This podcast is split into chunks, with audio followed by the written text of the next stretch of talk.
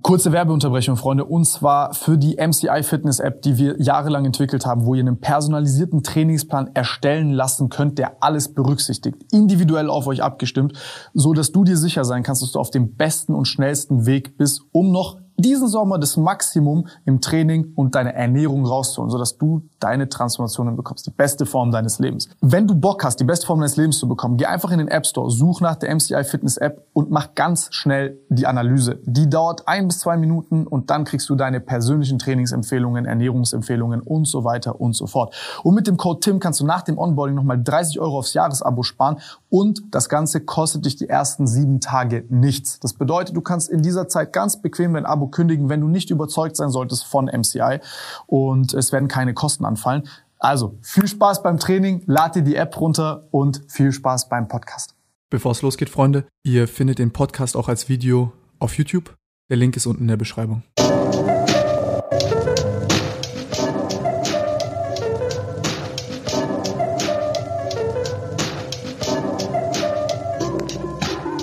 Kurze Werbeunterbrechung, Freunde, und zwar für die MCI Fitness App, die wir jahrelang entwickelt haben, wo ihr einen personalisierten Trainingsplan erstellen lassen könnt, der alles berücksichtigt, individuell auf euch abgestimmt, so dass du dir sicher sein kannst, dass du auf dem besten und schnellsten Weg bist, um noch diesen Sommer das Maximum im Training und deine Ernährung rauszuholen, sodass du deine Transformationen bekommst, die beste Form deines Lebens. Wenn du Bock hast, die beste Form deines Lebens zu bekommen, geh einfach in den App Store, such nach der MCI Fitness App und mach ganz schnell die Analyse. Die dauert ein bis zwei Minuten und dann kriegst du deine persönlichen Trainingsempfehlungen, Ernährungsempfehlungen und so weiter und so fort. Und mit dem Code TIM kannst du nach dem Onboarding nochmal 30 Euro aufs Jahresabo sparen und das Ganze kostet dich die ersten sieben Tage nichts. Das bedeutet, du kannst in dieser Zeit ganz bequem dein Abo kündigen, wenn du nicht überzeugt sein solltest von MCI und es werden keine Kosten anfallen. Also viel Spaß beim Training, lad dir die App runter und viel Spaß beim Podcast. Freunde, was geht ab? Ich bin hier mit Du musst, ich würde sagen, du stellst dich einmal vor, Benedikt. Ja, gerne, mache ich gerne. Ich bin Benedikt, Benedikt Held. Ich bin Kommunikationstrainer und äh, Psychologe und freue mich heute über NLP, pseudowissenschaftliche Sachen und Psychologie und alles zu reden, was so um Charisma, wie man spricht. Ich soll jetzt auch schon alle Produkte nennen und so, die ich zu verkaufen habe, habe ich gehört. Ja, genau, sowas mache ich. Nein, Psychologie du hast ja tatsächlich einen soliden Background. Also jetzt, wenn wir ja, hören, ja. NLP, Charisma, Selbstbewusstsein aufbauen, wie spreche ich, wie überzeuge ich, also ja. all, sag ich mal, diese ganze Maschinerie an psychologischen Tricks, wo die Menschen ja immer sagen, uh, gib mir den Trick, ich will jetzt lernen, mhm. aber dann von so halb seriösen Leuten, äh, die dann noch im Idealfall dich noch in ihren Pyramiden-Scam ja, genau. mitnehmen wollen. Aber du hast ja tatsächlich auch Psychologie studiert? Ja, genau, richtig. Also ich habe meinen Bachelor und meinen Master gemacht und äh, hätte oder habe morgen ein Gespräch mit meinem hoffentlich kommenden Doktorvater, wo ich dann die Promotion schreiben werde. Also bei mir ist die Kombination an Wissenschaftlichkeit, also Empirie, Studien und so weiter, mit dem praktisch Anwendbaren ne, extrem wichtig. Also ich bin jetzt keiner, der in der Forschung selbst ist und auch kein Psychotherapeut oder kein Psychiater, sondern quasi als Psychologe und als Coach arbeitend und äh, schaue da aber, dass ich im Coaching-Bereich hoffentlich die wissenschaftlichere Seite ähm, mehr auch darstelle. Ja. Interessant. Du hast ja auch, du hast auch einen YouTube-Kanal, wo du, sag ich mal, sehr viele hilfreiche Tipps, Tricks und so weiter ähm, teilst. Ähm, ist das nicht etwas, also mich zum Beispiel würde das teilweise echt super abfacken, in so einem Bereich zu sein, der äh, so relativ ungeschützt ist, wo ich, also jeder kann ja zum Beispiel sagen, ich bin Kommunikationstrainer, ist ja ein ungeschützter ja, Beruf. Ja, Ich bin, äh, was bin ich? Ich bin NLP-Trainer. Gut, das kann, kannst ja Ausbildungen genau, machen. Genau, da musst du so Ausbildung Zeug. haben, ja. Ähm, ich finde, ich finde jetzt, als ich mir den Content reingezogen habe, ich muss sagen, ich finde das, ähm, du erinnerst mich tatsächlich so vom Typen her ein bisschen an Jack Nasher.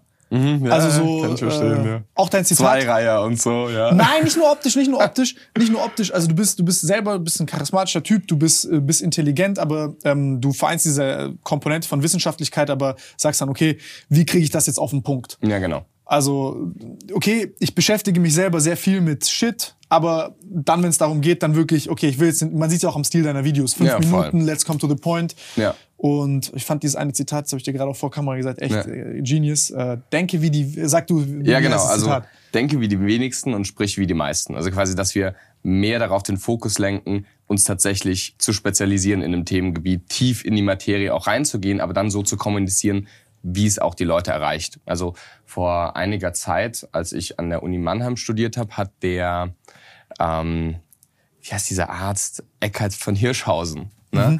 der hat bei uns eine Vorlesung oder ein Seminar quasi gehalten zum Thema Wissenschaftskommunikation, also wie man Wissenschaft kommunizieren kann, weil es ist das große Problem der Wissenschaft, dass sie zwar oft wichtige Sachen zu sagen haben, aber sie nicht so kommunizieren können, dass sie ankommen. Ja, genau. Und das ist halt auf der anderen Seite dann wieder eben irgendwelche Leute, die charismatisch sind, gut kommunizieren können, aber dann keinen Background haben. Und das ist halt so das, was mich sehr stört und tatsächlich. Boah, du, du sprichst mir gerade aus der Seele, ne? Wirklich, du, ja. Du hast so diese, du hast so diesen einen Einäugigen unter den Blinden.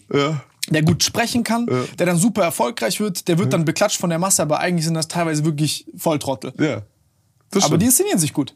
Ja, das, absolut. Und dann ist die Kompetenz halt die Inszenierungskompetenz und nicht die fachliche, inhaltliche Kompetenz. Und dann hast du andere Leute, die sind, das habe ich im Arbeit, Berufsleben so oft gesehen, du hast Leute, die sind so intelligent, die kommen aber nicht aus sich raus. Die sind hochanständige Leute, intelligente Leute, aber denen ist das beispielsweise höchst unangenehm, sich Ja. so zu inszenieren oder zu sprechen wie so einer. Absolut. Und die sind wie unsichtbar. Ja, absolut. Und ich sehe das auch immer wieder in meinen YouTube-Videos unten in den Kommentaren, dass die Leute sowas schreiben wie, also Politikeranalyse was auch immer. Ja, also da sollte es doch um die Inhalte gehen und nicht um die Kommunikation, um die Rhetorik. Ja, natürlich. Am Ende des Tages geht es auch um die Inhalte. Aber wenn sie nicht ankommen, wenn sie nicht also kommuniziert werden können, dann bringen sie letztendlich auch relativ wenig. Ne? Also äh, bei mir, ich habe es vorhin schon kurz gesagt, ich komme ja eigentlich ursprünglich aus dem IT-Bereich.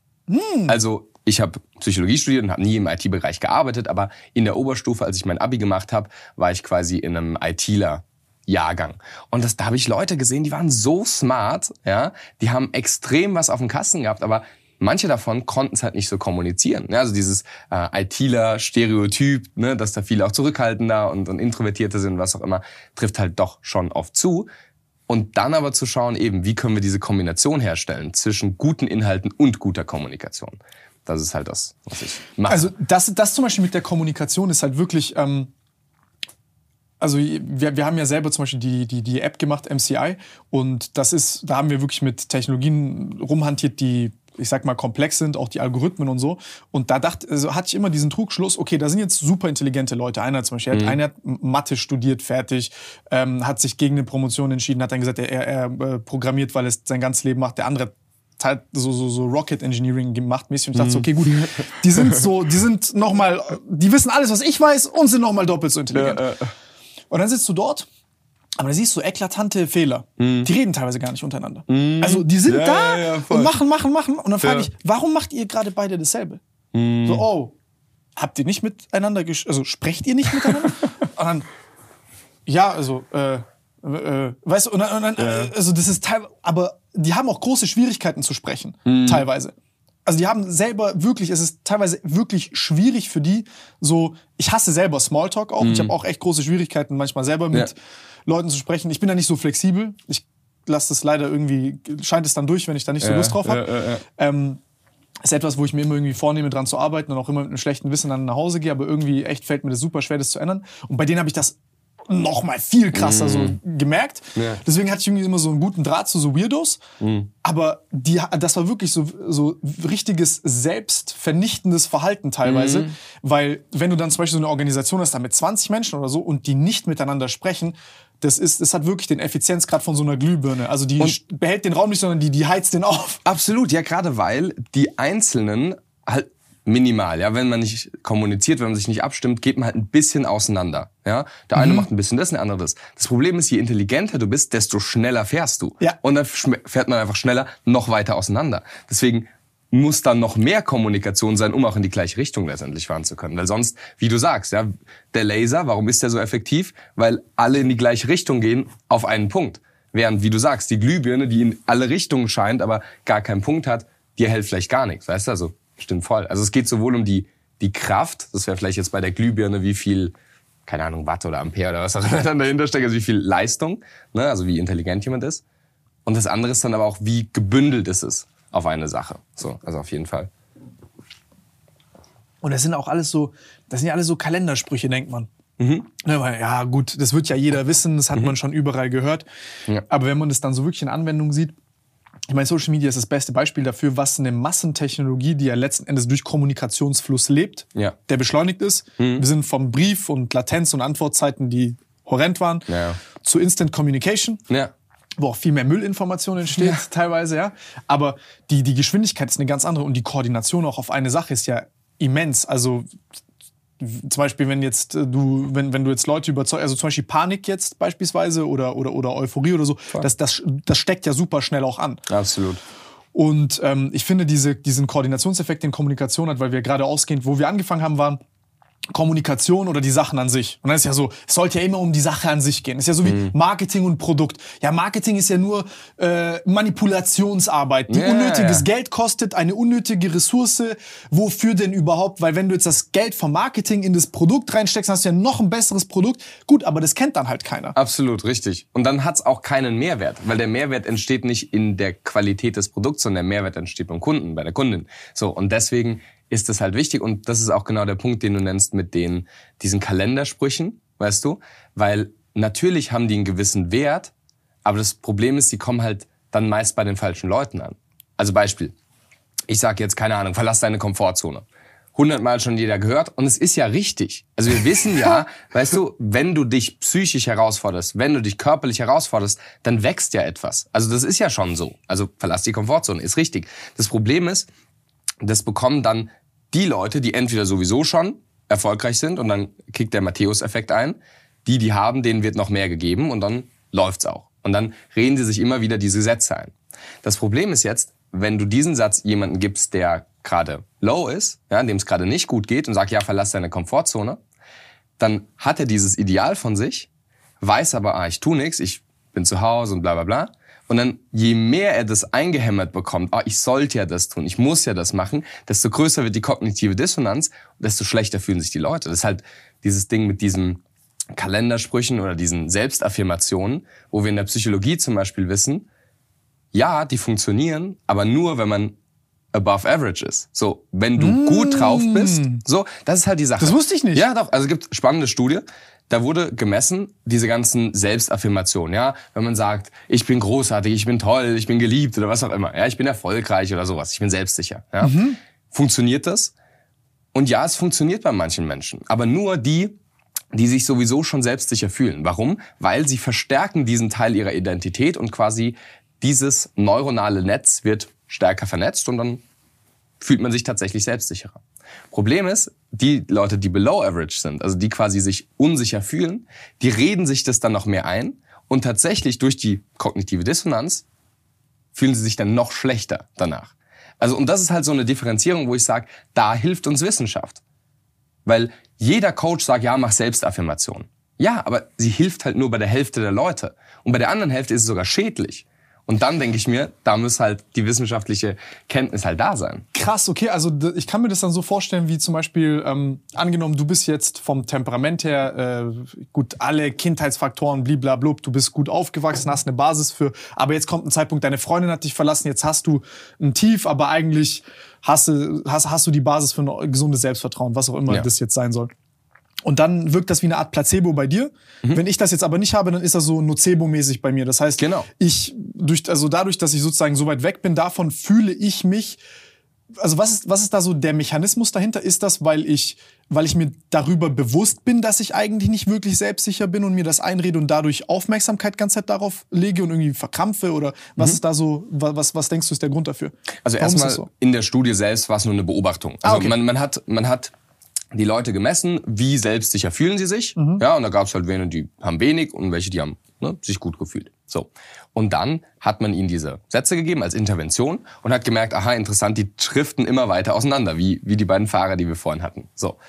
Und dann hatte man sich im Nachhinein mit dieser Theorie der, der kognitiven Dissonanz nach Festinger erklärt.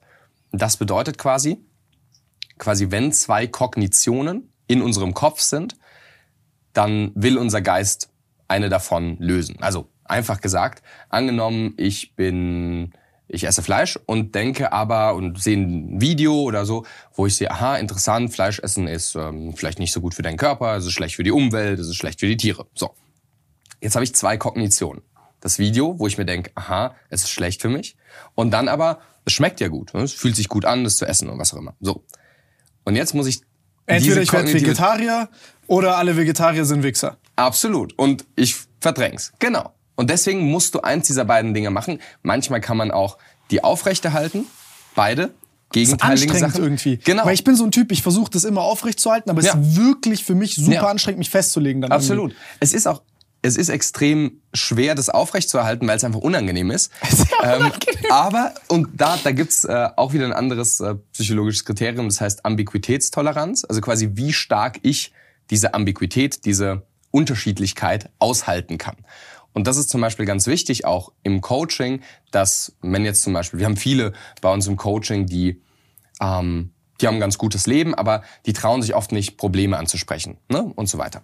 Ein bisschen konfliktscheu oder ein bisschen unsicher in solchen Situationen. So. Und da ist es halt ganz wichtig, dass man das aufrechterhalten kann. Hey, du darfst deine Meinung haben ich darf meine Meinung haben. So.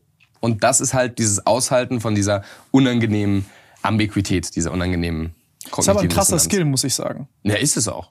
Also das ist, das ist etwas, was ich echt sehr vielen Menschen ähm, wünschen würde und das ist etwas, was ich in meinem Berufsleben und vor allem auch auf YouTube und durch jetzt die Firma krass gelernt habe. Also wenn, wenn dich sowas unberührt lässt, wow, das ist ein, Mhm. also je, je besser du darin wirst, damit äh, klarzukommen, es, es ist auch so eine Art Training für deine Offenheit. Mhm. Weil du dadurch auch so ein bisschen, sag ich mal, also du musst nicht recht haben, jemand anderes kann durchaus ein besseres Argument haben als Ja, du voll. oder du weißt etwas nicht.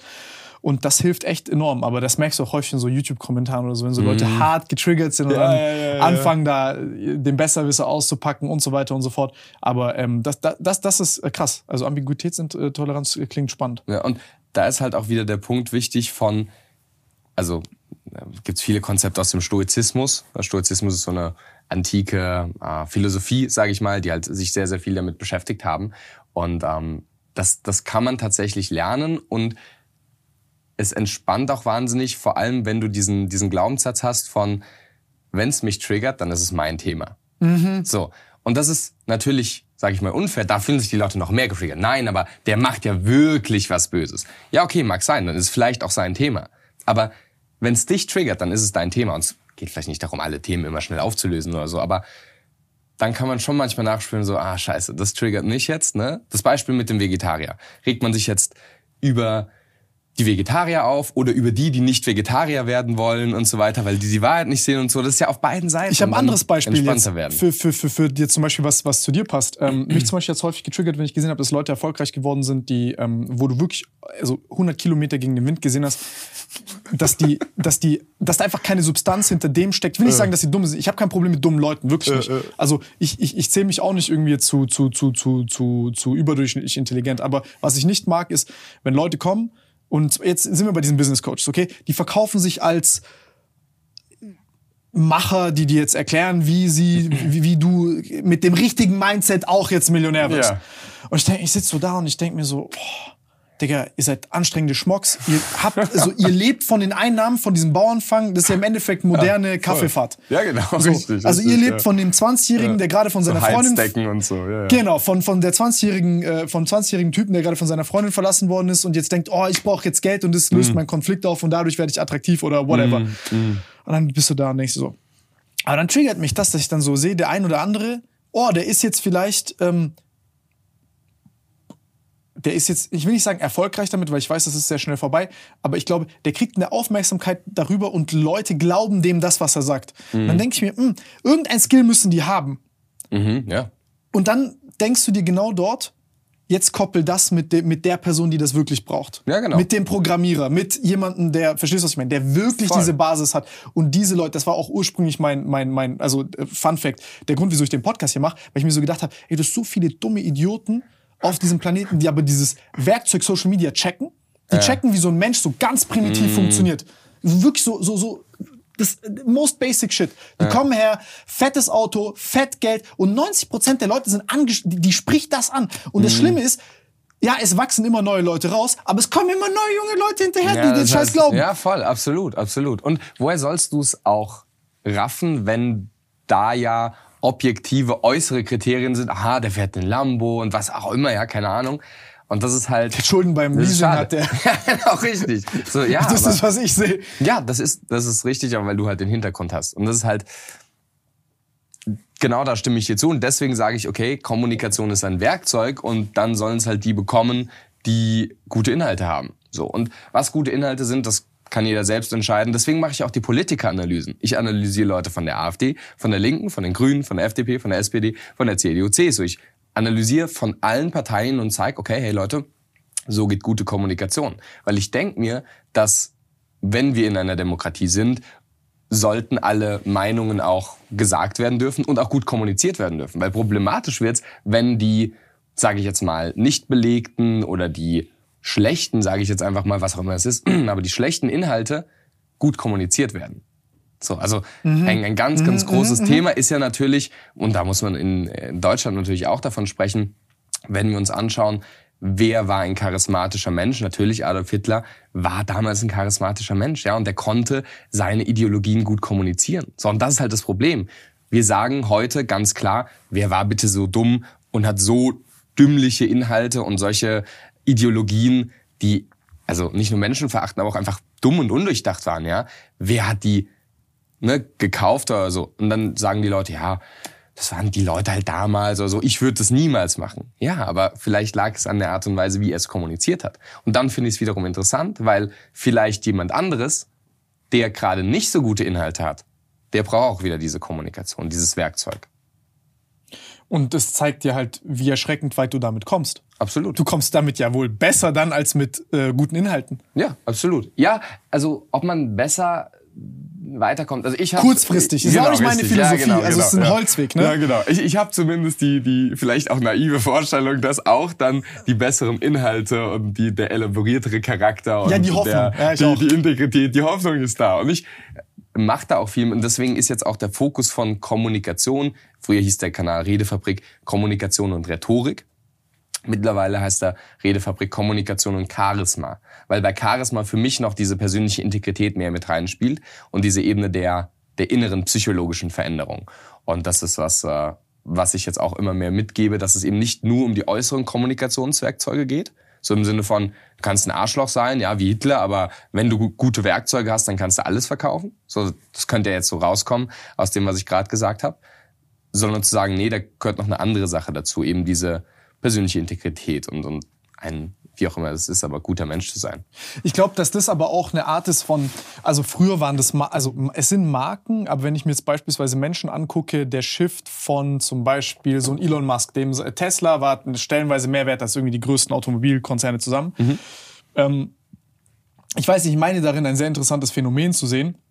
Und zwar ist es einfach, dass durch diese Personenmarken Leute sagen, okay, ich habe einen Menschen, ich kann mich identifizieren mit seinen Problemen, seinen Idealen, seinen Werten, seinen Zielen. Mhm. Und jedes komplexe Problem, weil keiner wird jetzt, keiner von uns ist zum Beispiel, also jetzt die wenigsten von uns sind ähm, Elektrotechnikingenieure und können sagen, wie weit komme ich mit so einer Batterie, genau. was ist möglich und so weiter. Ja. Und das ist, glaube ich, so ein, so, so, so ein Vereinfachungsmechanismus unseres Hirns und unserer Psyche, also eine Art Energiesparmodus, wo wir sagen, okay, ich prüfe diesen Menschen auf menschliche Integrität und wenn ich das Gefühl habe, dass das, was er sagt und das, was er tut und, und, und, und seine Wertvorstellungen, über die er spricht, irgendwie sich spiegeln mit meinen, mhm. dann vertraue ich ihm. Mhm. Mhm. Und ich glaube, dass es letzten Endes ja am Ende des Tages, also im Marketing geht es darum, Leute zu überzeugen, aber ich glaube, noch tiefer als eine Überzeugung ist Vertrauen. Mhm. Und ich glaube, dass das auch der Sinn und Zweck ist, also ein, einer der großen äh, Gründe, wieso wir Menschen kommunizieren, ist einfach aus dem Grund, dass wir äh, eine Vertrauensgrundlage gegenseitig auch haben. Ich meine, wir sehen es ja jetzt auch mit den Banken oder whatever. Das ist halt eine, eine Vertrauensbasis und Vertrauen ist nötig, damit das System in der Geschwindigkeit und, und, und mit der Entwicklung ähm, vorangeht, äh,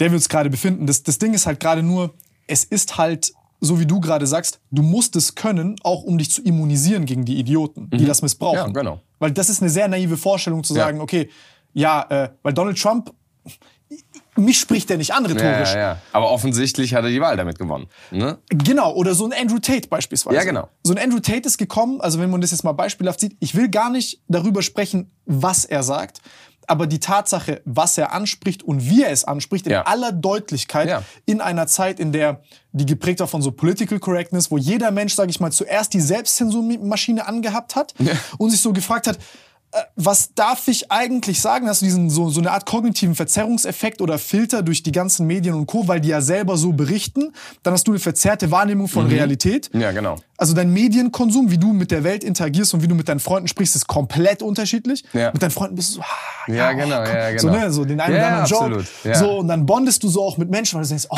Gott, ja, der ist, der ist auch so krank wie ich. Mhm. Der, der ist jetzt auch nicht, äh, ja, ne? Und dann kommt aber auf einmal bam so ein Andrew Tate. Ja. Und das ist so ein Massenrelief für Menschen, weil die sagen, oh ja, da ist endlich einer, der versteht mich, ist so wie ich. Und er ist auch auf einer, vor allem glaube ich, spricht er eine ganz, ganz stark archetypische und Ja. unbewusste Ebene an. So, Ja. weil die Sache ist die, die meisten, die ihm folgen, ohne dass ich jetzt die alle persönlich kenne, vermute ich mal nicht, dass die so sind wie Andrew Tate. Nein. Aber es gibt einen Teil in ihnen, der emotional das will. Ja. So, und das ist halt, das ist halt wiederum das Krasse, wieder auf einer, ich nenne es jetzt mal unbewussten Ebene, das ist das einfachste Wort, was man da, glaube ich, äh, verständlich auch verwählen kann. Auf einer unbewussten Ebene denken wir, krass, okay, irgendwie, der hat Muskeln, der sitzt zwischen attraktiven Frauen, der spricht seine Meinung aus und hat irgendwie viel Aufmerksamkeit. So. Und dann traut er sich, ne, das auszusprechen, was sich sonst keiner traut auszusprechen. Und dann, und dann ist es ja wieder verwoben, da sind Sachen dabei wie, also du hast gesagt, du willst jetzt nicht groß über den Inhalt reden, aber er hat gesagt, ja, irgendwie, keine Ahnung, geh trainieren und, und ernähr dich gesund oder irgendwie sowas, ja, wo jeder sagt, Kalendersprüche, ist natürlich richtig, da wird niemand widersprechen. Und dann kommen halt andere Ja, Sachen ja, ja. reingewoben, die halt Bullshit sind, Ja. aber durch dieses Verweben, also die meisten Leute, mit denen ich äh, über ihn gesprochen habe, sagen sowas wie, ja, also er ist schon ein bisschen Arschloch, aber er sagt ja auch richtige Dinge. Ja, ja, das ist die Standardantwort, weißt du, ja. So viele Leute sagen genau das. Und das zeigt, dass ein, ein kognitiver, neokortikaler Teil von uns sagt, naja, also wenn jeder so wäre wie der, dann wäre unsere Gesellschaft jetzt auch nicht viel besser. Ja. ja. Aber da ist schon was, so, das will ich auch irgendwie verkörpern oder sowas, dieses Machtbedürfnis oder was auch immer. Ähm, und die, dieses Verweben ist da halt extrem wichtig. Vor allem diese, diese unbewusste Ebene, die damit angesprochen wird.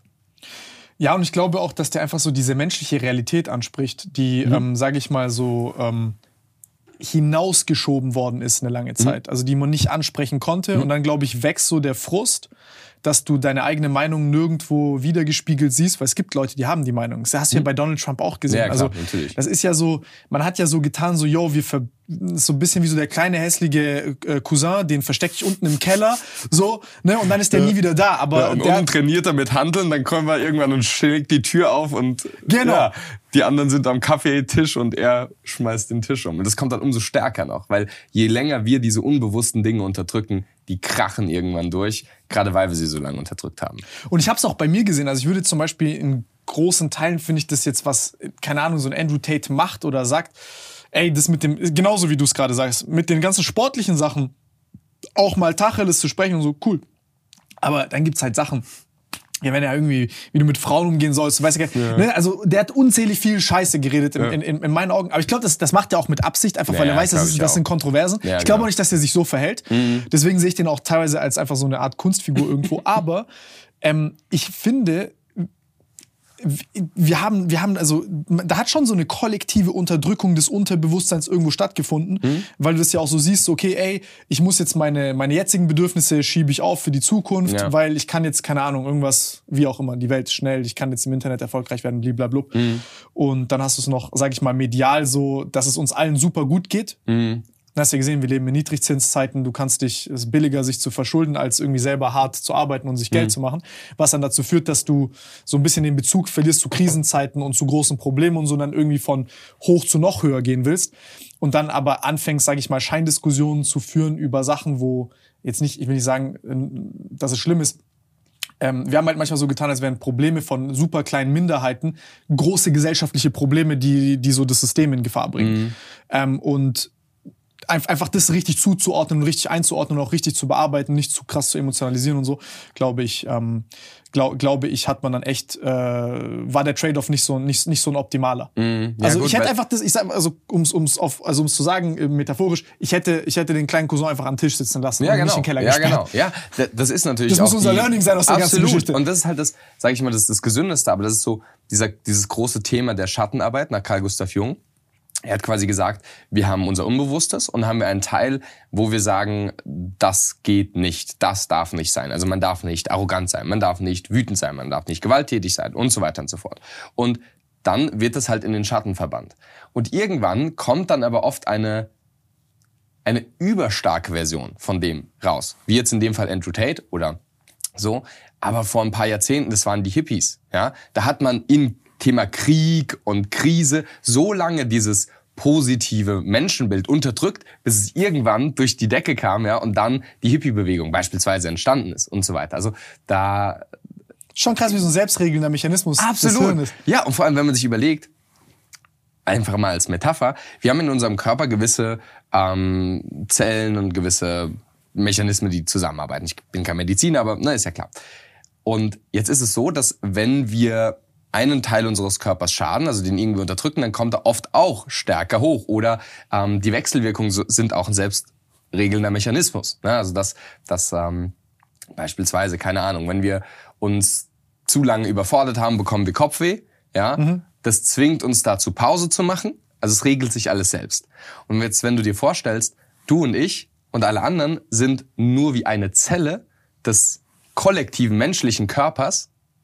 Ja dann ist es auch ein selbstregender Mechanismus. Und dann ist halt die Frage, vielleicht nicht nur, was ist mein Ding, sondern wie, wie wirke ich mit meinem Handeln auf den kollektiven Körper? Füge ich was Positives hinzu oder bin ich eine Krankheit? So als mhm, mhm Einzelzelle, mhm. weißt du? Wenn du eine ja. Zelle bist, ich eine Zelle bist, wie interagieren wir miteinander und so weiter?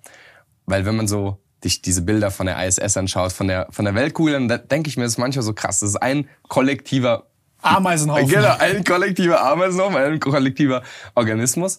Und ähm, ich glaube, aus der Perspektive sieht man besser, ähm, was es bedeutet, vielleicht was Positives hinzuzufügen oder ein guter Mensch zu sein oder was auch immer, als wenn ich mir in Instagram auf mich, auf ich fokussiert, irgendeinen Erfolgstypen anschaue, ja, der vor seinem geleasten äh, Ferrari und was auch immer ähm, sitzt und ich dann nur an mein Leben denke. Also ich glaube, ein, ein großes Problem, ähm, was, was psychische Gesundheit angeht und, und, und Manipulation und diese, also negative Dinge jetzt sage ich mal, ist ja eine extrem starke Ich-Fokussierung. So, mhm. sobald du über dich hinaus denkst, über an deine eventuellen Kinder oder deine Gemeinschaft oder deine Firma oder was auch immer, so, dann dann kicken andere Sachen, weißt du?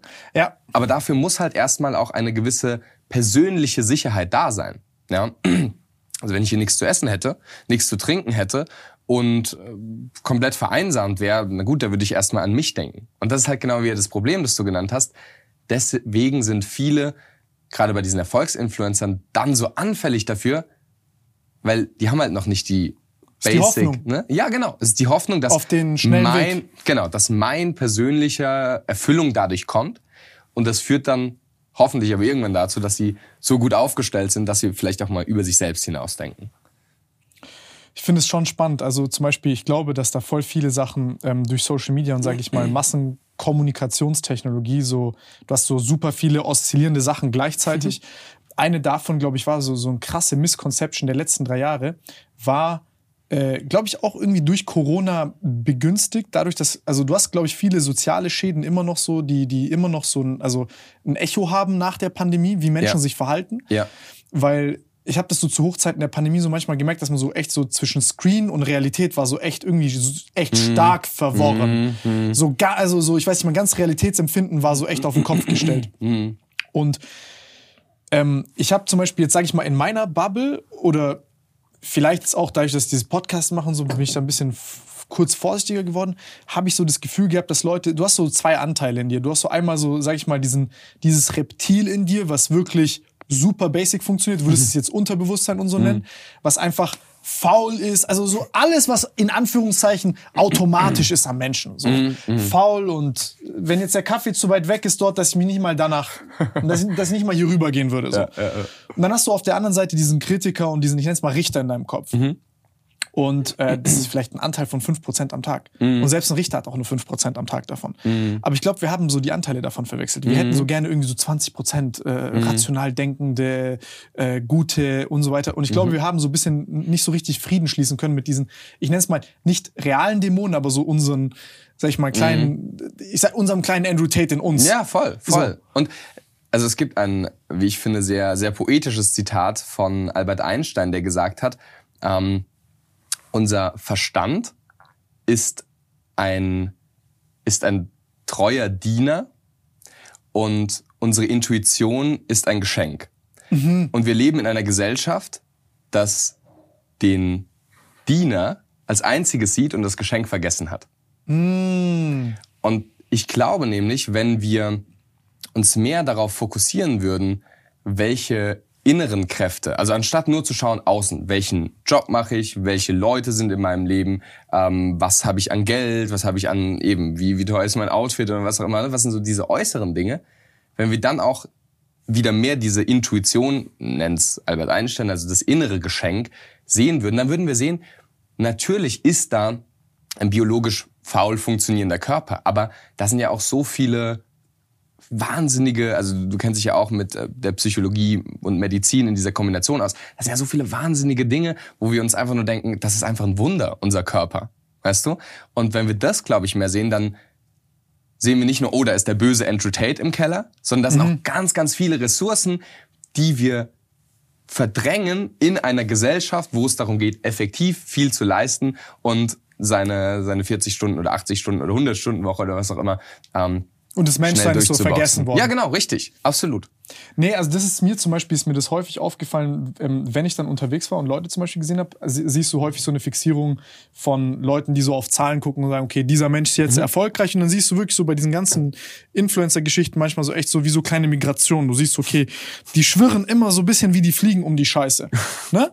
Also so da, ich sag mal, größte Zahlen, da schwirrt dann am meisten drumherum. Mhm.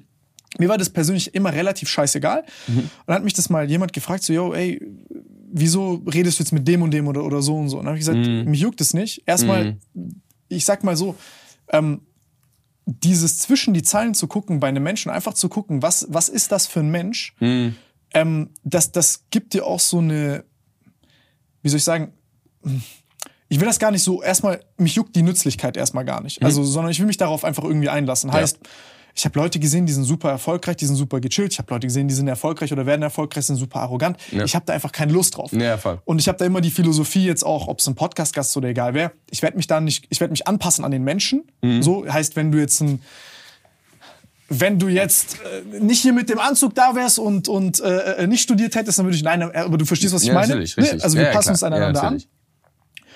Aber ich denke, ey, ich bringe das an den Tisch, was ich habe, woran ich wirklich glaube, und dann wird sich da eine Verbindung ergeben oder nicht. Mhm, voll, absolut.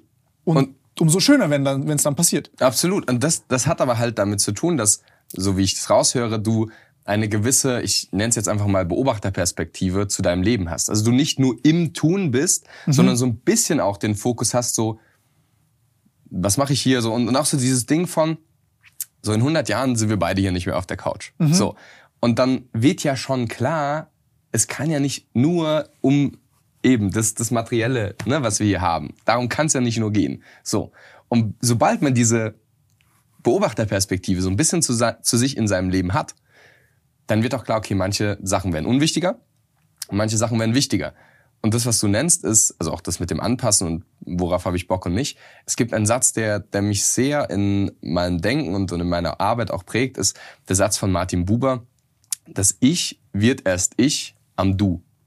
Oh, oh, Das ist nice, krass, krass, So im krass, Sinne krass. von, weil es ist eben nicht nur der einzelne Mensch, der halt so ist, ja, in seinen Big Five und Persönlichkeitseigenschaften. Ja, ja, ja, ja. die Sache ist ja die. Ich, ich habe mir heute Morgen tatsächlich gedacht, ich habe irgendwie, ich weiß auch nicht, worüber ich halt so nachdenke, wenn ich Zähne putze. Ich habe über den Big Five Test nachgedacht und Mhm. dachte mir so, interessant. Also, das ist ja einer der, der am besten validiertesten Tests, die es gibt. Ja, also Persönlichkeitstest über fünf verschiedene Faktoren. Nur, jetzt denke ich mir, es gibt ja Momente, wo wir eben komplett alle sind und richtig low sind. Ja, da wird unsere Gewissenhaftigkeit niedriger sein, als wenn wir morgens unseren Kaffee oder was auch immer getrunken haben und gerade in sonnigen Tag starten und so weiter. Und ich denke mir manchmal, das, was diese Persönlichkeitstests messen, ist unser Ich, wenn hätten. wir an einem Tisch sitzen in einer Universität, Ja, ja. wahrscheinlich Psychologie studieren, weil 90 Prozent der Leute, die den ausgefüllt haben, wahrscheinlich Psychologie, Studentinnen fast auch, ne, sehr größtenteils Psychologie studieren extrem äh, viel mehr Frauen als Männer und ähm, die dann den Test ausfüllen und dann kognitiv da überlegen und so weiter, ne? Und das ist dann das Ich. Aber wenn die gleichen Leute abends mit Leuten an der Bar sind, Ja, ja. Die, die werden dann viel weniger extravertiert oder viel mehr extravertiert. Ne? Und Also, die kennen ja auch die prognostischen Implikationen von was es jetzt zum Beispiel heißt, eine niedrige Gewissenhaftigkeit zu Genau, haben. Und dann genau. denkt man sich so, also, genau, komm, ich pushen wir noch mal eine Standardabweichung nach oben. Genau, richtig. Ja, natürlich mache ich das immer so. Ja, Ja, ja, ja. Wenn ich ein Projekt mir vornehme. Und das ist halt wieder dieses, das Ich wird erst Ich am Du, weil wenn ich dann merke, ach cool, ich unterhalte mich mit dem und irgendwie werde ich da ein anderer Tim, Ja, ja, ja. den ich feier, Ja. dann willst du lieber mit der Person Zeit verbringen. Während wenn du merkst, pff, der ist irgendwie ah, arrogant und, und ich passe mich an den an, weil wir sind soziale Wesen, das machen wir immer, egal ob wir es wollen oder nicht. Aber ich merke, boah, mh, es macht mir keinen Spaß, mit dem so zu kommunizieren, dann verbringen wir halt weniger Zeit mit dem. Weißt du? Das ist halt dieses, dieses dynamische Selbstbild, wie, wie es äh, Carol Dweck nennt, dass wir eben nicht ein statisches Ich sind, sondern in unterschiedlichen Situationen mit unterschiedlichen Menschen eine andere Version fördern. Ey, Amen, Alter, Amen. Ich, ich kann, ich, ich habe wirklich am Wochenende genau über diesen Punkt so nachgedacht. Ich habe das, ähm, hier gehen Grüße raus an Rin. Zum Beispiel hier ist es so, ich habe da, ich hab da mit ihm auch viel drüber gesprochen beispielsweise. Ähm, das ist so, ich glaube, wir sind da beide in so einer Position, wo das ein bisschen schwierig ist, wo wir, sage ich mal, also du bist Migrant, du kommst aus, sage ich mal, jetzt nicht den besten sozialen Verhältnissen, dann ist das so dein Raum, aus dem du kommst, dann bist du jetzt aber so in dieser Zwischenebene, wo du, sage ich mal, ist da sozial diesen Aufstieg rausgeschafft hast. Aber ich kann mich jetzt auch nicht identifizieren mit, äh, sage ich mal, Max und Julian, die ihr ganzes Leben vielleicht Ja. da reingeboren worden Ja, sind. ja, klar. Heißt, ich bin in so einem, so einem Nimbus zwischen zwei Gesellschaftsschichten Ja, krass. oder so parallel. Und dann zum Beispiel ist es so, kickt bei mir ein ganz anderer Persönlichkeitsanteil, wenn ich mit ihm unterwegs bin, weil Ja, ich mich genau. mit ihm unterhalten kann und nicht nachdenken muss, okay, wie erkläre ich das jetzt jemandem, der überhaupt keine Berührungspunkte hat Ja, dazu, voll, voll. aber du eine parallele Lebensgeschichte hast, Ja, wo, voll. weißt du, ich meine, wo, wo man so einen Gedanken das erste Mal ausspricht und der andere darüber lacht, weil er den kennt. Ja. Und ähm, hier glaube ich, also was ich damit sagen will, ist, dieses Gefühl, alleine zu sein Mhm. oder einsam zu sein, glaube ich, zeigt uns auch häufig, ist jetzt nicht nur, also einsam zu sein heißt nicht nur so, mechan so ein mechanistisches Verständnis zu haben, zu sagen, ja, du brauchst Freunde, damit du lachst, damit es dir gut geht und so. Nein, sondern du als Mensch wirst niemals überhaupt wissen, was deine Identität ist, Voll. wenn du nicht eine, also eingebettet bist in eine soziale Struktur. Voll. Und ich habe das selber gemerkt, weil ich wirklich, also ich, ich glaube, Panikattacken habe ich gefühlt durchgespielt, aber weil ich so diese ganze Corona-Zeit so gesagt habe, ich muss hustlen, Arbeit, Arbeit, Arbeit, Mhm. mich sozial isoliert habe, aber eigentlich mein Job ist was Soziales. Ne? Ich meine, ich mache Videos mit Mhm. Voll, Leuten, voll. aber ich konnte mich teilweise mit Leuten kaum noch unterhalten, Ja, ja, weil ich ja. das so nicht verlernt habe, aber nur in diesem einen Kontext gemacht habe. Und dann habe ich so gemerkt, ey, der Tim, den ich auf der Arbeit sein muss, der Mhm. ist ein anderer als der, der ich vor Kamera gerne bin und ist ein anderer als der ich mit meiner Freundin sein will und der andere, Voll. der mit seiner und so weiter. Und diese ganzen also Persönlichkeitsanteile zu integrieren, kriegst du nur hin, wenn du mit verschiedenen Menschen ähm, dich umgibst und das, was du gerade gesagt hast, auch einfach versuchst, also oder was ich jetzt gerade meinte davor, du selbst zu sein und dir nichts vorzuspielen und diese ganz Selbstzensurmaschine in deinem Kopf Mhm. Ja. auszumachen. Und deswegen ist das, was du machst, finde ich sowas Tolles. Weil wir tun so, zum Beispiel, ja, wir waren wieder bei Produkt, Produkt ist wichtig. Mhm. Nein, aber wer ist denn, das ist ja, das ist ja wie ein Schlüssel-Schloss-Prinzip in der Biologie. Ich habe ein Hormon, das wirkt nur, wenn es an einen Rezeptor andockt Ja. Ich habe Radiowellen und die hörst du halt nur, wenn sie an die Antenne gehen. Genau. Und so ist es hier. Und ähm, ich, ich muss gerade ganz sehr lachen, weil das so, weil das so Vergleiche sind, die so, Ja, die so simpel sind. Ja. Und jeder versteht die, aber wir leben nicht so teilweise. Und das war, glaube ich, auch, du hast ja die Corona-Situation, die Maßnahmen auch angesprochen, ein ganz, ganz großes Problem in der Kommunikation der Maßnahmen. Weil die Sache ist die, also die, die, alle Maßnahmen, ja, sind ja medizinische Interventionen gewesen, kann man so bezeichnen. Also egal ob Abstand halten und Maske und so weiter.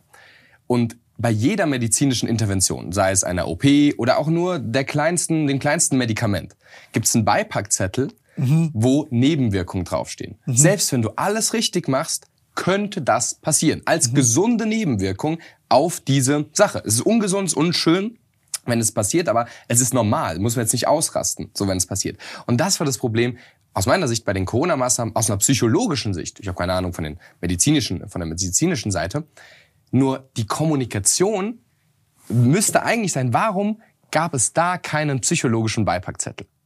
Weil wir Menschen sind soziale Wesen. Und wer in der Corona-Zeit sich einsam gefühlt hat, sich mehr für sich oder auch ja, Selbstzweifel hatte und so weiter, mehr, mehr Depressionsrate, bla bla bla, der war nicht krank. Das war nicht sein Fehler, weil er die Maßnahmen falsch gemacht hat oder zu schwach war, weil er nicht mal zwei Jahre ein bisschen auf der Couch hocken konnte, sondern es war die gesunde Reaktion einer gesunden Psyche auf Maßnahmen, die für uns als soziale Wesen einfach nicht gesund waren. Sie können trotzdem aus medizinischer Sicht richtig gewesen sein. Ah, ich verstehe, was Aber, du meinst. Weißt du, und das also, ist wieder diese Kommunikation hast dazu, dass Leute sich nicht schlecht fühlen und sich selber sagen, oh Scheiße, was ist denn falsch mit mir? Kein genau. Verständnis für ihre genau. Situation haben. Wenn man, wenn man gesagt hätte einfach, hey, so, das ist der Virus. Wir wissen nicht genau, was wir tun können. Das ist das, was aus medizinischer Sicht heute am sinnvollsten ist. Es überträgt sich über die Luftwege, dementsprechend ist Abstand sehr wichtig. Nur ganz wichtig, wir sind soziale Wesen, deswegen achten Sie darauf, trotzdem noch über, keine Ahnung, rauszugehen und oder Sport zu machen oder mit Leuten zu telefonieren. Und wenn es Ihnen schlecht geht, ist auch völlig normal und so weiter und so fort. Aber das ist halt das Schwierige, ähm, wenn man es dann nicht kommuniziert, weil dann entstehen eher mehr Selbstzweifel und dann kommt das, dass eher auch ja, Leute höhere Depressionsraten oder was auch immer in solchen Phasen haben. Oder wie du, du selbst sagst, du als jemand, der auch sehr sozial sein kann, dann auch eher, hm, ich kann mit niemandem Ich bin ein anderer Mensch geworden genau. teilweise. Also das finde ich ja das Krasse, ne? Du, du, du guckst dir das jetzt mal an und ja, okay, wir reden jetzt über eine Depression beispielsweise. Das, was du jetzt quasi sagst, ist, ja, du hast eine quasi durch Corona, schreibst auf einen Beipackzettel, ey, äh, Nebenwirkung ist eine Depression, Angsterkrankungen, Panikstörungen, whatever. Im Endeffekt sagst du ja, okay, das ist eine gesunde, normale Reaktion auf diese Umstände. Diese Umstände sind künstlich, also hast du zum Beispiel eine künstlich induzierte Depression. Das Problem ist ja aber später, dass die Ursache dafür hat die wirklich so Implikationen für die Therapie und Co? Weil am Ende des Tages ist es ja fast genau derselbe Scheiß, weil du hast, du hast, du hast neue Gewohnheiten, die schlecht sind für dich. Voll. Und du musst aus all dem irgendwie rauskommen. Voll. Absolut. Und also ich bin kein Therapeut, dementsprechend mhm. kann ich nicht äh, genau das sagen, aber aus meiner Sicht, so wie ich es verstehe, und ich beschäftige mich auch viel mit Therapie, wie gesagt, bin kein Therapeut, aber würde ich sagen, das hat, macht keinen so großen Unterschied, weil ob du, weil du selbst Lust hast, dich selbst verbarrikadierst und mit niemandem Zeit hast oder weil es halt angemessen, also weil es halt vorgeschrieben wird per Gesetz oder was auch immer, die aktuellen Maßnahmenvorschriften, ähm, es hat die gleichen Wirkungen auf unsere Psyche und dementsprechend muss man da ansetzen und natürlich, das also ich Leute glaube nicht. Ja, genau. Und das ist halt das Problem. Jeder dachte so, ah ja, da spiele ich halt Candy Crush. Genau, absolut. Da gab es ja auch diese diese Werbung ähm, von vom Bundesministerium irgendwie,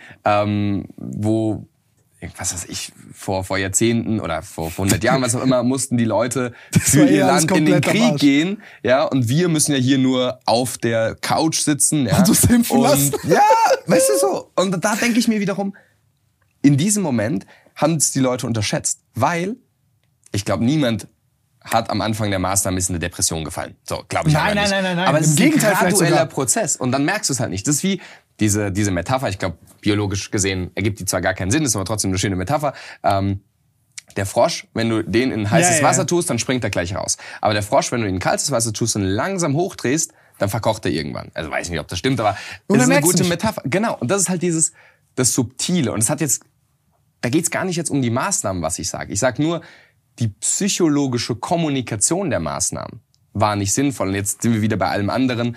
Das muss man jetzt gar nicht auf die Corona-Maßnahmen beziehen. Ähm, die Macht der Kommunikation, ne? was das psychologisch auch mit uns macht. Ja, ich finde das, ich finde das wahnsinnig interessant. Also ich, ich, also ich will jetzt auch gar nicht bei dieser ganzen Pandemie-Sache kleben bleiben, aber ich finde so. Sonst werden wir noch in Telegram-Gruppen eingeladen. Nein, nein, nein, ist, Alter, Digga, ganz schlimm. ähm, aber was ich, also was, was ich daran so interessant finde, ist, wie so Umweltmaßnahmen beziehungsweise so einfach Umweltfaktoren auch dieses Unterbewusstsein irgendwo programmieren, ja. weil das sind ja letzten Endes unsere gesamten so Handlungsabläufe, die uns nicht so vielleicht sofort bewusst und klar sind. Und ich sehe das jetzt auch auf der Straße, wenn ich da jetzt, also jetzt ist ja der erste Frühling, wo ich so rausgehe und ich so denke, so, oh, ich habe Bock rauszugehen. Ja, also ne, das fühlt sich gerade so an, als wäre ich zehn Jahre so. jünger. Ja, voll geil, oder? Das erste Mal jetzt, Ja, ne? Also so, absolut. Das kommt jetzt auch wieder zurück, so diese ganze Lebensfreude voll, und voll, so. Voll. Ähm, aber das Verrückte, finde ich, daran ist, wenn du jetzt auf, auf die Straßen guckst, also mein Gefühl so ein bisschen ist, dass echt viele Kinder oder, oder Leute teilweise diese Skills verloren haben. Also ich weiß jetzt nicht, vielleicht, vielleicht bin ich da ein schlechtes Beispiel oder so. Ähm, aber ich, ich habe das Gefühl, Leute sind nervöser, die haben so Schwierigkeiten aus sich rauszukommen, die sind so in sich gekehrter, die sind isolierter und so. Dann habe ich jetzt noch irgendwie neulich gesehen, dass die Single-Raten viel größer sind als vor Corona.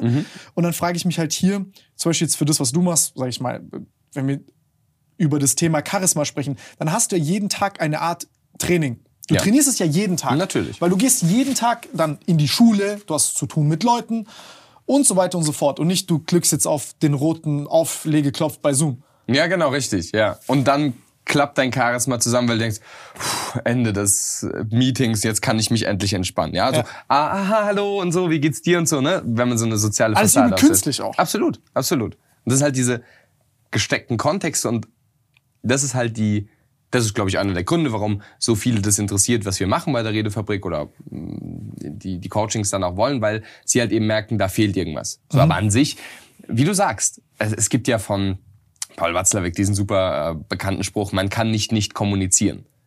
Das ist letztendlich eine andere Formulierung von, du trainierst jeden Tag dein Charisma und deine Kommunikation.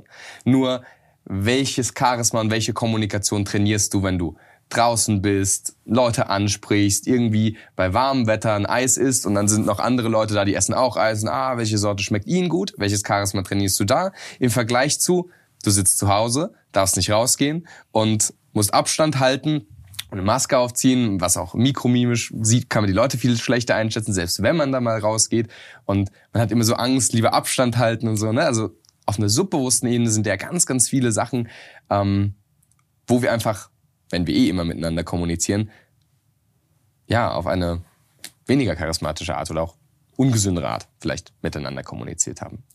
Ja, jetzt, wenn wir, wenn wir dann, dann lass uns genau auf den Punkt kommen, Alter. Das interessiert mich jetzt nämlich. Und zwar, ähm, ich, ich, finde, ich finde, dieses ganze, ist jemand charismatisch oder nicht Thema, finde ich erstmal super situation- und personenabhängig. Also mit wem sprichst du, in welcher Situation befindest du dich? Und ähm, wie, wie ist es bei dir? Also ich denke mir jetzt zum Beispiel, ich frage mich jetzt bei dir, also ich glaube, die Sache ist ja immer naheliegend. Jetzt komm, okay, warum interessierst du dich gerade für diese Themen? Hast du damit Ja. Probleme in deiner Vergangenheit? Ist es etwas, wo du dann kommen immer Leute, du kompensierst oder so? Ich kenne das von Bodybuildern und aus meiner Branche. Ich bin ein Vorbild, ich bin übel aufgepumpt und so. Aber ich habe das ja angefangen, weil ich die Herzenkomplexe überhaupt hatte. So.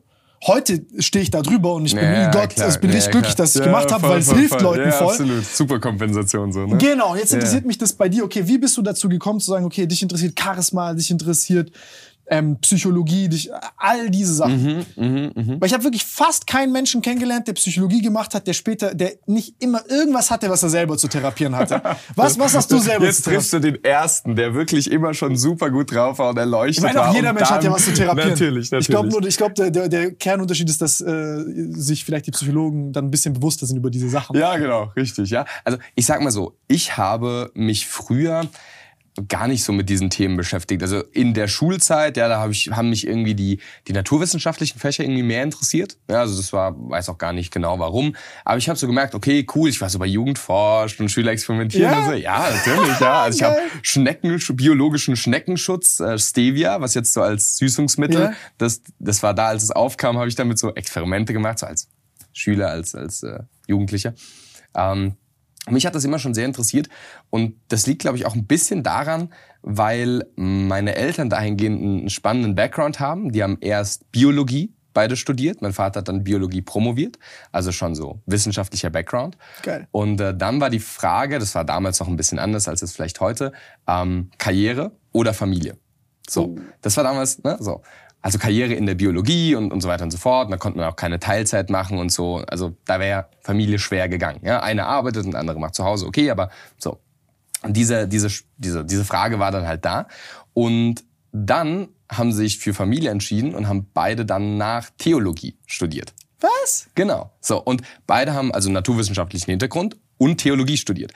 Und das war für mich dann immer schon so, also da, dadurch sind, glaube ich, zwei Dinge mir psychologisch irgendwie mitgegeben worden. Erstens, wenn du dich äh, zwischen dem äußeren Erfolg oder deiner inneren Erfüllung entscheiden musst, dann wähle die innere Erfüllung. Immer den Ferrari wählen. So, immer, jedes Mal und die Rolex, aber bitte, so.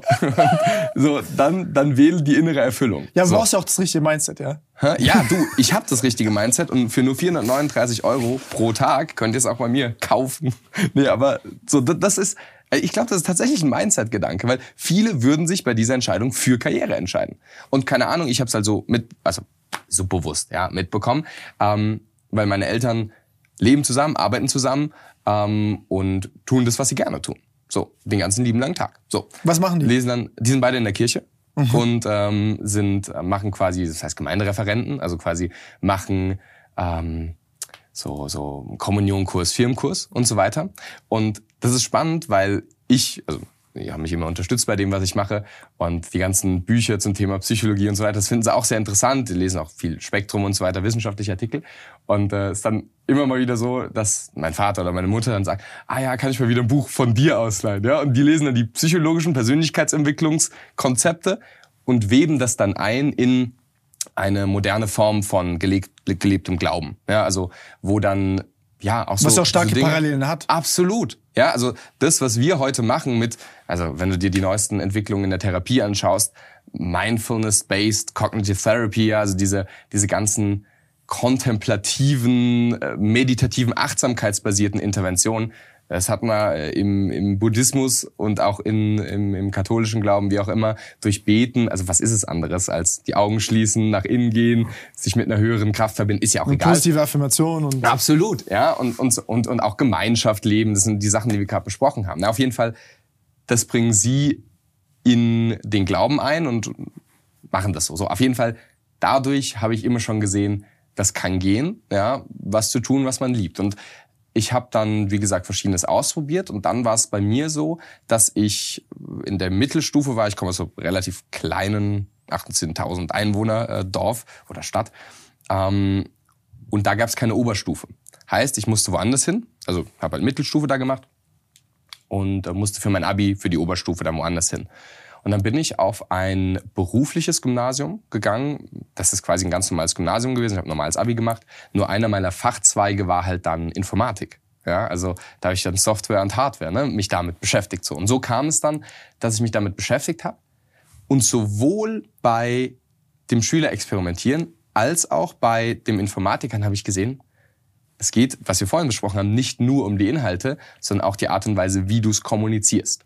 So, aber ich habe mich dann noch nicht so viel interessiert, aber ich habe es irgendwie so mitbekommen, ja. So. Und dann mh, mm, bin ich äh, bis heute enorm dankbar dafür, weil an dieser Schule gab's Wahlpflichtunterricht, hieß es. Also das sind so, da konnte man Mountainbiken, Klettern, ähm, Kunst und also so Fächer machen, die nicht normalerweise in der Schule sind. Ne? Und da gab's auch Rhetorik. Und das hat ein Lehrer von mir angeboten. Und zwar nur in einem Jahr hat er es angeboten. Das Jahr davor nicht und das Jahr danach nicht. Ich hätte entscheiden können, dass ich da meinen WPU mache oder das Jahr danach. Ich dachte mir, na, ich mach's mal jetzt. Was gibt's so? Hm, Rhetorik. Ach, Rhetorik klingt interessant. Ich weiß nicht, was mich da geleitet hat, dass ich da Rhetorik gewählt habe. Ich kann es dir nicht sagen. Ähm, das hat mich früher nie so interessiert. Aber ich dachte mir, ach, Rhetorik, gut kommunizieren, klingt geil. Dann saß ich in der ersten Stunde äh, dieses Rhetorikkurses und das ist wirklich, also ich habe das wirklich bildlich noch wie heute vor Augen. Ähm, das war in so einem alten Finanzamtgebäude, so grüne, grüne Wände und so fusseliger brauner Boden. Und es war so 17 Uhr, was für Schüler ja schon ziemlich spät ist. Ähm, und ja, wir waren so mittel äh, motiviert. Und dann kam dieser Lehrer rein und ich weiß noch, und er fängt an mit einmal der, der Transrapid-Rede von Edmund Stoiber. Ich weiß nicht, ob du die kennst, aber Nein, das ist so, das ist, muss man auch nicht kennen, es ist eine der grottigsten Reden, die es gibt. Ja.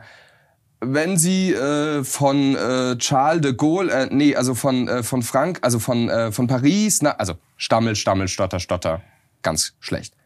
Und dann die, die Politikerrede von Loriot.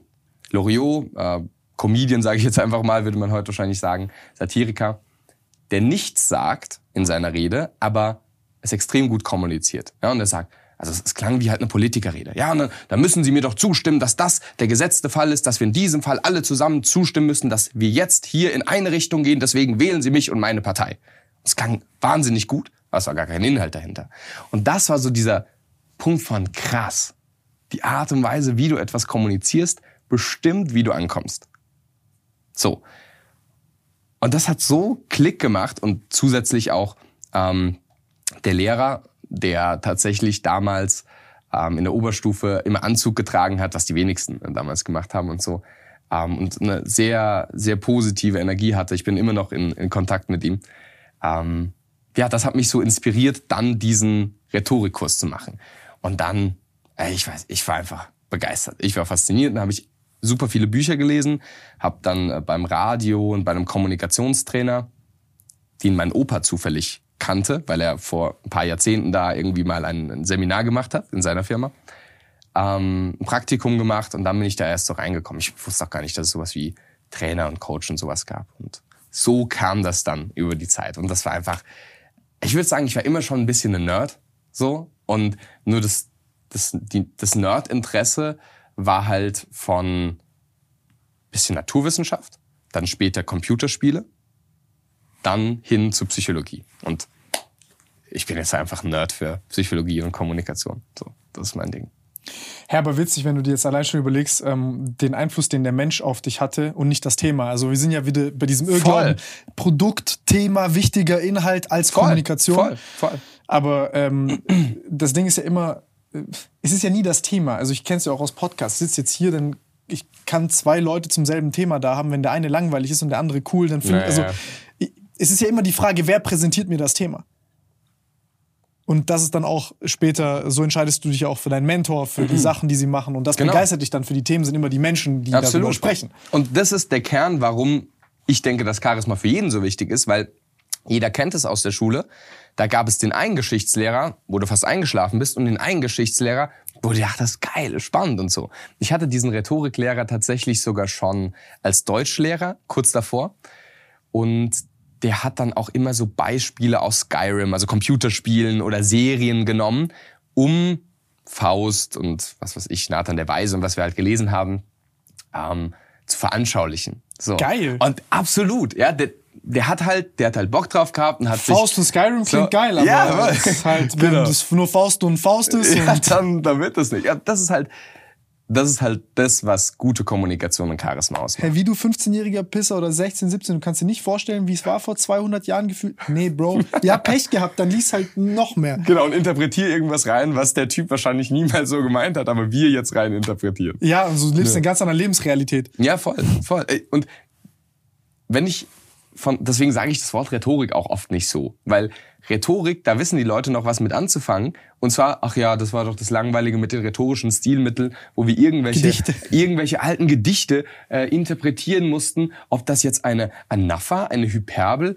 oder ein Paradoxon war. Ja, aber so funktioniert ja Rhetorik nicht. Also das ist so was ist es für falsch dich? rausgepackt. Warum hast du das dann gemacht? Also was ist da für dich so jetzt der große Sinn in, in all diesen Sachen? Charisma, Rhetorik, Kommunikationstraining? Hm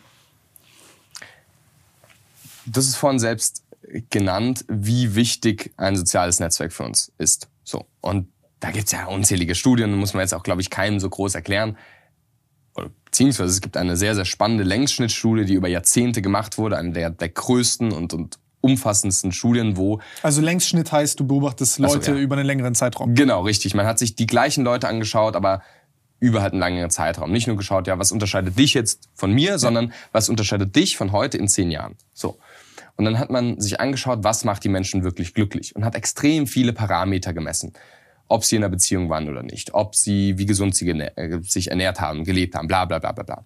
Wie viel Geld so. sie auf einer Wie viel Geld sie haben, wie, wie viele Lambos auch. Ja. Das, das finde ich auch einen wichtigen, wichtigen Faktor. Ja. Ab eins kann man überhaupt erst glücklich werden. So. Nein. Kannst du überhaupt glücklich werden? Genau. Deswegen Darüber schreibst du auch deine Doktorarbeit. Kannst du glücklich werden ohne Lambo? Ja, und die Antwort ist nein. Und das ist eine Seite und das war's. Ja. Also deswegen, ja, ich bin halt Wissenschaftler mit, mit Herz und Seele und ich kann es einfach aus eigener Erfahrung sagen. Ab drei wird's wirklich gut. Nein, aber auf jeden Fall da halt wirklich zu schauen, was macht wirklich glückliche Menschen aus. Und das Spannende war, sie haben herausgefunden, obviously, die Menschen, die am glücklichsten sind, oder der, der stärkste Vorhersager, was glückliches Leben ausmacht, ist die Qualität deiner sozialen Beziehung.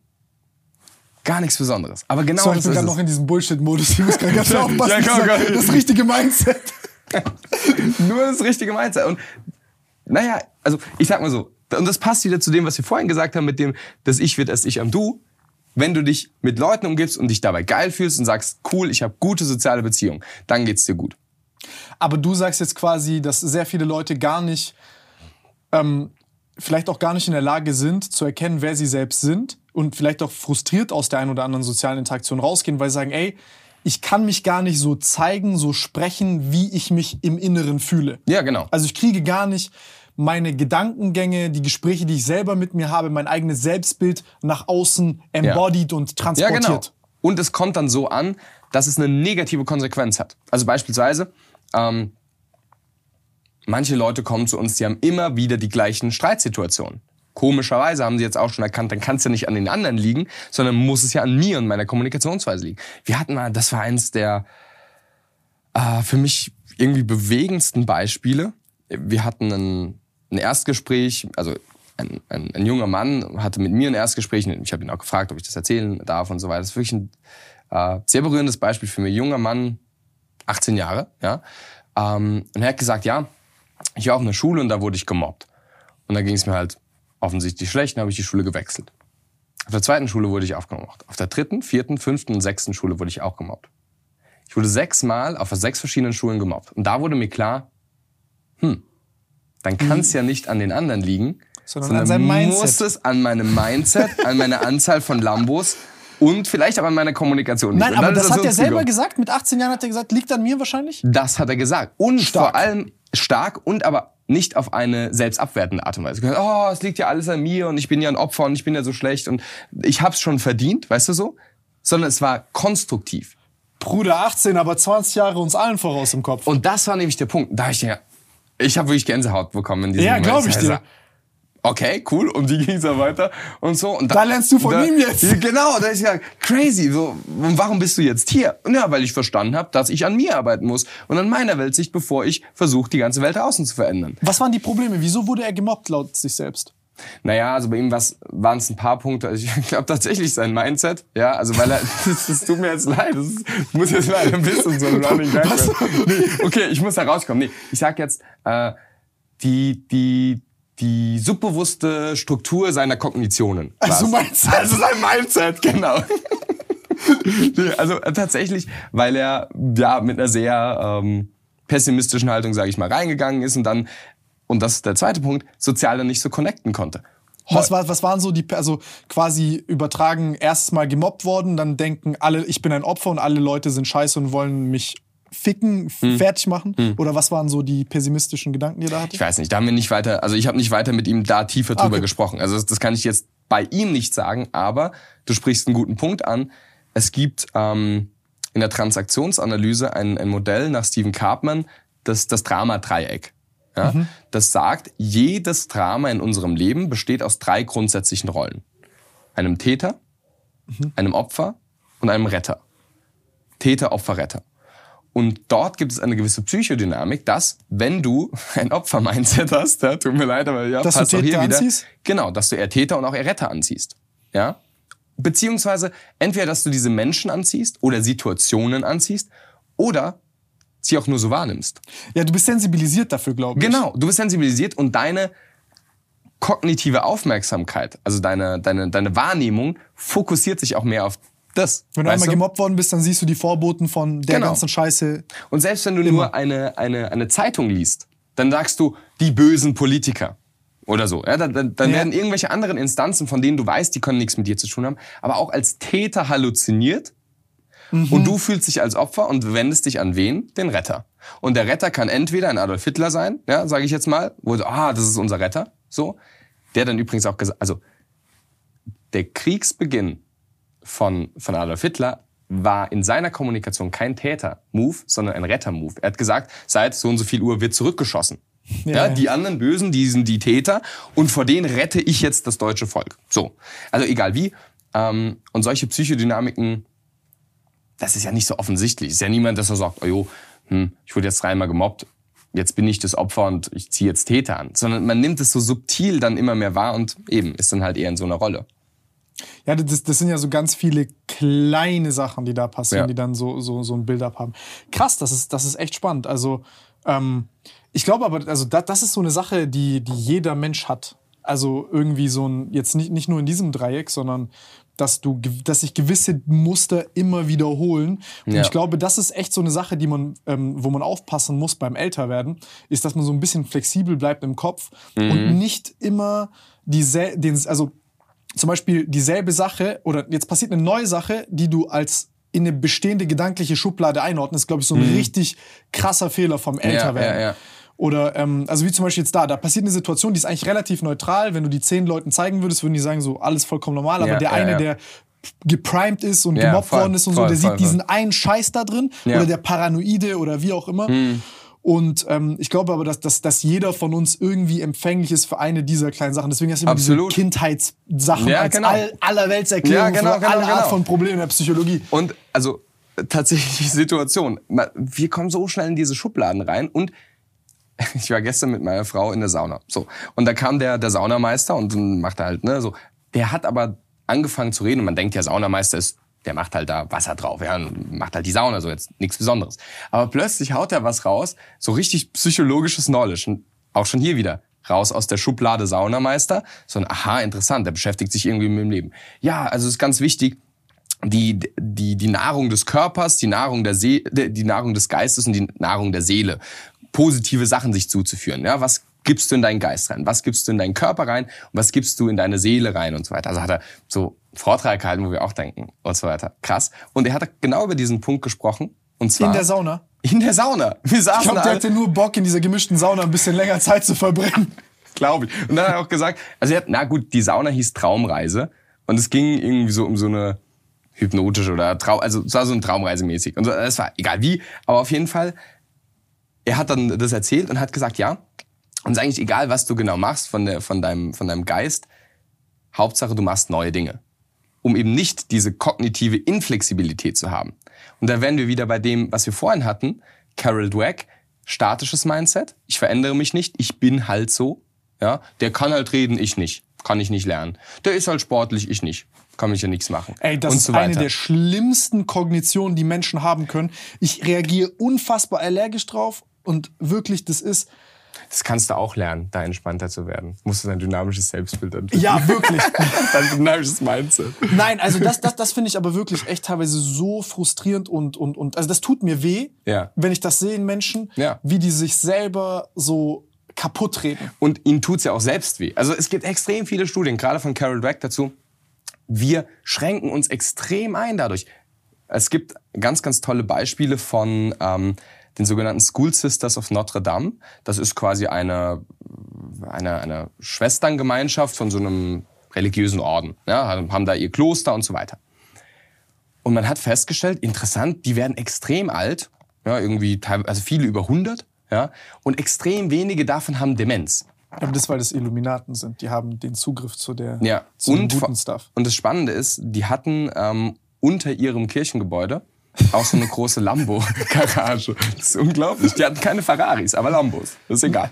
Und, und die, also die hatten äh, seltener Demenz und wurden älter. Genau, und haben gesünder gelebt. Und die haben ihre Körper der, der Wissenschaft zur Verfügung gestellt und haben gesagt, ja, schaut's euch an. Ne? So.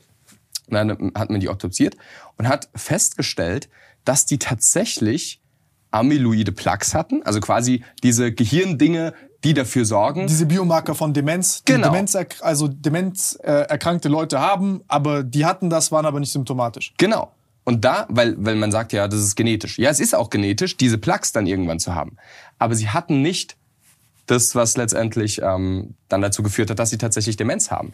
Und da hat man sich verschiedene Sachen angeschaut und so weiter. Aber letztendlich kam es zu einem großen Teil darauf zurück, herauszufinden, ach interessant, das liegt darin, dass sie so viel Unterschiedliches gemacht haben.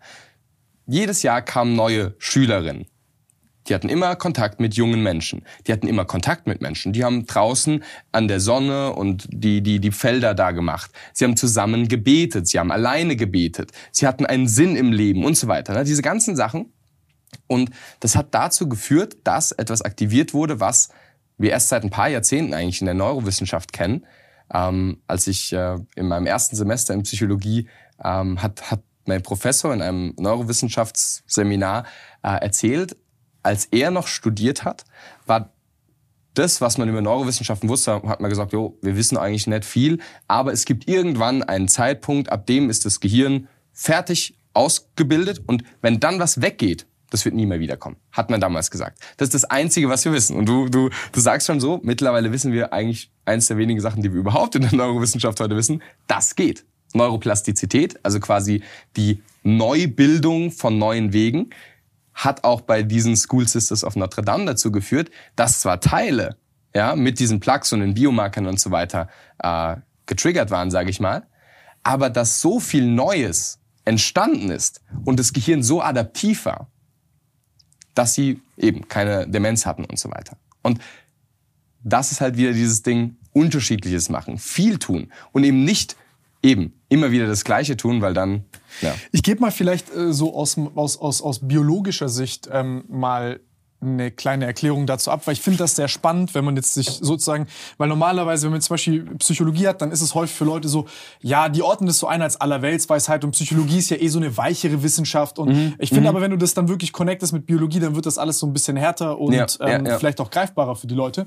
Und zwar, also ich werde das jetzt, ich versuche es mal zu erklären. Ähm, Du hast ja diese, du hast ja so eine, so, so eine psychoneuroendokrinologische Schnittstelle, heißt, du hast quasi eine Verbindung zwischen dem Hormonsystem und der Psyche übers Nervensystem. Heißt, du hast zum Beispiel in deinem, du hast in deinem Hypothalamus, der integriert sozusagen deine ganzen sensorischen Informationen aus deinem Hirn. Und ähm, wenn du jetzt permanent gestresst bist, dann hast du, äh, du hast eine viel größere Rezeptordichte in deinem, in, in, in deinem, ähm, in deinem Hippocampus. Der ist verantwortlich so für, nenne ich mal, für, für, für Lernprozesse und dein Erinnerungsvermögen. Und du hast dort einen sehr großen Turnover an Zellen. Heißt, dort hast du diese Neurogenese, ähm, die ist genau. sehr hoch. Also dort, wenn ich jetzt neue Erinnerungen formen will, dann muss ich ja immer neue Zellsubstanz genau. auch formen, damit ich die eben habe. Ja. Heißt, wenn ich vergesse, dann rekombinieren mhm. sich Pfade und es, es müssen neue Nervenzellen entstehen. Und das Interessante hierbei ist, dass dieser Mechanismus, der ist ja gestört bei Leuten, die depressiv sind oder die äh, zum Beispiel Burnout haben mhm. oder so, bei denen ist das sehr stark äh, gestört und bei denen sieht man ja häufig so negative Kognition und mhm. negative so Automatismen kognitiv. Mhm. Ähm, weil, dieser, weil, weil dieses Neulernen immer stärker eingeschränkt wird mhm. und sich das Hirn so ein bisschen auf diese, ich nenne es mal älteren Pfade äh, ähm, mhm. ähm, verlässt, weil die, weil, weil die, weil die robuster sind, weil die schneller genau, öfter gegangen leichter. sind auch. Genau. Und jetzt das ganz Spannende ist hier, du hast ähm, das funktioniert über, du hast so, so Glucocorticoid-Rezeptoren, also CRH, ähm, quasi, du hast viele von diesen Rezeptoren in deinem, ähm, in, dein, in, dein, in deinem Hippocampus und das ist sozusagen endokrinologisch die Stresssignatur von deinem Hirn. Also über, über diesen Weg sagt, wird quasi psychologisch kommt das Feedback, du hast die kognitive Bewertungsebene, dir und mir passiert dasselbe, aber du bist gestresster, weil deine Erklärung ist, oh mein Gott, das ist jetzt ein Alles- oder Nichts-Szenario. So wie genau. zum Beispiel typisch Burnout-erkrankter Typ oder so ein Depressiver ist alles oder nichts jetzt, du bist ja. hart gestresst und ich habe eine andere Erklärung dafür. Heißt, bei dir wird hast du dann, du hast einen Anstieg dieser Glukokortikoide und die gehen dann über die Hypophyse, die Hypophyse dann über, das, über die Nebennieren und dann hast du wirklich einen Anstieg von Cortisol. Und das Spannende hierbei ist jetzt aber, dass du dann über diesen zellulären Weg tatsächlich diese, diese Genese von Nerven unterdrückst. Mhm. Und jetzt ist das Interessante, aber wenn wir auf Verhaltensebene gucken, heißt also nur dein Belief, ja. wie du den Stress interpretierst, ja. führt nachweislich zu genau Voll. dieser endokrinologischen Absolut. Ausschüttung. Und jetzt guckst du auch, okay, jetzt ist das Zweite. Du äh, sagst, du musst immer neue Sachen machen. Jetzt die Frage, warum funktioniert das nicht? Also das finde ich so spannend. Warum ist es jetzt zum Beispiel so, dass du nicht äh, dass, dass du kein, dass du Schwierigkeiten hast, neue Erinnerungen zu formen und so, ist, ähm, du hast dieses BDNF-Signaling ist gestört. Also du kennst, vielleicht habt ihr wahrscheinlich da auch gehabt, ist das ähm, quasi diese Nervenwachstumsfaktoren. BDNF ist eins, so sage ich mal, der potentesten und so, ist super wichtig, damit du eben äh, einen intakten Zellstoffwechsel hast, sich Nervenzellen neu vernetzen können und so weiter und so fort. Heißt, willst neu lernen, also müssen sich die Zellen neu rekombinieren und entstehen. Und ähm, das hast du nachweislich zellulär kannst du das beobachten bei Leuten, die neue Sachen machen, äh, einen neuen Weg gehen, Mhm. Genau. Sport machen zum Beispiel Ja, ist sehr ja, wichtig ja. dafür. Und all diese Flexibilitätsgeschichten, also wenn wir sagen, jemand, also da- das finde ich bildlich so stark, wenn du sagst, jemand ist flexibel, Mhm. dann siehst du das ja hier, okay, der ist anpassungsfähig in einem kurzen Zeitintervall. Survival of the fittest, anpassungsfähigste. Ja. Genau. Und das finde ich dann so spannend, also sorry für diesen bisschen langweiligen, längeren Exkurs, finde ich aber so spannend, wenn du wirklich für diese einzelnen Sachen, die du beschreibst, zellulär Evidence findest Genau, dafür. ja. Und wenn, wenn du jetzt den langweiligen Teil übernehmen hast, dann kann ich ja jetzt den interessanten wieder nehmen. Ja. Nee, aber tatsächlich, wenn du jetzt die, die biologische Seite erklärt hast, jetzt gehe ich nochmal wieder rüber zum psychologischen. Du hast das Thema Stress genannt und auch wie Unterschied, wie die gleiche Situation unterschiedlich interpretiert werden kann. Es geht sogar noch eine Ebene, und zwar, wie man überhaupt Stress sieht. Es gab eine, ich glaube Forscherin war es, ich habe ich hab den Namen gerade nicht im, Kopf, aber das ist mir direkt gekommen. Ähm, die hat so damals gesagt, ja, Stress ist das neue Rauchen. Ja, so, ne, so. Und dann hat sie aber herausgefunden, okay, es gibt aber auch Leute, die sind unter Stress irgendwie, also unter Stress, ja, unter stressigen, herausfordernden Situationen irgendwie aktiver und, und da ist mehr Neurogenese und so weiter und so fort. Dann haben sie sich überlegt, okay, woher konnte das kommen? Und dann sind sie auch wieder auf diese Bewertungsebene gegangen. Sie haben eine Studie gemacht. Einer Gruppe haben sie einen wissenschaftlichen Text gegeben von, warum Stress schlecht für den Körper ist. Ich meine, da gibt es ja viele Artikel drüber. So. Der anderen Gruppe haben sie einen Text gegeben, warum Stress, also auch Neues ausprobieren, herausfordernde Situationen dich stärker machen, aktivieren und so weiter und so fort. Beides wissenschaftlich haltbar. Unterschiedliche Meinungen, aber beide waren wissenschaftlich haltbar. Und man hat den einen den Text gegeben, den anderen den Text gegeben. Hat dann sie in eine Stresssituation gepackt. Da gibt's so wirklich sadistische Sachen, die die Psychologen sich ausgedacht haben, um die Leute zu stressen. Und dann wurden diese ganzen körperlichen Sachen gemessen. Tatsächlich hat die eine Gruppe weniger Cortisol und so weiter ausgeschüttet, die nämlich dachte, ja, Stress ist ja was, was mich positiv fördert. Es geht natürlich nicht zum hundertprozentigen. Ja, also es gibt Situationen, da, da kollabieren wahrscheinlich fast alle. Ja, aber da ist einfach so krass, allein was du über Stress denkst, allein das prägt schon, Ja. wie du damit umgehst und du hast gesagt, welche, welche Bahnen du gehst und so. Man hat ein, super spannend, äh, auch zum Thema Priming-Forschung, was gemacht.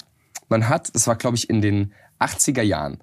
In den 80er Jahren hat man eine Gruppe von Menschen genommen, die ungefähr, was weiß ich, irgendwie vor 40 Jahren damals geboren worden sind oder wie auch immer. Und hat dann gesagt, wir brauchen sie für ein Experiment.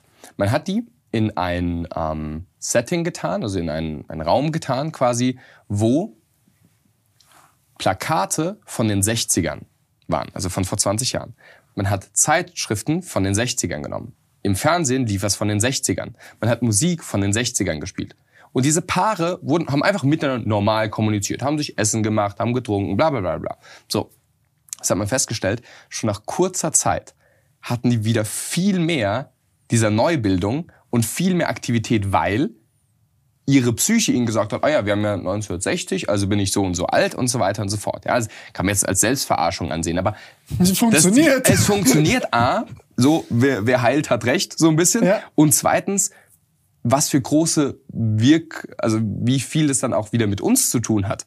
Ja, also was was wir dann auch konkret tun. Also ich glaube, viele der erfolgreichsten Menschen und so weiter haben nicht nur ein tolles Mindset und Lambos, sondern sich auch eine, eine Umgebung geschaffen an Gegenständen, aber auch an Menschen, an und so weiter, wo sie einfach das ihr bestes Selbst oder wie auch immer man das nennen will, herausbringen können. Weißt du? So, wenn wenn wenn du keine so angenehme Couch hättest und nicht unter Beobachtung wärst und ne so, dann würdest du oder nicht deine eigene Firma hättest mit über 50 Angestellten, wo du weißt, okay, die müssen auch bezahlt werden und so weiter, dann würdest du dich selbst vielleicht gar nicht dazu bringen, so viel zu tun, wenn du denkst, jo, mein Leben hat sowieso keinen großen Unterschied und ist eigentlich egal, was ich mache, ist egal. Ne? So. Wenn du diesen Sinn nicht hast, dann verkümmert halt auch dein, dein Selbst. So, und, und da wären wir wieder bei dem Thema Neues zu tun und dadurch die Psyche und dann aber auch, das ist wieder die, der Connex zu dir wieder, ähm, die Biologie tatsächlich ähm, anders auszurichten.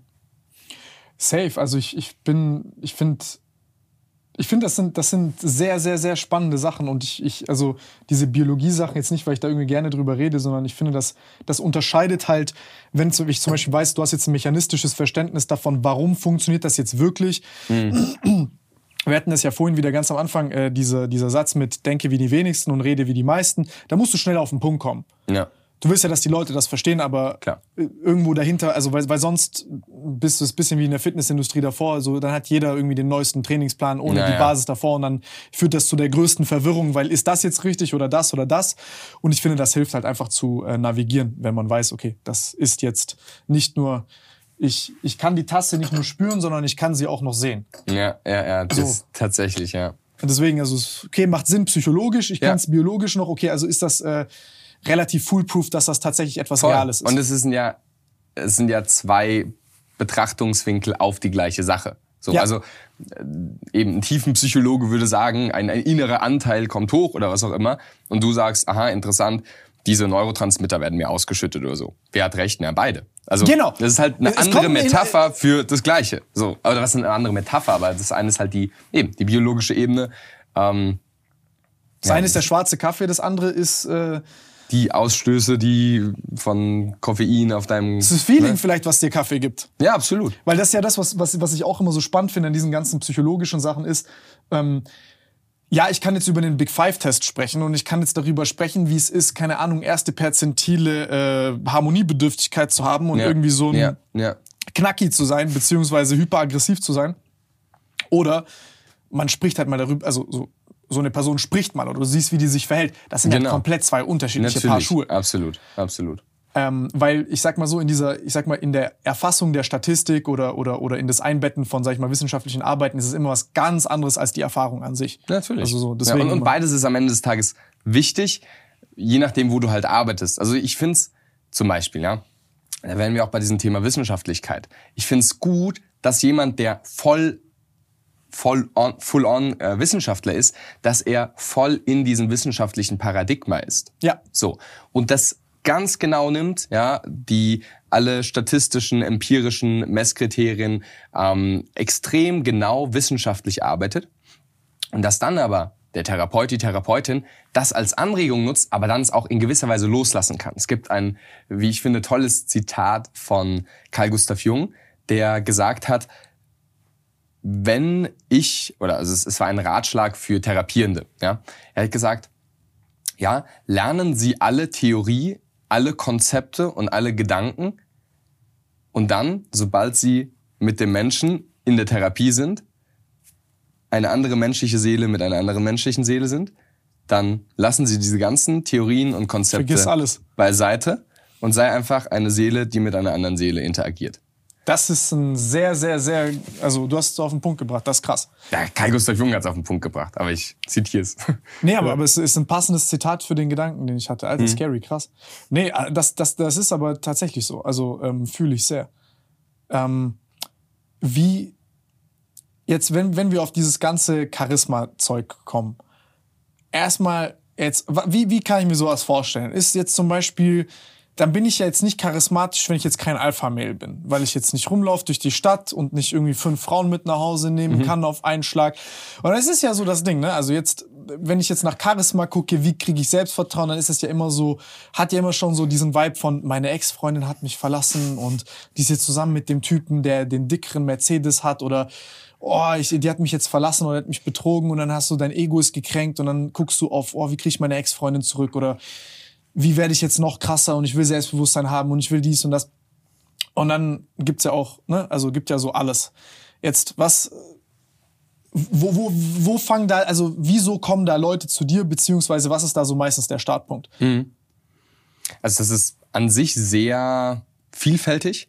Ich würde sagen, der Startpunkt, also wenn ich mir jetzt mal die Leute bei uns in den tiefgehendsten Programmen anschaue, das sind meist junge Männer, 20 bis 30 Jahre alt, ja, die entweder gerade im Studium sind oder den, den Start ins Berufsleben schon geschafft haben und merken, okay, ich will mehr vom Leben. Also sei es, okay, ich bin, es geht ganz gut im Beruf, aber ich kann noch, aber wenn ich dann diese Präsentation halte, werde ich dann halt doch nervös oder krieg's halt doch nicht so gut hin, eben mit meinem Chef oder Autoritätsperson zu kommunizieren. So.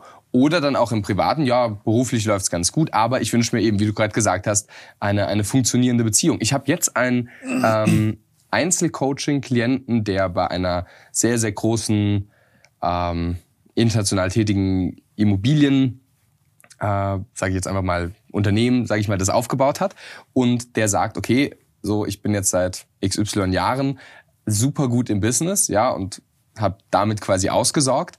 Aber äh, irgendwie privat, ich weiß gar nicht manchmal, wie ich mit den Leuten so überhaupt reden soll und so. Also es, es gibt verschiedene Ebenen. ich. So, ja, genau. Optimier Hey, mein Mindset. Wir, wir können gerne auch noch bei dir ansetzen. Ja, lass machen. Das ist interessant. Da wird, Leuten wird's, glaube ich, wird funny sein. Die Sache ist halt die, das ist dieser, dieser Grad von, ich, also die, die Arbeitsdefinition von Charisma, die wir bei uns haben im Mentoring ist, Charisma ist der Ausdruck, der Eindruck macht. Einfach als einfache Formel. Es geht am Ende des Tages oft, welcher Eindruck wird gemacht. Wie du gerade gesagt hast, Donald Trump werden manche charismatisch finden, manche nicht.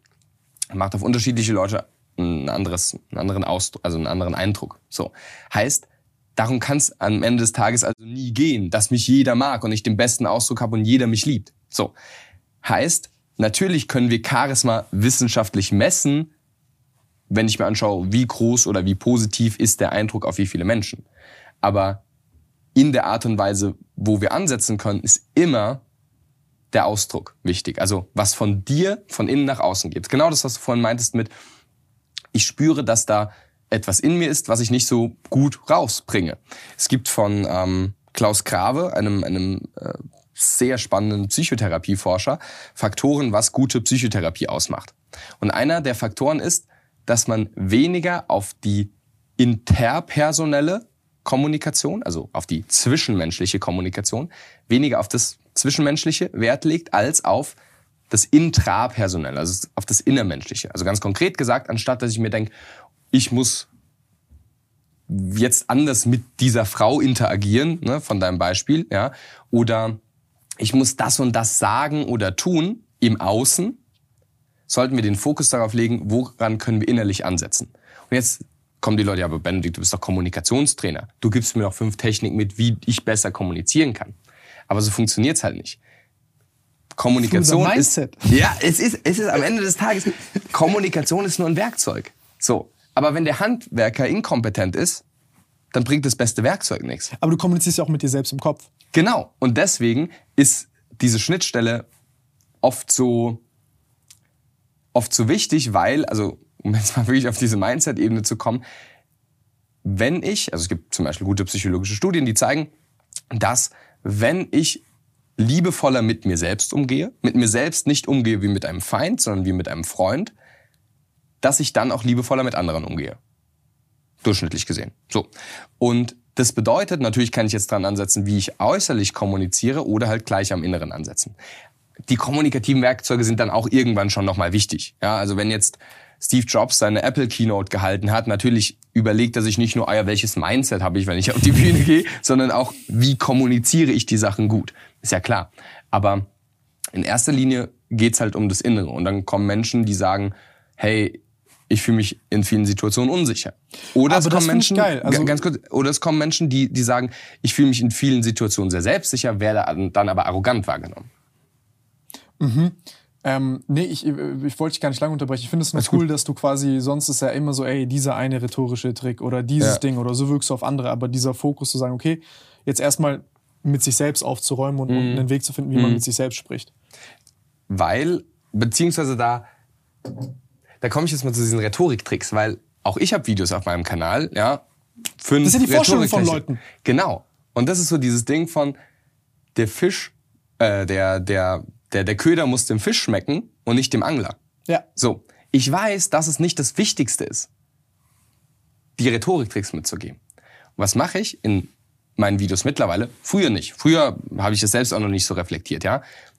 Aber mittlerweile gebe ich Rhetoriktricks mit, die aber auch was mit deiner internen, inneren Kommunikation machen. Also beispielsweise, es gibt ein, ein, ein tolles Zitat von Buckminster Fuller, der gesagt hat, ähm, wir können uns die Mühe sparen, ähm, den Leuten irgendwelche Denkwerkzeuge, Mindsets, ja, sage ich jetzt mal im Neudeutschen, ähm, zu vermitteln, sondern wir sollten ihnen Techniken mitgeben, die dann diese innere Haltung und die Denkwerkzeuge tatsächlich verändern. Ich gebe dir ein Beispiel. Ähm, wenn ich, simpler Rhetoriktrick, ja, formuliere positiv, nicht negativ. Also anstatt zu sagen, ja, gar keinen Stress, mach dir da keine Panik, das ist kein Problem für mich. Kommt auf einer subbewussten Ebene an, Stress, Panik, Problem. Mhm. Und auch äh, gibt's ja diese kinesiologischen Muskeltests und was auch immer, könnten wir jetzt testen, dass du wahrscheinlich dich schlechter fühlst, als wenn ich dir sagen würde, hey, du, alles ganz entspannt, das habe ich super gerne gemacht, lass dir Zeit damit. Inhaltlich genau die gleiche Aussage, nur statt kein Problem sage ich gerne. Statt ähm, kein Stress sage ich, lass dir Zeit damit. So. Und jemand, der diese Sätze verwendet, der kommuniziert anders mit jemand anderem, aber der kommuniziert ja auch anders mit sich.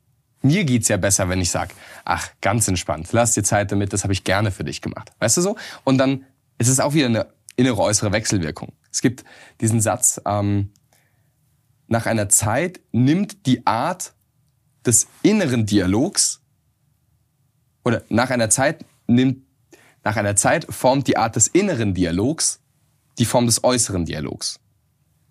Also wenn ich mich selbst nur runter mache, dann werde ich auch nach außen eher so auftreten. Ne? Das ist wieder dieses Ding von, aha, ich wurde als Opfer von außen behandelt. Jetzt habe ich ein Opfer-Mindset, ja, und kommuniziere auch eher als Opfer und eher unterwürfig, dass wieder jemand kommen kann, um diese psychologisch passende Rolle äh, anzunehmen, weil er halt äh, das Tätermuster mehr trainiert hat. Was sagst du dann Leuten, wenn die jetzt zum Beispiel zu dir kommen und sagen, ey, ich ähm, habe eine nicht selbstwertschätzende Art mit mir zu sprechen und das scheint nach außen durch? Weil ich glaube, dass das sehr vielen Leuten, sehr viele Leute haben diese Negative Self-Talk. Ja. Äh, auf jeden Fall. Und erstmal würde ich erstmal sagen, cool, dass du es überhaupt erkennst. Ja, weil die meisten Leute haben das ja gar nicht bewusst. Ja, warum auch? Wie? Ich rede doch nicht selbst mit mir. Ich bin doch nicht schizophren oder so, was sie dir dann sagen. Ja, ja, genau. So und äh, die wenigsten haben, glaube ich, auch eine Bewusstheit darüber. Ja? Ich Echt? Einen, ja, ja, ja. Ich habe einen, einen, einen guten Freund, der ist äh, Psychotherapeut und Ausbilder für Psychotherapeuten. Und der sagt, er hat eine Klientin, ähm, die, wenn er fragt, ja, was haben Sie da jetzt gerade gedacht, sagt, weiß ich nicht. Ich weiß nicht, was ich denke oder weiß gar nicht, ob ich überhaupt denke. Wo man sich denkt, crazy. Und selbst, wenn du und ich sagen jetzt ja klar, weiß ich, dass ich denke. Aber dass es diese innere Kommunikation gibt, haben wir das irgendwo in der Schule gelernt oder so? Nö, wahrscheinlich haben wir es durch irgendwelche Videos oder Bücher uns angeeignet. Und für uns ist es das Normalste der Welt. Natürlich habe ich einen inneren Dialog. Ja, aber viele haben erstmal nicht die Bewusstheit oder sie wissen, ja, ja, den habe ich, aber der ist negativ. Und jetzt mal angenommen, da würde jetzt jemand zu mir kommen. Erstmal schon mal gut. Ähm, und wenn jetzt jemand kommen würde, dann würde ich mir erstmal anschauen, die, die sogenannte positive Intention dahinter, also die positive Absicht zu finden. Mhm. Beispiel, anstatt den Andrew Tate in den Keller zu sperren, hol ihn mit an den Tisch. Was du vorhin gesagt hast. Das ist auch mit dem Ding so. Wenn du sagst, oh, böser Self-Talk, das darf nicht sein, hm. hey, den kannst du nicht, das ist genauso wie, denk nicht an den blauen Elefant. Und plapp ist der blaue Elefant da. So. Wenn ich sage, denk nie mehr negativ, das geht ja nicht von heute auf morgen weg. Diese neuronalen Wege sind gegangen. Und anstatt diesen negativen Self-Talk als das Problem anzusehen, und das ist halt eine hypnosystemische Grundidee, es geht niemals um den Inhalt, sondern die Beziehung, die du zum Inhalt hast. Also konkret gesagt, nicht der negative Self-Talk ist das Problem, sondern die Beziehung, die du dazu hast. Wenn du einfach denkst, okay, interessant, ich habe so paar verschiedene innere Anteile. Der eine ist so dieser innere Kritiker, der ist dafür da, dass ich in schwierige Situationen eher mal nicht reingehe. Das ist evolutionsmäßig irgendwie wichtig gewesen damals, ja. Und der gibt mir halt so kritische Ideen und, und hält mich am Boden und lässt mich nicht arrogant werden, ja, und so. Und dann habe ich aber noch einen anderen, das ist so der innere Aufwärter, ja, der sagt, oh, du bist toll und du schaffst es und so. Und manchmal höre ich mit dem zu und manchmal mit dem. Dann wird einem bewusst dieser Satz von, glaub nicht alles, was du denkst. Mhm. Und das ist genau die erste Intervention, die ich da machen würde. Eine sogenannte, äh, in der, in der ähm, Akzeptanz- und Commitment-Therapie würden wir das eine, eine Diffusion nennen. Also, dass wir uns nicht mehr verbinden so mit diesem Gedanken, Entkopplung, genau, dass wir quasi sagen, ich bin nicht dieser Gedanke, sondern ich habe diesen Gedanken durch eine innere Programmierung oder was auch immer, die dann halt irgendwie innerlich Kennt man so ein bisschen vom Meditieren. Genau. Und das ist auch wieder verschiedene Seiten, ja, äh, in, also es gibt, Also nicht gibt, identifizieren mit seinen eigenen Gedanken. Genau, ja, da gibt's, also das, das haben die Buddhisten schon vor tausenden Jahren gesagt, identifiziere dich nicht mit deinem Denken. Das sagen wir jetzt in der äh, Akzeptanz- und Commitment-Therapie nennen wir es Diffusion. Im NLP würden wir es äh, Dissoziation nennen. In, in anderen äh, Kreisen der Psychologie würden wir sagen, es ist eine, eine innere Distanzierung von diesen Dingen und was auch immer. So, also wieder unterschiedliche Perspektiven aufs Gleiche. So. Boah, das, das oh, ich, ich habe aus sehr vielen Perspektiven äh, finde ich das extrem interessant. Du, kann ich kurz auf Toilette gehen? Ich hab Wollen wir denselben kurz Gedanken gehabt. Ja, perfekt, siehst du mal. Nee, ich meine, wir machen ja die ganze Zeit diese Jokes über Mindset und so. Mhm. Äh, wir hatten es gerade. Aber es ist ja egal, was du dir jetzt anguckst. Zum Beispiel bei chronischen Schmerzen ist das Katastrophisieren, also so eine Kognition. Mindset Mhm. Ja, voll. ähm, heißt, keine Ahnung, du hast jetzt einen Schmerzen, so, uh, was kommt da? Das wird noch schlimmer. Und Ja, so ja, dieses. Mhm. Schwarzmalen. Das wird dann auch zu so einer selbsterfüllenden Prophezeiung, so dass dann zum Beispiel auch körperlich, was dann passiert ist, dass du ja ähm, sozusagen deine Aufmerksamkeit trainierst, viel reaktiver zu sein zu jedem Ja. aversiven Reiz. Und äh, selbst bei zum Beispiel auch Frauen, die so Magersuchtsprobleme haben oder so, so diese äh, Espresso-Sucht, glaube ich, ist auch so, dass sie dann irgendwann viel bewusster werden, was ihre so ähm, ähm, den Darminhalt angeht und so, so viel mehr so Gefühle haben, was, was die äh, so eine größere Sensitivität, wenn sie so ein Völlegefühl und ähm, bei Schmerzen dasselbe. Und ja, wir machen die ganze Zeit Jokes darüber, weil Ja, dann ja, irgendwelche Idioten über Mindset, Mindset, Mindset quatschen. Mhm. Aber äh, ja, wenn man dann substanziell darüber redet, dann ist es dann so, yo, ja. es, es kommt halt wirklich oft wieder darauf, ne, am Ende des Tages runter, weil, und das hast du ja vorhin selbst erläutert, diese Mindset-Thematiken, die triggern dann ja wieder biologische Prozesse tatsächlich. Nur das Problem ist dann halt, sobald man undifferenziert damit umgeht, ja, so wie äh, Mindset, also arbeite an deinem Mindset ist wie so eine Bombe und je, auf jedes Problem werfe ich diese Bombe drauf. Genau. Da, obwohl eben, wie vorhin, also ganz am Anfang, diese Studie von das ein positives Mindset sich einzureden, oft genau das Falsche sein kann, weil es die kognitive Dissonanz, was wir vorhin hatten, vergrößert. Und dementsprechend auf einer grundlegenden Ebene stimmt's, ja, das ist genauso wie diese ganzen, diese ganzen äh, Alltagsweisheiten, ja, der frühe Vogel fängt den Wurm, was auch immer. Da ist ja irgendeine Wahrheit drin, so dass es bis heute gekommen ist, sonst würden es ja nicht so viele Leute verwenden. Aber dann halt zu differenzieren, wann ist es wirklich hilfreich, wann ist es nur blödes Gelaber und wann ist es vielleicht auch einfach mal nicht das Mindset. Wann ist es wirklich die, die Verhaltensweise oder was auch immer. Ne? Es gibt ja also Verhaltenstherapie und so weiter viel. Ähm, und das ist halt das, was dann die, die Spreu vom Weizen, sage ich mal, unterscheidet. Das ist interessant, was du gerade sagst mit dem undifferenziert sein. Ich, ich merke das voll oft, ähm, häufig jetzt auch in so einem Arbeitsumfeld oder whatever. Da funktioniert eine Sache und dann generalisiert man und zieht so die falschen Schlüsse draus. Ja. Und dann ist es so, oh, diese eine Sache hat, nein, nein, bitte nicht. Ja, genau. So, so, Genau. so, und dann, bist du so da und du weißt so, und Ja. dann sagst du, scheiß drauf, lass einfach nicht machen. Ich habe da auch mittlerweile keinen Bock, das zu erklären. Ja, ja, ja. Aber ähm, ja, ich, ich fühle den Punkt tatsächlich sehr, ähm, weil das, das ist ein, es ist eine, ich finde es eine hochinteressante Sache. Ich muss mich nur immer auch, ich brauche das so ein bisschen zur, weißt du, was ich meine? So, Ja, so so ein bisschen um Druck, ab, ja, ja, genau. Druck, Druck abzubauen, weil, ähm, aber ich, wir waren, glaube ich, bei, ich weiß nicht, wo wir jetzt waren bei Charisma. Ich weiß es gerade nicht. Ich lasse mich, ich lass mich leiten von meiner Intuition.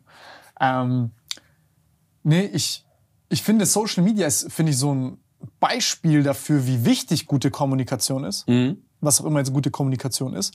Ähm, für mich persönlich ist es, glaube ich, dadurch gekennzeichnet, dass zum Beispiel jetzt früher Marken hatten ja irgendwie, sage ich mal, ein anderes, es war eine ganz andere Zeit damals, als irgendjemand eine Marktlücke entdeckt hat und dann quasi über einen Preis Sachen verkauft hat, die sonst nicht verfügbar waren. Jetzt, Ja. jetzt hast du eine Konkurrenz und du hast ein ganz anderes Mediensystem, zu dem du vielleicht nicht mehr relaten kannst. Und jetzt auf einmal nimmt irgendjemand die Kamera in die Hand und ist so wie du und spricht zu dir wie ein Kumpel. Das sind ganz andere Mechanismen. Ja, genau. Und ich glaube, das hat die Welt auch so ein bisschen aus den Fugen äh, äh, geraten lassen. Und ich finde, ich finde halt, also ich meine, der Podcast ist ja nichts anderes. Es ist ja so, zum Beispiel, du bist jetzt, du wirst eine Doktorarbeit machen, du bist Wissenschaftler, du bist aber auch Wissenschaftskommunikator. Ja. Und das sind ja zwei wirklich sehr unterschiedliche Dinge, Ja. auch wenn sie sehr ähnlich Ja. klingen. Ja, genau. Und ähm, ein Teil davon, finde ich, der halt so wichtig ist, ist einfach zu verstehen, auch irgendwo, beziehungsweise, also einfach, also es ist einfach nicht kompliziert zu machen. Also du Ja, genau. redest mit Menschen einfach. Ja, genau. Und die Sache ist ja die, ich würde sagen, ich bin sogar drei Sachen. Ich bin einmal Wissenschaftler, einmal Wissenschaftskommunikator, so in der Mitte, und dann auch Anwender. Ja. Weil als Coach oder wie auch immer, Trainer, muss ich nicht alles kommunizieren oder alles wissenschaftlich verpacken, so, sondern da geht's noch mehr um das Einfache. Weißt du, wenn ich einen Satz sag, der hilft, der was in Bewegung bringt, dann muss ich der Person nicht erklären, welche psychologischen Prozesse und damit welche Neurotransmitter, was auch immer, das ausgelöst hat. Das wissen wir auch oft gar nicht ganz so genau. Das wissen wir nicht, nein. Genau. Da- Und das ist so, okay, cool. Wir haben jetzt mit großen und, und teuren Studien diese einen Zusammenhang gefunden, wie Serotonin darauf, auf diese, was weiß ich, aber es ist alles viel zu komplex. Und das ist halt dieses, dieses, Das hat halt vielleicht in zehn Jahren praktische Implikationen. genau, und das ist dieser Schieberegler von ähm, Praxis und Genauigkeit. Ja, genau. So, und mh, in der Wissenschaft bin ich voll bei der Genauigkeit, sage ich mal. Okay, gut, ökologische Validität, aber und natürlich auch das Wissenschaftliche im Anwendbaren, aber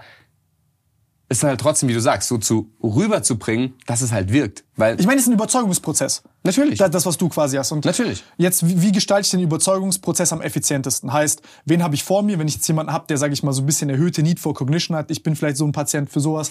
Heißt, in mir musst du es vielleicht drei, um drei Ecken also genauer erklären, nenn Genau, ich's mal, ja. damit es bei mir wirklich verankert ist und Ja, damit es ja, jetzt halt nicht so ist, so, so. Bruder, Zauber. vertrau mir und Ja, ja, Walla mach Zusatzversicherung und äh, ja. Ja. Und ja, mein Cousin hat auch so gemacht und äh, ich schwöre. Und auf der anderen Seite muss ich sagen, ähm, finde ich aber auch, dass die, die Wissenschaft hat sich da auch in ihre, hat sich da auch so, finde ich mal, so, so, so, so ähm, einen kleinen eigenen Arroganzberg aufgebaut, was man zum Beispiel bei Postel damals gesehen hat. Ja. Weil die sind ja auf den hereingefallen, weil der, Ja. sag ich mal, das war ja die perfekte Camouflage. Ja, genau. Der ist ein soziales Chamäleon von, von all diesen Idioten, die sich äh, haben selber gerne reden hören. Ja, genau. Und die dann so super kompliziert äh, Ja, Sätze und Diese Konstrukte. Doktorarbeit, die, ne, dieser Titel, den er immer wieder nennt und so weiter. Ja, ja. Und das, das fand ich dann so, also, da, da, also was ich sagen will ist, ähm, diese Direktheit ist ja auch, hat auch so einen protektiven Mechanismus, weil es ist so, okay, es ist so die, das Angenehmste an Leuten, die einfach gestrickt sind und keine Zeit haben für eine lange Erklärung, keinen Bock drauf haben, ist so, Mhm. Ja. okay, was soll ich jetzt tun? Genau. Und die Sache ist die, wir alle sind ja manchmal diese einfachen Leute. Neun- 95 Prozent des Tages Genau. sind wir die alle. Du- Egal, ob du Arzt bist, Richter bist, Politiker bist, alle sind so. Auch Genau. wenn sie es nicht gerne hören wollen. Genau. Da gibt's, ist, du hast gerade Überzeugungsprozess gesagt, das sogenannte Elaboration Likelihood Modell.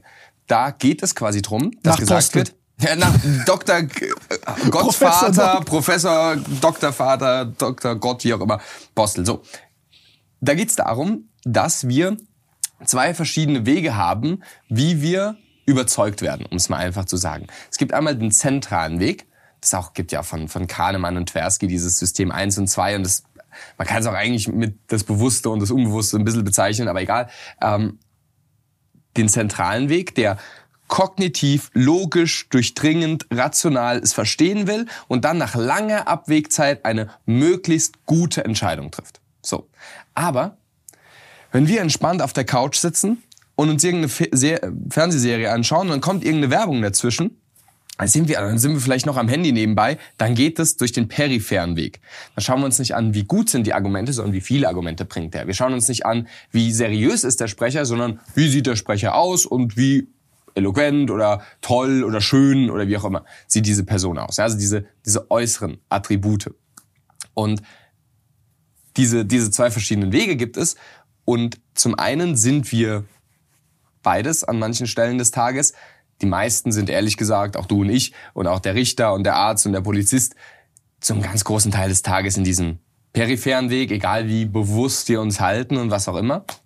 Hängt Ähm. immer davon, guck mal, du hast 24 Stunden Zeit und du kannst nicht aus jeder Entscheidung Natürlich, eine, es eine, ist einstündige es ist, Analyse machen. Es ist eine Vereinfachung unseres Geistes, wir könnten sonst gar nicht funktionieren. Aber das Spannende ist dann, das ist wie eine Bonuskarte, es die du einmal am Tag ziehen kannst. Genau, richtig. Und dann hast du deine ganzen kognitiven Energien dafür verbraten und dann kommt wieder das andere. So.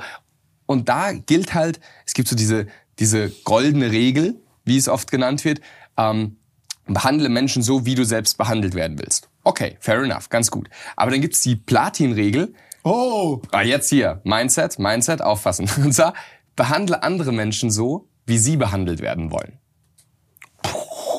Und das ist aber woher genau weiß das ich, wie Ding. sie behandelt werden wollen?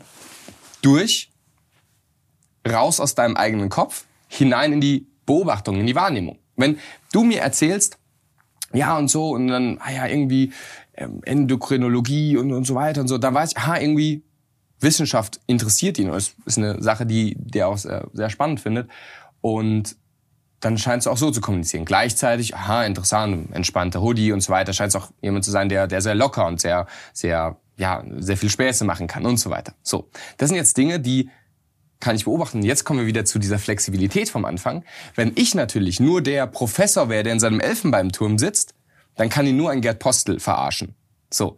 Aber je besser ich kommunizieren will, je mehr Menschen ich erkennen kann und auch anders kommunizieren kann, dass du mit Rin anders kommunizieren kannst mit mir, als mit mir, als mit Gerd Postel in dem Interview. Weißt du?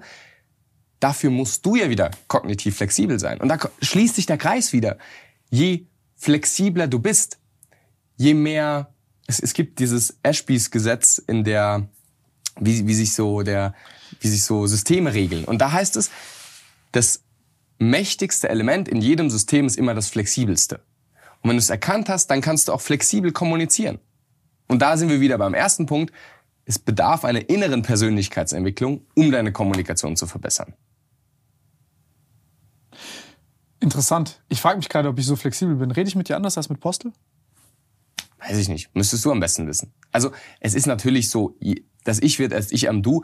Natürlich bringen wir uns selbst auch immer mit. Ja, also ja. du redest nicht ganz, ganz anders. So ja, und, und, darum, es geht ja auch nicht darum, äh, sich jetzt so anzupassen, dass du jetzt hier plötzlich ganz, ander, ganz anders bist als mit Postel. Aber wenn das Gespräch mit Postel oder mit Jack Nasher oder mit Rin oder mit mir funktioniert, dann scheinst du ja flexibel genug zu sein. Oder der andere ist flexibel genug, ist ja auch egal. Ja?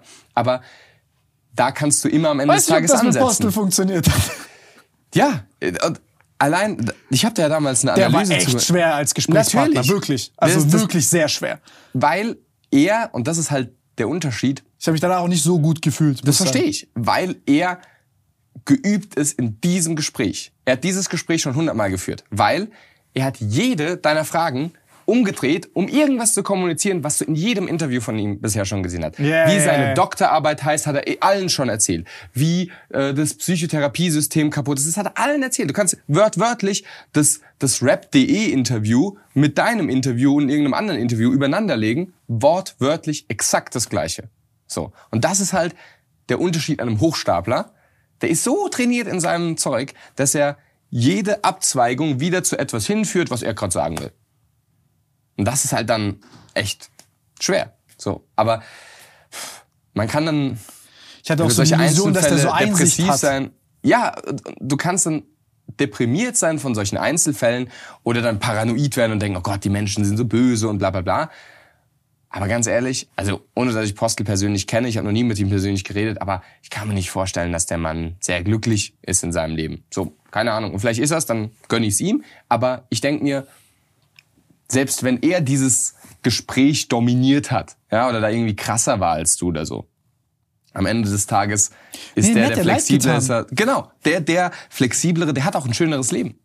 Der hat mir, der hat mir krass leid getan, weil ich halt so irgendwie so, ich denk so, warum, keine Ahnung, äh, ich habe ich hab mir nur eine Frage zum Beispiel rausgesucht, um den zu, also ich dachte, das wird den triggern, hat das auch, aber er hat, äh, als ich ihn gefragt habe, ähm, keine Ahnung, der Patient irgendwie, ich, ich habe den halt nach, also quasi gefragt, wenn du dem da Antipsych, ich glaube Haloperidol oder so, kriegt er in der Psychiatrie und das ist so einer der wirklich, äh, gibt wenige psychiatrische Not, Notfälle, wo Leute sterben können.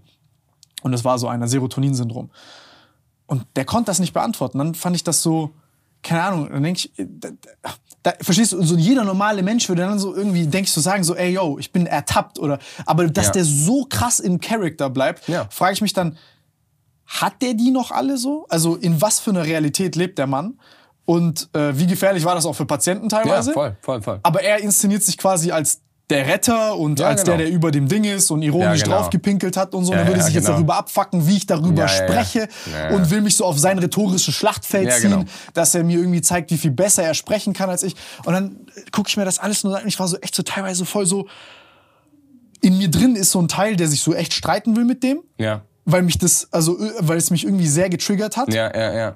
weil es äh, irgendwie so auch destruktiv ist, aber ich Mhm. dann, dann denke ich einen Schritt weiter und denke mir so, der muss ja auch krass verletzt sein oder sich Mhm. irgendwie minderwertig fühlen, dass der, also dass es dem in dem Alter noch so wichtig ist, so von der Öffentlichkeit wahrgenommen zu werden, voll, voll. wo ich mir so denke, Bruder, hä? Mhm, Und, und dann hatte ich auch Respekt vor dem Alter und ich saß dann so da und ich war so, ich war wirklich, also in meinem Kopf, ich war danach, du konntest mich wegschmeißen ja, eine Stunde, weil ich war so echt so, ich war so, ich hab, ich hab da wirklich reflektieren müssen, was, wie hätte ich in dieser Situation reagieren sollen? Mhm. Hätte ich jetzt konfrontativ sein sollen mit dem, hätte ich das jetzt lustig machen sollen? Hätte ich da entspannt sein sollen? Weil du bist ja, du hast ja auch immer dann Leute, die kommentieren und denken so, oh mein Gott, Ja. das ist damit davongekommen oder so. Ja, ja, ja. Ne? ja. Aber ey, das, das war wirklich, also, das war anstrengend. Aber es gibt, es gibt so ein, ein tolles Wort dazu von, ich glaube, Thich Nhat Hanh war es, der sagt, weißt du, überleg mal, du hast eins, zwei, drei Stunden mit dem verbracht. Der muss den ganzen Tag 24 Stunden mit sich selbst verbringen. So. Würdest du die We Rolle wechseln wollen? Nein. Du bist lieber du als Gerd Postel, weil was hat er für ein Leben? Ne? Wenn wir dazu kommen, dass die sozial, dass die Qualität deiner sozialen Beziehungen dein Lebensglück ausmacht. Der hat doch, also wenn, wenn er jedem die Story auftischt, für jeden ist er der Gerd Postel. Aber hat eben. nicht jeder Mensch so einen, so einen ungesunden Anteil an, ich nenne es mal Gerd Postel in sich? Also ich glaube, dass das, also das ist mir zum Beispiel krass aufgefallen, dieses, ich nenne es mal Social Games spielen. Mhm. Weil du so sagst, okay, gibt eine soziale Hierarchie und um einen Platz nach oben zu kommen, muss jemand anderes einen Platz runtergehen und so ein bisschen dieses, ich nenne es mal äh, so, so ein Nullsummenspiel mäßig. Das habe ich nicht gesagt. Will ich nicht sagen. Nein, nicht, nicht, dass du das sagst. Ach so, ja. Okay. So, so, sondern äh, was, was ich damit sagen will, ist, ähm, wenn wir jetzt auf dieses Thema kommen, Rhetorik, Charisma, Kommunikation und all diese Sachen, ist es ja nicht so, dass man das macht, weil ich jetzt das Zentrum von jeder Aufmerksamkeit sein möchte oder Ja. es gibt ja, sag ich mal, diesen narzisstischen Anteil Ja. irgendwo, den, ich sag ich mal, jeder Mensch irgendwo hat oder nicht hat ja. ähm, wo man sagt, ich, ich, ich, ich, ich glaube, das ist ja am Ende des Tages Aufmerksamkeit und Liebe sind da fast interchangeable Ja, genau. irgendwo. So. Und man sagt, ey, ich, ich krieg das jetzt hin durch diese Kommunikationstricks und so weiter und so fort. Oder, oder durch eine Statusinszenierung Ja, genau. beispielsweise. Ja. Und ähm, ist das etwas, wo du jetzt zum Beispiel sagst, ey, weil du hast vorhin sowas gesagt, so nach dem Motto, so sinngemäß, gib den Leuten das, was sie wollen und dann was sie, das, was die brauchen? So mit dem Köder, glaube ich, hast du das so mäßig gesagt? Mhm. Ja, also ich glaube, der Köder muss dem Fisch schmecken und nicht dem Angler. Mhm. Damit meine ich, dass Titel und Thumbnail auf YouTube, ja, die Leute ansprechen müssen. Weil, Mhm. weil sonst kann ich die tollsten Ideen kommunizieren, aber es interessiert keinen. So. Während wenn ich das, das, ne, Treffende Brücke. finde, genau, die Brücke. Und dann, wenn sie aber bei mir sind, sage ich mal, im Video, dann will ich es natürlich trotzdem immer noch so machen, dass und ich schaue mir auch keine langweiligen Videos an. Warum sollte ich? So, Ja. also natürlich sollte ich es spannend aufbauen, irgendwie relatable oder was auch immer. Und gleichzeitig kann ich ja im Video dann schon Inhalte vermitteln, die sie auch brauchen. Ja, so. Und das ist halt so ein bisschen der Punkt in der oder der Unterschied von dem YouTube, ich spreche tausende Millionen Menschen an, von wirklicher Coaching-Arbeit. Bei dem einen sollte ich was sagen, wo ich sage, hey, wenn das die Menschen glauben und denken, hilft es hoffentlich möglichst vielen von ihnen. So, es ist wie ein Werkzeug. I hope you like it. Das ist genau wie dieses mit der positiven Kommunikation, was wir hatten. Ich glaube, wenn die Menschen insgesamt mehr positiv formulieren würden als negativ, würde es den meisten Menschen helfen. So, ne, also anstatt zu sagen, keinen Stress, zu sagen, eben, ganz entspannt. So, ich glaube, das würde extrem vielen Menschen helfen. Deswegen gebe ich es in einem YouTube-Video mit. Wenn aber jemand bei mir im Coaching oder sowas ist, dann differenziere ich da sehr stark. Wir haben zum Beispiel einen, ähm, jetzt gerade bei uns im Coaching, äh, muss ich dran denken, der hat, der hat gesagt, ja, ich habe dann so, wie war's? Genau, also er ist dann manchmal auf, auf der Bühne und wenn er präsentiert und so weiter, dann hat ihm mal einer gesagt, er hat so einen, ich weiß nicht, narzisstische Ader, so Aufmerksamkeitsgeilheit, hat jemand anderes zu ihm gesagt. Und dann, ich gesagt, wie geht's dir damit? Ja, eigentlich ganz gut. Und das ist an sich jemand, der ein, ein unsicherer Mensch ist. Das ist kein Gerd Postel, kein Narzisst. Und dann denke ich mir, das tut dir sogar eher gut. Und dann gibt's aber andere, ja, die so, ah nee, damit habe ich, ich will noch mehr gesehen werden, die so arrogant sind und das nicht raffen, dass diese Aufmerksamkeitsgeilheit eigentlich gerade das ist, was ihr Charisma killt, weil sie von Leuten als Aufmerksamkeitsgeil oder wie auch immer empfunden werden. So. Und da ist es halt wieder sehr, sehr individual basiert, wo ich, wo ich halt ansetze. Ähm, Ja, ich habe halt hier häufig so das Gefühl, dass in diesen Sachen, wenn Leute so einen, sag ich mal, persönlichkeitstransformativen Prozess, äh, ich meine, Persönlichkeitsentwicklung ist ja nach Mindset direkt das nächste so Meme-Wort. Ja, genau. ja, ja, voll. Ähm, weil was, was, was heißt das letzten Endes? Aber ich sag mal so, jetzt, was ich da spannend finde, ist über die Grundlagen zu sprechen, weil die sind echt, finde ich, bedeutsam. Ja, genau. Ähm, ich finde zum Beispiel so eine Sache ist, weil das hört man jetzt auch, es, ey, ich muss auf, das sind alles so Kalendersprüche. Aber ich habe halt häufig das Gefühl, dass Leute so ein bisschen sich selbst da verraten und irgendwie sich ihre gesamte Persönlichkeit wegen ein bisschen Negativität mit über Bord schmeißen wollen. Ja. Und sagen, ich will das nicht sein. So.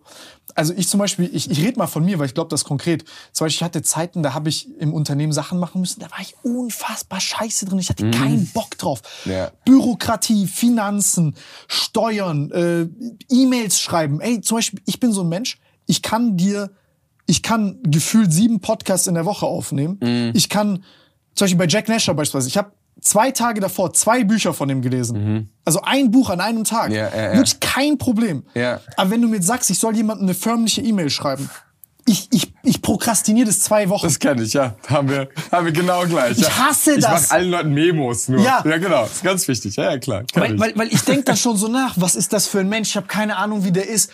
Aber so, ich kann da nicht ich selbst sein. Ich kann da auch nicht loslassen.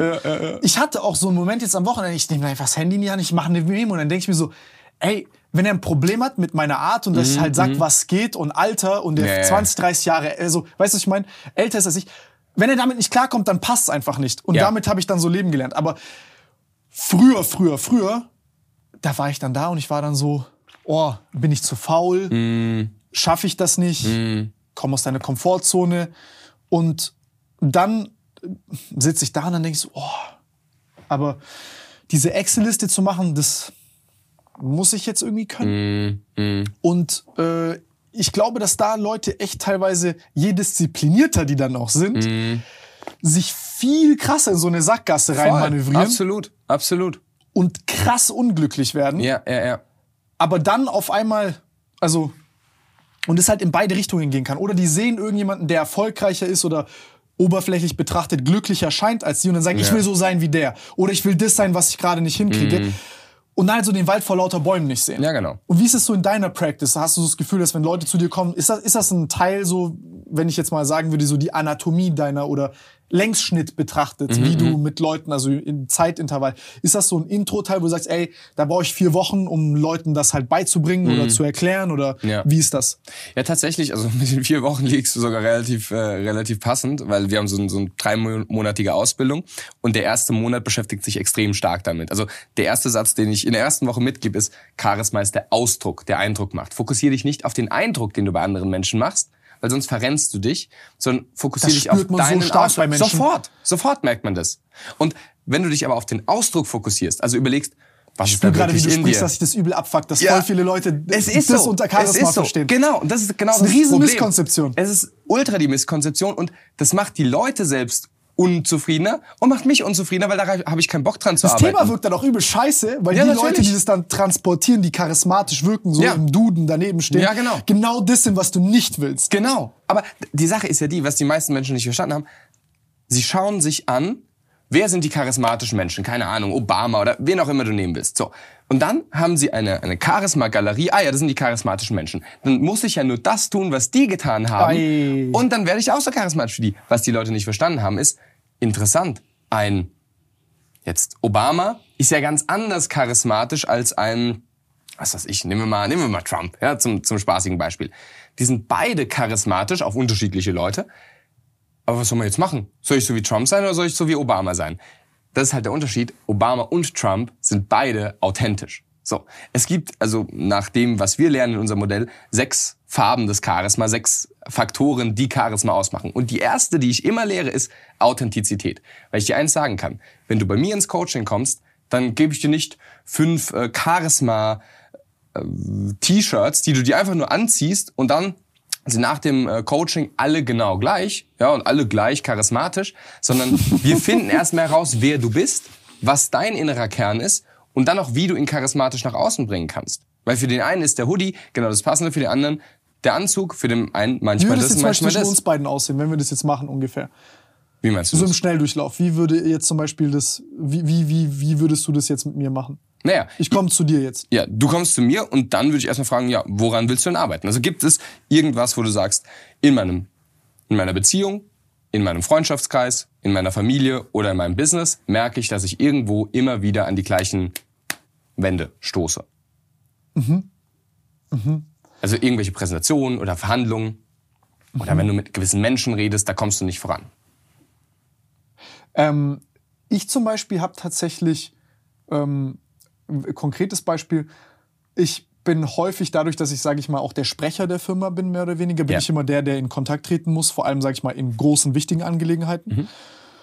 Ähm, hab sowas echt mittlerweile fast wöchentlich. Mhm. Und das sind dann, also muss dann auch wirklich reden mit Leuten, die, also da wird's hier fast schon schwindlig, was die in ihrem Leben erreicht haben. Mhm.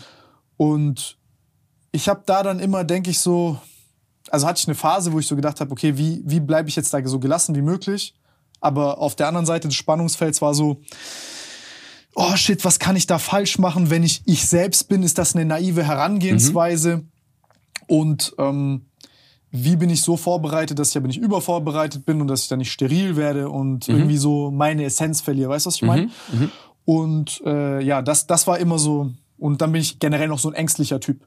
So heißt, für mich ist es, ich will eigentlich so schnell wie möglich menschlich mit den Leuten warm werden. Heißt, ich zum Beispiel bin nie interessiert, groß mit Menschen zu verhandeln, sondern ich nehme gerne immer die Abkürzung.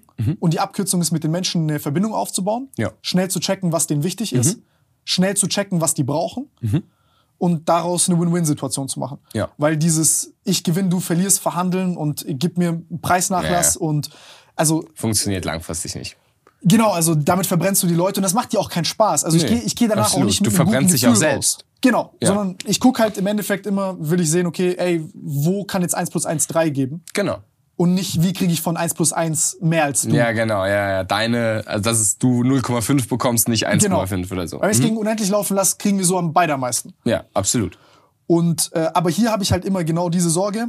Hm, was ist, wenn du, weil ich die Erfahrung in der Vergangenheit hatte, was ich, ich bin da halt offen und ich versuche da nicht, wie soll ich sagen, überparanoid oder zu vorsichtig zu sein und habe dann immer da so ein bisschen, sag ich mal, die Sorge, äh, zu offen zu sein zu Leuten oder zu untaktisch oder whatever. Also es wird häufig gewertschätzt von Leuten, weil sie so sagen, ey, Tim ist ehrlich, so, der legt da mehr auf den Tisch, als er sollte. Aber äh, ich frage mich, äh, es ist immer, sag ich mal, so ein schwerer Prozess. Und ich frage mich immer danach so, oh, bin ich jetzt, hätte ich jetzt anders mit diesen Leuten reden sollen? Es ist immer so, ja, es, ist so ein bisschen schwierig, weil m, ich weiß nicht, ob du verstehst, was ich meine. Ja, ja, würde ich sagen, grob schon. Und was ist das Resultat, das du dann am Ende des Tages hast? Also sind die Leute dann korrekt mit dir und du hast gute Deals, wo du sagst, I'm fine with that? Oder sagst du, boah, oft kommt dann am Ende des Tages doch was raus, was ich irgendwie nicht so will? Eigentlich ist es am Ende positiv, ja. So. Und dann würde ich in dem Fall an deinem Mindset arbeiten. Nee, aber tatsächlich, weil dann scheint es nicht die Kommunikationsstrategie zu sein, die zu irgendeiner Scheiße führt, weil du halt so bist, wie du bist und redest, wie dir der Schnabel gewachsen ist, dass du die Leute verprellst, sondern es scheint ja alles zu funktionieren. Die Frage ist, warum ist dann noch die innere Stimme in dir, die danach sagt, ah, hättest du es nicht so und so und wäre das nicht besser gewesen. Weißt du so? Und dann würde ich mir das anschauen. Warum ist dieser Anteil da? Was für eine positive Intention hat der? Weil es gibt einen anderen Besser zu werden. Besser zu werden. Aber nimmt dieser Anteil Feedback? Was heißt, was für Feedback? Also, weil du sagst mir gerade, dass in den meisten Situationen es doch gut funktioniert. Also eigentlich müsste dann noch lernen, ach so, je mehr ich ich selbst bin, desto besser läuft's. Aber der redet ja, plappert ja immer noch weiter. Wirst du dadurch wirklich besser? Durch diese innere Stimme? Weiß ich nicht. Weiß ich nicht. Und das darin, so, so würde ich es mir mal ansehen. Ne? Würde ich mir sagen, okay, genau wie du jetzt, ähm, angenommen, du hast ein Team-Meeting. So. Und bei diesem Team-Meeting sind zehn Leute am Tisch. So. Da ist da der Marketing-Direktor, die Produktionsleiterin und so. so. Und dann gibt es ja manchmal bei so ähm, Team-Meetings auch jemanden, der wird extra als der sogenannte Advocatus Diaboli, also als der Gesandte des Teufels äh, gesagt. Der soll alles kritisieren und alles als negativ bewerten. Aber Das bin ich. ja, genau. So. Ich bin der Treiber und Devil's Advocate. Okay, ja, sehr gut. So. Und was ist so? Deswegen ist es extrem gut, dass du diesen inneren Kritiker hast, der dich selbst danach innerlich kritisiert, weil sonst könntest du nicht so gut der Devil's Advocate in einer anderen Situation sein. Es ist ein wichtiger Teil. Na, witzig. Genau. Aber deswegen hassen mich auch alle Leute. Ja, genau. Aber du, die anderen Leute hassen dich genauso, wie du diesen inneren Anteil auch manchmal hast. Und du denkst, Ja, ja. entspann dich doch mal, innere Stimme. Weißt du so? Und deswegen kann es nie darum geben, gehen, diese kritische innere Stimme wegzumachen. Weil du sonst nicht so ein guter Devil's Advocate wärst. Am Tisch. Aber, wenn du der Devil's Advocate bist, also angenommen, jetzt mal tatsächliches Meeting. Du nimmst die Rolle unbewusst ein des Devil's Advocate. Also du zerschießt die Argumente von anderen. Ja? Warum machst du das? Das ist dein, das, warum möchtest, warum denkst du, dass es gut ist? So überlebst du und bist erfolgreich. Also du kannst ja nicht, keine Ahnung, jetzt beispielsweise hast du auf der Basis, wenn ich jetzt eine Kollektion bestelle, die Mhm. zum Beispiel, die ich jetzt, wo ich sage, ey, die ist shit, äh, ist Mhm. ja klar, weißt du, was ich meine? Okay. Und, und warum denkst du, dass Oder es ich wichtig ist für den lange Erfolg? solche Videos mache oder ich Ja. jetzt, egal welche Entscheidung, mein Job ist ja eine Entscheidung zu treffen, Mhm. letzten Endes. Krieg die gesamten Informationen und dann sage ich, okay, das ist nicht schlüssig oder ich sehe nicht, warum ich da Mhm. jetzt Geld reinstecken sollte, beispielsweise. Und dann ähm, ist ja immer eine Abwägung, okay, wie gut denke ich, funktioniert das oder läuft das? Mhm. Und integriere halt all diese Anteile, weil der, der Creative sieht seinen Teil, der Produktionsdirektor Ja, Sieht, sieht vielleicht die Kostenbrille und die Qualität, der Mark und so weiter. Also die, ich, mu- mein Job ist, das alles Mhm. Genau. zu integrieren und Ja. zu kritisieren Mhm. und abzuwägen. Und wenn du es jetzt nur immer alles kritisieren würdest, Mhm. dann würdest du irgendwann nie eine Entscheidung treffen. Also irgendwann muss es Das ja ist einen ein Punkt Problem. geben. Da, das ja, Mhm. ist ein Problem. Das ist ein Problem. Die Entscheidungsgeschwindigkeit ist dadurch dann manchmal ein bisschen. Äh, das, also das musste ich echt lernen. Genau, das okay, musste ich lernen. Gut. Und du hast das gelernt und ab welchem Punkt würdest du sagen, lässt du ein Devil's Advocate sein, im Sinne von und sagst, okay, ich habe es jetzt genug kritisiert, genug geprüft im, im, im Feuer der, der Kritik, jetzt treffe ich eine Entscheidung. Was ist dieser Punkt, wo du sagst, ab jetzt treffe ich die Entscheidung?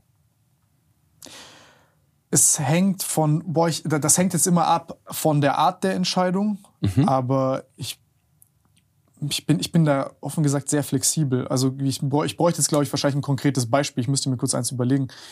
Ähm, ich aggregiere zum Beispiel gerne unabhängig Meinungen und ziehe Durchschnitt.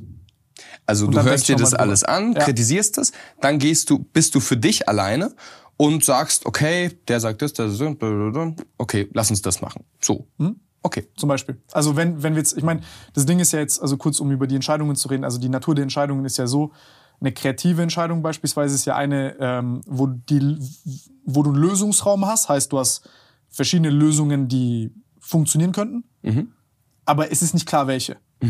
So, und dann gucke ich halt einfach grundsätzlich halt, keine Ahnung, wenn ich jetzt eine große Streuung habe, dann sehe ich das als starke Unsicherheit in Ja. dem Ganzen. Okay, ja. So. ja. Zum Je Beispiel, wenn- weniger die Standardabweichung ist, desto mehr ist Genau, es genau. auf Wenn, wenn ich jetzt sehe, okay, das ist gut koordiniert auf einen Wert, dann musst du auch gucken, ne, kann doch eine Fehlkoordinierung sein, ist auch passiert schon. Mhm. So heißt, viele Leute sind sich sehr, also sag ich mal, so ein Overconfidence-Effekt mäßig. Heißt, Leute sind sich Mhm. Ja, übersicher, ja. dass.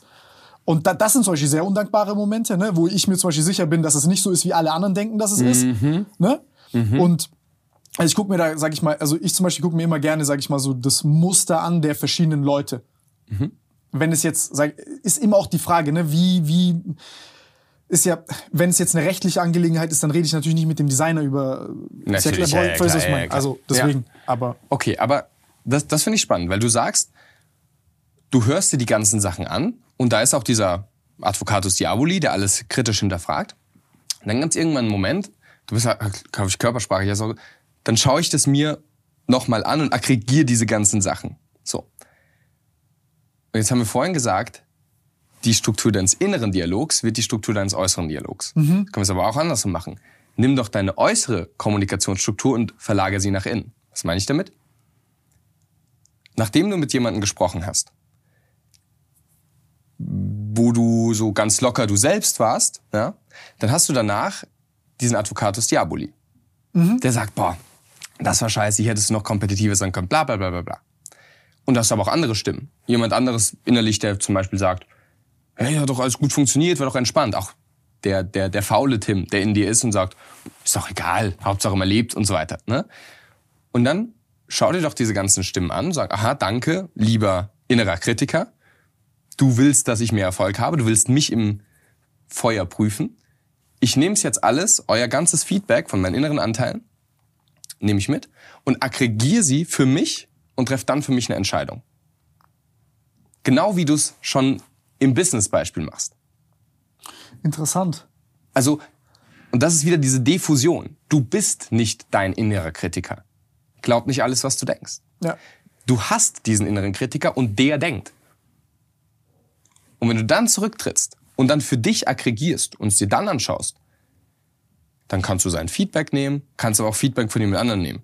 Wenn der ganz, ganz negativ ist, aber alle anderen Teile sagen, hey, ist doch doch super, dann würdest du ja auch nicht, irgendein Stinkstiefel im Team, würdest du nicht immer auf den hören. So. Schaust es dir von außen an, kannst entspannter sein. Ist das was, womit du so, sag ich mal, häufiger konfrontiert bist mit der Art von, ich meine, ihr macht ja auch diese Leadership-Geschichten und so? Mhm. Ja. Also, das ist diese, also damit bin ich sehr oft konfrontiert. Das, das geht ja auch so ein bisschen dieses Thema Imposter-Syndrom und, und, und was da auch Ja, ja, alles safe, noch kommt. safe, ne? safe, safe, safe. Ich frage mich dann immer so, okay, wieso, wieso gucken die mich jetzt alle an und erwarten von mir eine Entscheidung? Genau, richtig, genau. Und das ist Die überschätzen alle hart. Ja, genau. Die überschätzen alle hart. Dann gibt's aber auch einen anderen Typ in dir, bin ich mir sicher, der ist halt in dem Moment noch nicht so groß, der sagt, hey komm, ich habe mir das Ding hier aufgebaut, wir machen so und so viel Umsatz, wir haben hier das und das und das, geben über 50 Leuten ne, eine Anstellung, hey, so und so viel Millionen Leute schauen mich an. Das ist ja auch dieser innere Anteil. Der ist bei mir tatsächlich echt extrem gering. Ja. Also vielleicht schon fast ungesund gering, sagen meine Ja. Freunde. Also Ja. zum Beispiel von außen gucken echt viele an, sagen so, Digga, guck dir das mal an. Genau. Und für mich ist es aber so, also in meinem Kopf ist immer alles oder nichts. Mhm. Also ich bin wirklich, für mich zum Beispiel so andersrum, ich sag, also Sachen, die viele Leute gar nicht sehen, da bin ich teilweise erschrocken und, und, und reg mich krass drüber auf Mhm. und sag dann, okay, gut, dann muss ich jetzt halt irgendwie selber machen. Ja. Aber ähm, da hat man häufig dann das Gefühl, dass andere, also dass das offensichtlich ist für andere Leute. Also das ist Mhm. irgendwie, egal wie du es drehst und wendest, landest du wieder bei diesem, okay, Imposter oder weißt du was ich, also Ja, du kennst genau. ja diesen Kreislauf. Ja, genau, genau, genau. Ja, ja, Ja.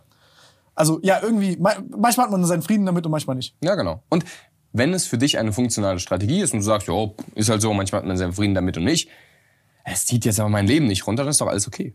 Wenn Mhm. du dann aber merkst, weißt du, im Buddhismus gibt es diesen Satz, wenn du einen Pfeil in der Brust stecken hast, dann füg ihm noch, nicht noch einen zweiten hinzu. Mhm. So. Und das ist der Unterschied zwischen Drama und Metadrama. Also, Oh, der. Unterschied zwischen, ich habe ein Imposter-Syndrom und zu, ich sollte keins haben. Oh, ja. Wer, wer sagt denn, dass ein Imposter-Syndrom was Schlechtes ist? Ich, ich finde es was Angenehmes. Ja.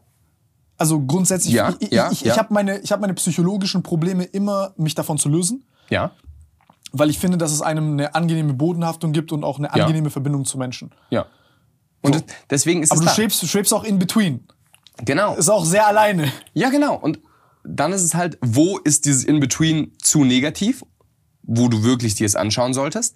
Aber auch da muss man ja keinen Stress drum machen. Also beispielsweise, jemand, ich gehe mal auf die körperliche Ebene. So, jemand sagt, ich will XY mal die Woche trainieren gehen. So.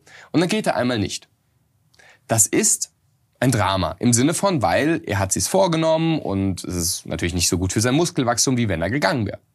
Noch problematischer ist, wenn er jetzt aber dieses Metadrama macht von, oh nein, oh Gott, und wie schlimm. Das macht's nicht besser. So, wenn du sagst, okay, interessant, warum bin ich heute nicht gegangen? Dir das mit einem, mit einer Taschenlampe des Bewusstseins anschaust und nicht mit Selbstverzweiflung und, und, und Selbst, äh, So nach dem Motto, du hast Angst so. und, dann kriegst du Angst, weil du Angst hast oder es fuckt dich ab, was dich abfuckt. Genau. Während wenn du es dir einfach anschaust und sagst, okay, was kann ich jetzt tun, dass es besser wird, dann geht's in eine positive Richtung. Mhm. Und das, das hilft wiederum, aus dem Drama rauszukommen. So. Ich glaube, hier ist halt super wichtig, äh, mit Leuten sprechen zu können. Mhm. Also ob das jetzt, sage ich mal, der Therapeut ist oder ob das Freunde sind. Ja. Ähm, ich glaube, bei einem Therapeuten ist es gut, dass man mit einem Therapeuten sehr gut auf so eine Ebene kommt, wo er einen versteht Ja. und auch hilft, dich selber irgendwie zu ordnen. Ich glaube, das ist auch sehr viel, sage ich mal, Ordnung, also geistige Ordnung, die Mhm. ja man da hinkriegt. Ja. Ähm, und ja, mit, mit Freunden kann das dann halt, glaube ich, häufig problematisch sein für viele Menschen, weil die darin vielleicht nicht geübt sind, jetzt noch ein bisschen isolierter waren. Und ich glaube auch generell, dass ein bisschen Problem, also sch Leuten schwer fällt, so über ihren eigenen geistigen Zustand zu sprechen. Ich muss zum Beispiel sagen, ich habe halt, ich weiß nicht, wie normal oder unnormal das ist, ähm, aber ich, ich, ich habe damit echt extrem gute Erfahrungen mein ganzes Leben lang gemacht. Mhm. Ja, und das ist eine, eine wahnsinnig gute Sache. Also ich kenne wenige Leute, also ich kenne eigentlich niemanden, der gut über seine Probleme reden kann und das schlecht findet. Ich habe eher Leute, die sagen, ah, ich habe da so ein paar Themen, aber irgendwie, ich vertraue mich dann auch anderen nicht so an. Weißt du so? Und kommen dann ins Coaching zu mir und zahle den einen Stundensatz, nur um mir das zu erzählen. Wo ich mir sage, ja, gerne, ich kann dir auch psychologische Impulse geben, aber ich fordere die Leute auf der Rede mit einem guten Freund darüber. Ja, ja. Das ist wieder dieses Ding. Und das Ich wird erst Ich am Du und der, der Coach und der Therapeut ist nicht der, der Erlöser. Er kann dann vielleicht eine hilfreiche Perspektive zu den Freunden geben, wenn es nicht mit den Freunden klappt. Also ganz konkret gesagt, wenn ich Single bin und damit ein Problem habe und dann zu meinen Freunden oder Freundinnen gehe, die auch alle Singles sind und sich über die blöde Frauenwelt oder blöde Männerwelt beschweren, kommt man nicht zur Lösung. Dann kann der Coach und dann kann der Therapeut hilfreich sein. Aber ansonsten ist es generell sinnvoll, mit anderen Leuten über seine Themen zu reden.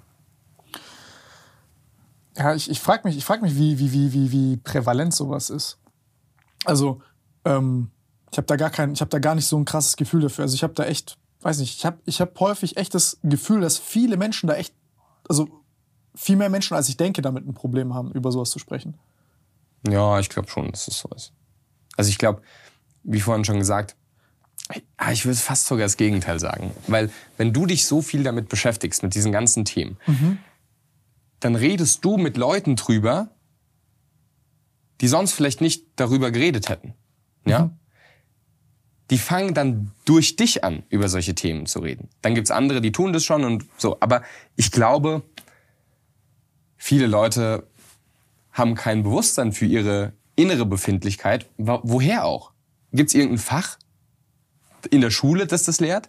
Gibt's irgendwas in der Social-Media-Welt, außer tolle Mindset-Coaches, ja? Das ist halt die- unsichtbar, das ist das Problem. es ist unsichtbar und es ist auch nicht der Fokus unserer Gesellschaft. Der Fokus unserer Gesellschaft ist, welchen Abi-Abschluss hast du, welches Jahresgehalt hast du und wie viele Lambos hast du, sage ich jetzt einfach mal. True. So, ne? Und Aber auch zu Recht. Ja, natürlich, richtig. Es ist ein Äquivalent zu gutem Mindset und es ist ein Äquivalent zu Ich persönlicher tue deine Reife. kognitive Flexibilität sehr stark Es ausreizen. ist okay, ich äh, lerne ja auch noch dazu, weißt du? Und deswegen äh, ist es, ist es hilfreich. Ich will ja mal keine Demenz haben. nee, aber es es ist ja wirklich so. Weil wenn du dann,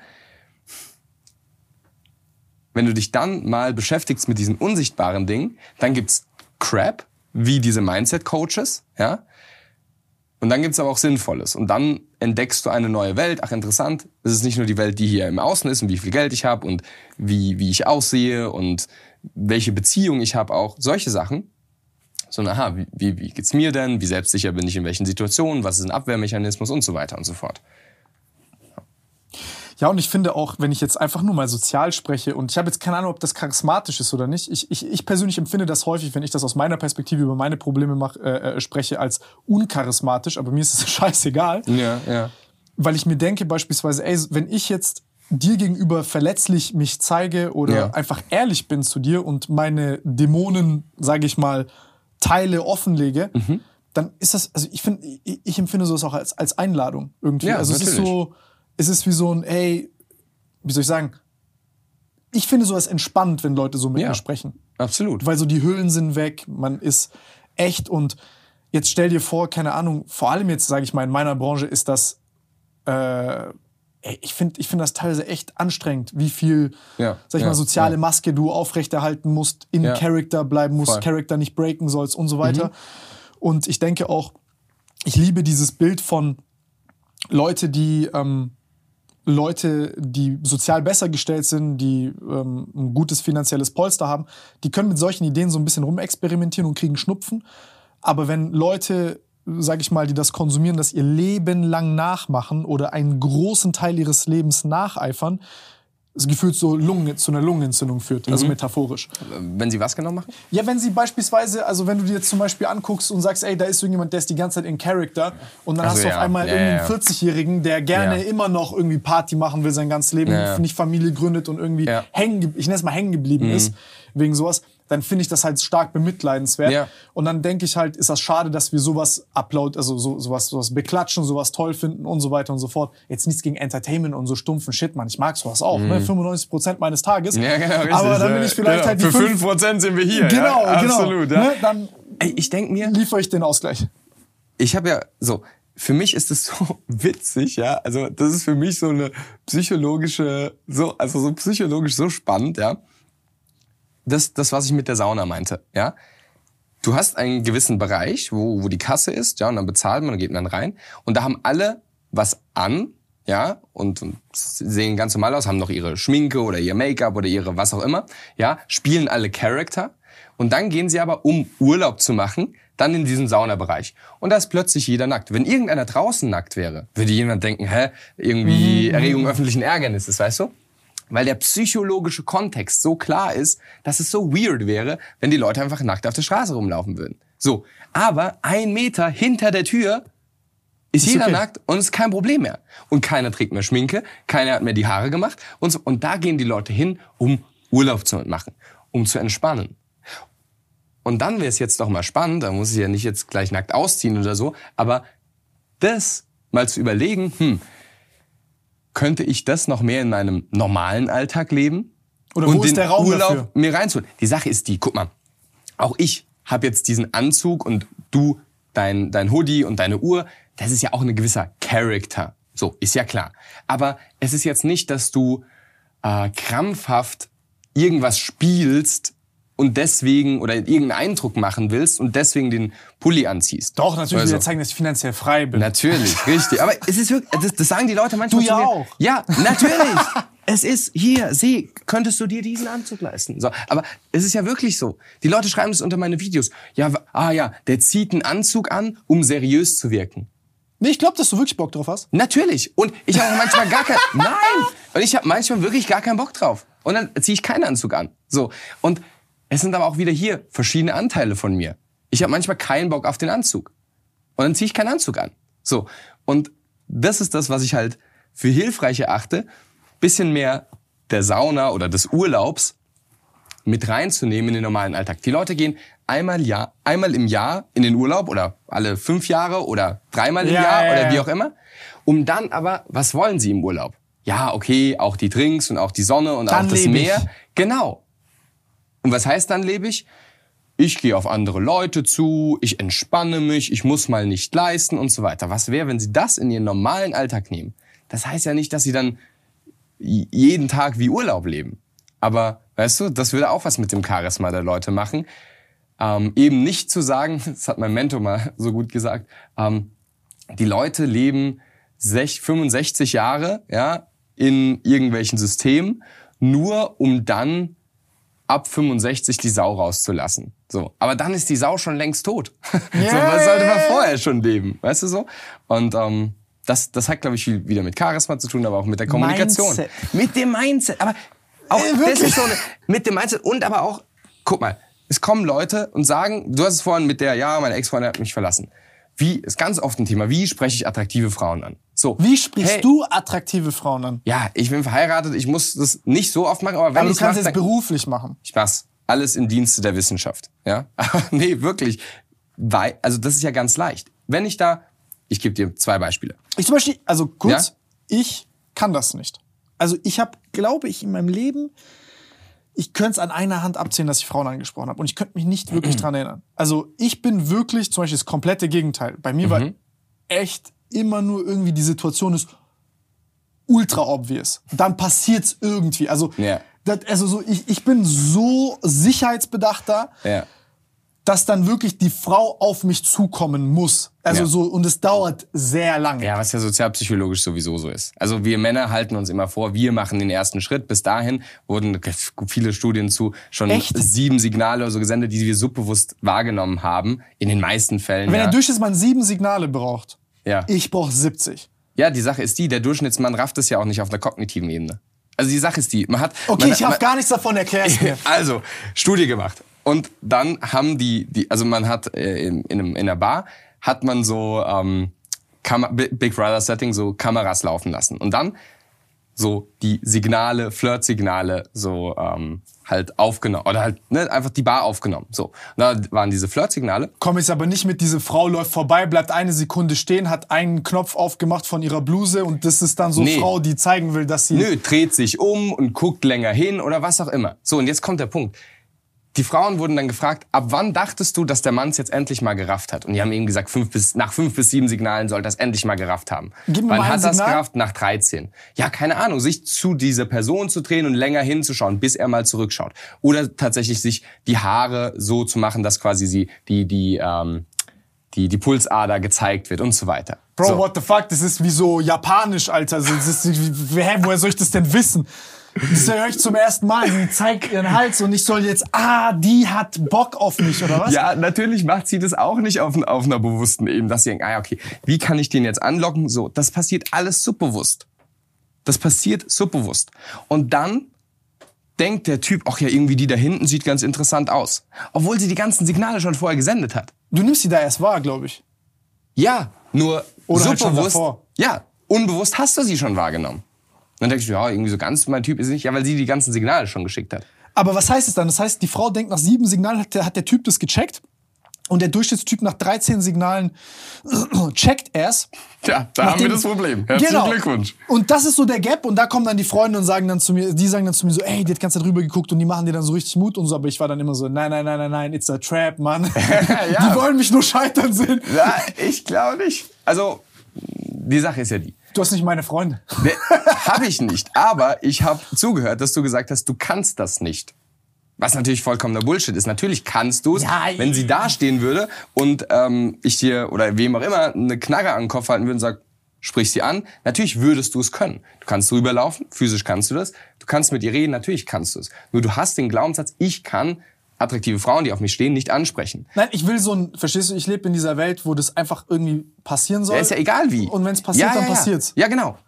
Nur die Frage ist, Aber ich könnte nicht hingehen und sagen, ich spreche dich jetzt an. Nur warum ist es im Business bei dir anders? Weil da denkst du ja nicht, Business passiert, wie es passiert. Es wird schon passieren, wenn es passiert. Doch, aber da bin ich tatsächlich auch so. Nein, nein, nein, nein. Also ich bin tatsächlich auch sehr, äh, also ich, ich, ich mag das zum Beispiel nicht so, ey, ich komme jetzt mit dir auf den Punkt. Jetzt komm, lass irgendwas machen Ja, oder richtig. so. Sondern auch da, ich lasse Ja, nur, es passiert ja, wie es passieren soll. Sie sendet dir 12, 13 Signale und du sagst, nee, es soll von, wie wie soll es denn passieren? Soll, soll der liebe Gott kommen und dich so stupsen, dass du zufällig auf sie fällst oder was? Es kann ja nur passieren, wenn du auch mitspielst. Ja. Ich weiß nicht. Ja, was, was, was ist dann jetzt zwischen diesen 7 und 13 Signalen? Was passiert in, diesem, in dieser toten Zone? Entweder Frustration, weil die Frau nach 7, 8 aufhört, Signale zu senden und denkt, ach, die Männerwelt, die raffen mir sowieso nichts, was in gewisser Weise leider stimmt. Oder sie hat so viel Interesse, dass sie es weitersendet und dann der andere Typ, anstatt zu sagen, ich kann das nicht und es sollte passieren, halt sagt, okay, ich mach's einfach.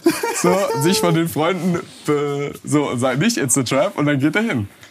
Ey, krass, Mann. Also, das, das ist voll interessant. Das heißt, im Endeffekt, also ich als Frau würde mich ja auch nach 7, 8 Ich so Signalen... okay, ja. Du als Frau. Ja. Nee, ich würde mich ja dann auch so, ah, der hat jetzt keinen Bock und dann Selbstzweifel kicken und so weiter. Der Typ nimmt die aber gerade wahr und denkt so, ah, ist das jetzt? Also, braucht noch mehr Bestätigung. Und dann denken, also irgendwie haben dann beide aufeinander Bock, aber äh, genau. passiert nichts, weil Und was war da vor 50 oder 100 Jahren? Da gab es den Turnverein, da gab es die Kirche, da gab es die Bar und dann musste man ja irgendwann, ne, oder dann war die, die sexuelle Lust so groß, dass man es dann doch gemacht hat oder die Freunde, ach, hier willst du nicht mal die Sabrina kennenlernen und was auch immer. So.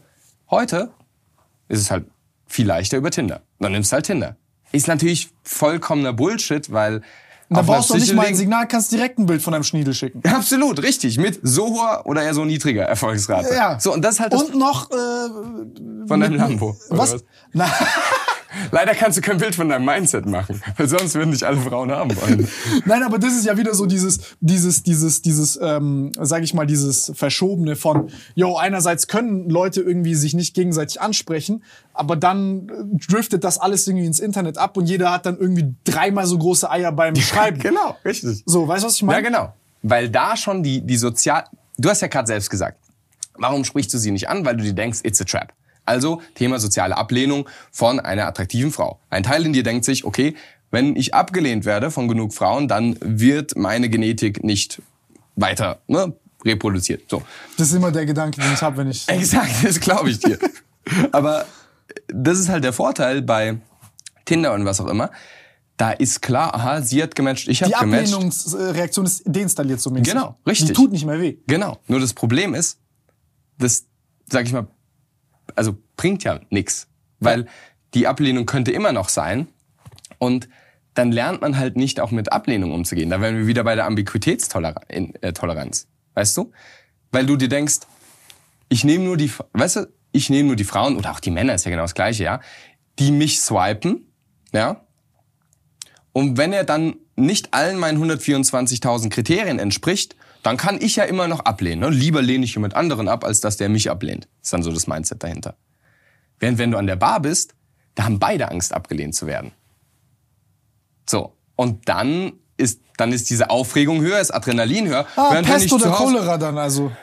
Nee, Nichts oder ich, nicht? Ich hoffe, ich hoffe nicht. Ich hoffe nicht. Aber wenn du halt zu Hause in deinem Bett liegst und dir aussuchen kannst, äh, die Serie zu schauen, von der du weißt, von der kann ich nicht abgelehnt werden, ähm, oder halt Tinder zu machen, so da, da kann ich locker ablehnen oder nicht. Während im echten Leben da wäre halt eine eventuell tiefere Konversation möglich. Krass. Also, und hast du Leute, die quasi genau wegen solchen Sachen zu dir kommen und sagen, ey, hilf mir? Ja, auf jeden Fall. Also es ist ein, es ist ein großer Teil von,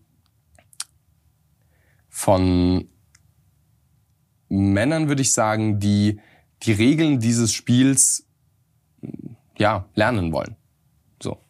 Weil, weil sie selbst Angst haben oder unsicher sind und was auch immer. Und tatsächlich bei mir durchschnittlich gesehen eher Männer. Ich habe mal ge- gehört, dass generell mehr Männer YouTube schauen und mehr Männer schauen dementsprechend dann auch meinen Kanal oder wie auch immer. Oder weil ich ein Mann bin, weiß ich nicht. So. Aber ja, doch. Oder aber auch, ehrlich gesagt, auch viele Frauen. Also Was- was- was prozentual mehr Männer. Wie, wa- was, ist, was ist eine Frau, die zu dir kommt? Also, was ist, äh, wa- was, was sagt die dann zum Beispiel in dem Kontext? also, äh, also die meisten Menschen ganz generell fangen mit den äußeren Dingen an. Ja, also ich habe schon viele Männer gedatet, aber die, die kannst du alle vergessen. Ja, also fangen im Außen an. So. Und mag ja sein, dass sie die falschen Entscheidungen getroffen haben. Nur die Sache ist die, natürlich können wir uns über die Männerwelt beschweren, aber wenn wir wieder intrapersonelle Kommunikation gehen, warum ziehst du immer die falschen Männer an? So.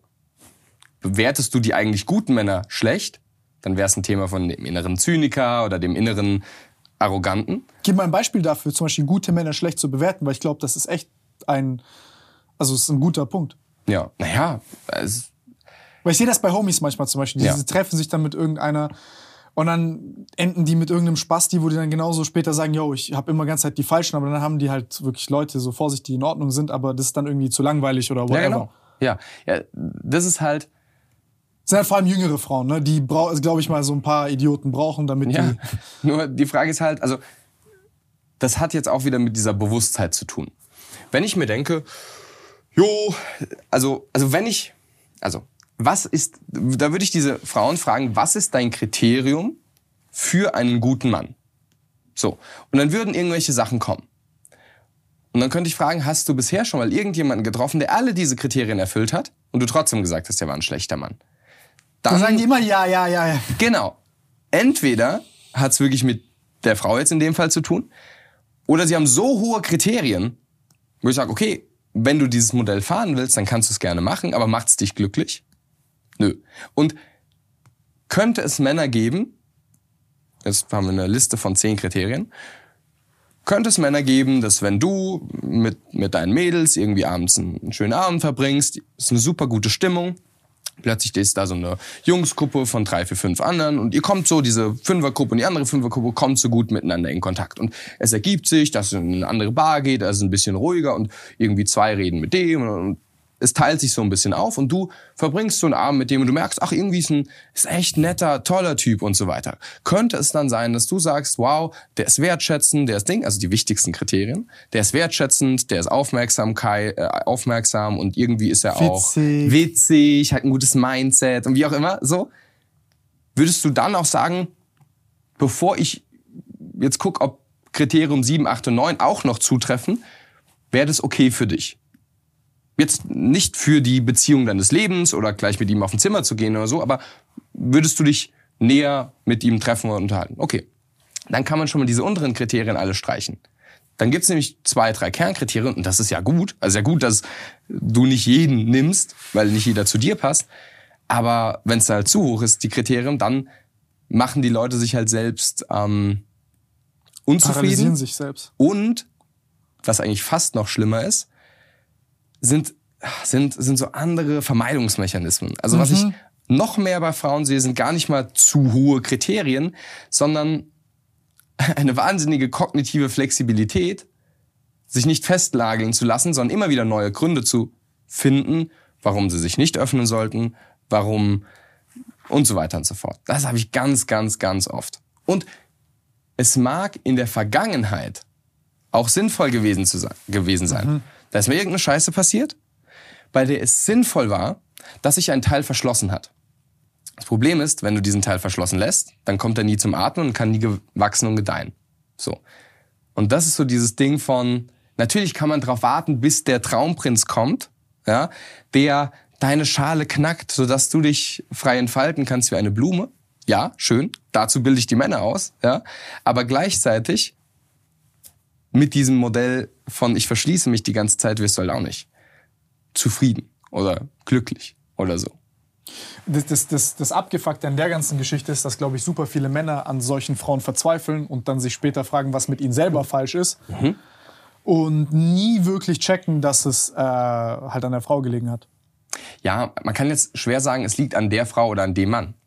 Die Frage ist, sobald du ein Thema damit hast, Nee, also Das ist dein ich, Thema. Ja, safe. Was ich aber damit sagen will, ist, du bist in, du, also ich, es geht mir gerade nicht um dieses Ding Mann oder Frau, sondern es geht mir darum, du als die Person, Ja. die mit einer verschlossenen, sag ich mal, sehr, ähm, eine Person, die große Schwierigkeiten hat, sich festzulegen irgendwie, die sich sehr unsicher ist, ähm, das kommt ja auch rückwärts auf dich und du hast dann diese Unsicherheit in dir und du fragst dann, okay, was hätte ich anders machen können? Ja. Aber es wäre scheißegal, was du gemacht hättest. Du hättest dieses Problem nicht gelöst. ja, ja, ja. Und dann internalisierst du das so ein bisschen. Ja, genau. Es ist halt die Frage, was wäre dann sinnvoll gewesen? Also, da könnte man so ein, so, so ein Baumdiagramm machen, ne?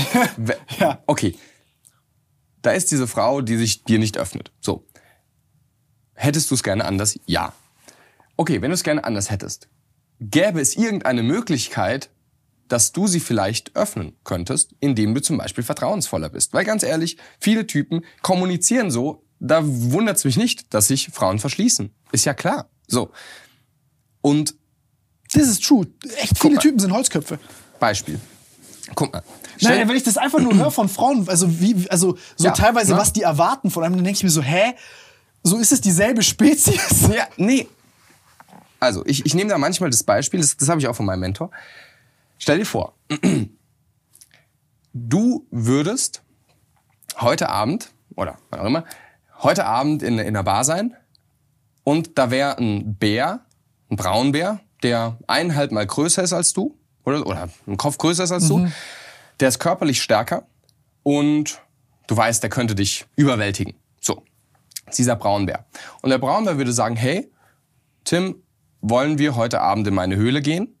Spaß miteinander haben? So, würdest du den nicht gut prüfen? Ja, aber das ist die Realität der Frauen. True. Weil wir körperlich gesehen einfach größer und stärker und was auch immer sind. So, durchschnittlich gesehen. So. Und dann ist es wirklich gut, da achtsam zu sein und vorsichtig zu sein. Und dieses Beispiel muss man Männern geben, dass sie verstehen, deswegen testen die Frauen. Nicht, weil die böse Schlangen sind oder was auch immer, sondern weil, weil es wirklich gut und wirklich wichtig ist. Wenn es zu stark ist, dann kann man, also kann die Frau sich das anschauen, wenn sie darüber einen Leidensdruck hat. Also das ist dann bei der Frau. Aber wenn ein Mann bei mir im Coaching ist, sage ich, sorry, ich kann die Frauenwelt nicht so verändern, ja.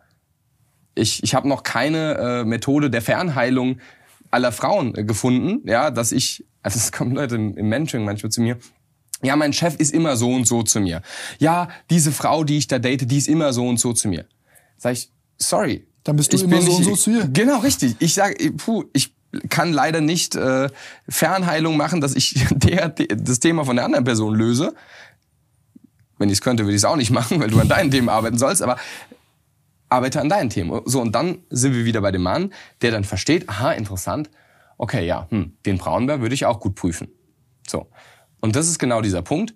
was kann dann der Mann wiederum machen, um vielleicht vertrauensvoller, entspannter oder was auch immer zu sein. So, und damit dann auch sie entspannen. Ja, ich glaube, das, ich glaube, das große Problem jetzt, also wenn ich jetzt, sag ich mal, für viele Typen sprechen kann, ist, dass man in so einem, in so einem abgefuckten Spagat ist zwischen, okay, sei ein Mann, sei du selbst, aber sei gleichzeitig auch einfühlsam und Ja. vertrauensvoll und nicht zu fordernd und dies und das und irgendwie, das sind so, du sollst so viele widersprüchliche Sachen gleichzeitig sein Ja. und immer dosiert im richtigen Zeitpunkt. Ja. Und äh, ja, also Das ist richtig und das ist in gewisser Weise auch die biologische Realität. Aber ich, also ich kann aus meiner Perspektive so sagen, jetzt, ich glaube, äh, wenn du auf also was, wie es bei mir immer war, ist jetzt kein Rezept für nix. Ähm, ich glaube, ich habe immer so relativ unnahbar gewirkt und auch leicht abgefuckt und leicht so, sage ich mal, ist für mich auch die Abwehrhaltung. Ich gehe so durch die Mhm. Welt. Dann wirkt man vielleicht auch ein bisschen, vielleicht auch gefährlich oder whatever. Weirdes Wort, auch ein bisschen cringy. Alpha-Mail. Du bist in der Alpha-Mail. Nein, aber ich. Alpha-Mindset hast Al du. da. Alpha, Alpha, Ein Mail, ja. Alpha-Mindset, Also du musst, ich du musst so ein Auftritt haben, Auftreten haben von so einem Alpha-Mail, Ja. aber dann, wenn das Gespräch anfängt, dann musst du direkt Beta werden. Und dann hast du's. Nein, aber ich glaube, also ich glaube jetzt mal, also wirklich super dumm, aber ähm, ich glaube, es geht ja irgendwie darum, dass du, sage ich mal, hier äh, schützen kannst, aber dann in, die, in diesem Moment auch, sage ich mal, diese sensiblen, also diese sensiblen Anteile deiner Persönlichkeit einfach zeigen kannst und, Ja. und damit auch im Reinen bist. Ja. Es ist, es ist auch ehrlich gesagt, aus guten Gründen, die ich schon genannt habe, aber es ist eine große Herausforderung, die uns die Frauen darstellen. Also es ist psychologisch gesehen nicht einfach. Wirklich andere kortikale Bereiche dafür gebraucht werden. Dieser zweite, also mir ist der erste Teil mit Frauen immer schwer gefallen, aber der zweite war immer easy. Ja. Weil ich hatte nie so große Probleme, so offen über Sachen zu sprechen. Ich habe mir jetzt auch nie so ein krasses Kopfweg gemacht, also Kopfweg gemacht, Ja. so wie komme ich da jetzt an oder gut. wirklich jetzt schwach, wenn ich jetzt das und das sage oder wenn ja. ich ehrlich ja. bin oder so. Ja, weil kenn, also ist bei den meisten würde ich sagen eher so rum. Andere, dem fällt der Anfang Spaß, du leicht. musst immer doppelt so lange dir Zeit nehmen, um zurückzuschreiben. Nie sofort an. Ja, genau. So, aber das ist ja, ja, Psychotraining. Das ist, das ist wieder so ein klassisches Beispiel von, also ich sag mal so, wenn Die tun mir am du, allermeisten, das tut mir am allermeisten leid, wenn du an deinem Handy hängst und dann diese Phasen hast. ja genau, das, also das ist auch ein bisschen, na, ich sag mal so, stell dir mal vor, Opa, Opa, wie bist du zusammengekommen mit Oma? Also, ich habe zwei Tage ich hab gewartet. diese WhatsApp-Taktik. Jedes Mal. aber das ist wieder dieser, Ich zeig dir jetzt meinen Verlauf, wie ich mit ihr geschrieben habe. Und dann hat sie sich verliebt. kopiere diese fünf Nachrichten und du bist auch erfolgreich mit Frauen. Aber das ist wieder dieses, ich schaue mir etwas an, was funktioniert. Weil beispielsweise kann sein, also ich sag mal so, ich würde, ohne da jetzt eine Studie zuzukennen, auch vermuten, dass die Typen, die immer instant in der Sekunde antworten, weil sie die ganze Zeit am Handy hängen und so bedürftig, sage ich jetzt einfach mal, sind, ist schlecht. dass die auf die meisten Frauen nicht attraktiv wirken. Auch andersrum, unbedingt. Aber vermute ich, dass sie nicht unbedingt attraktiv wirken würden. So.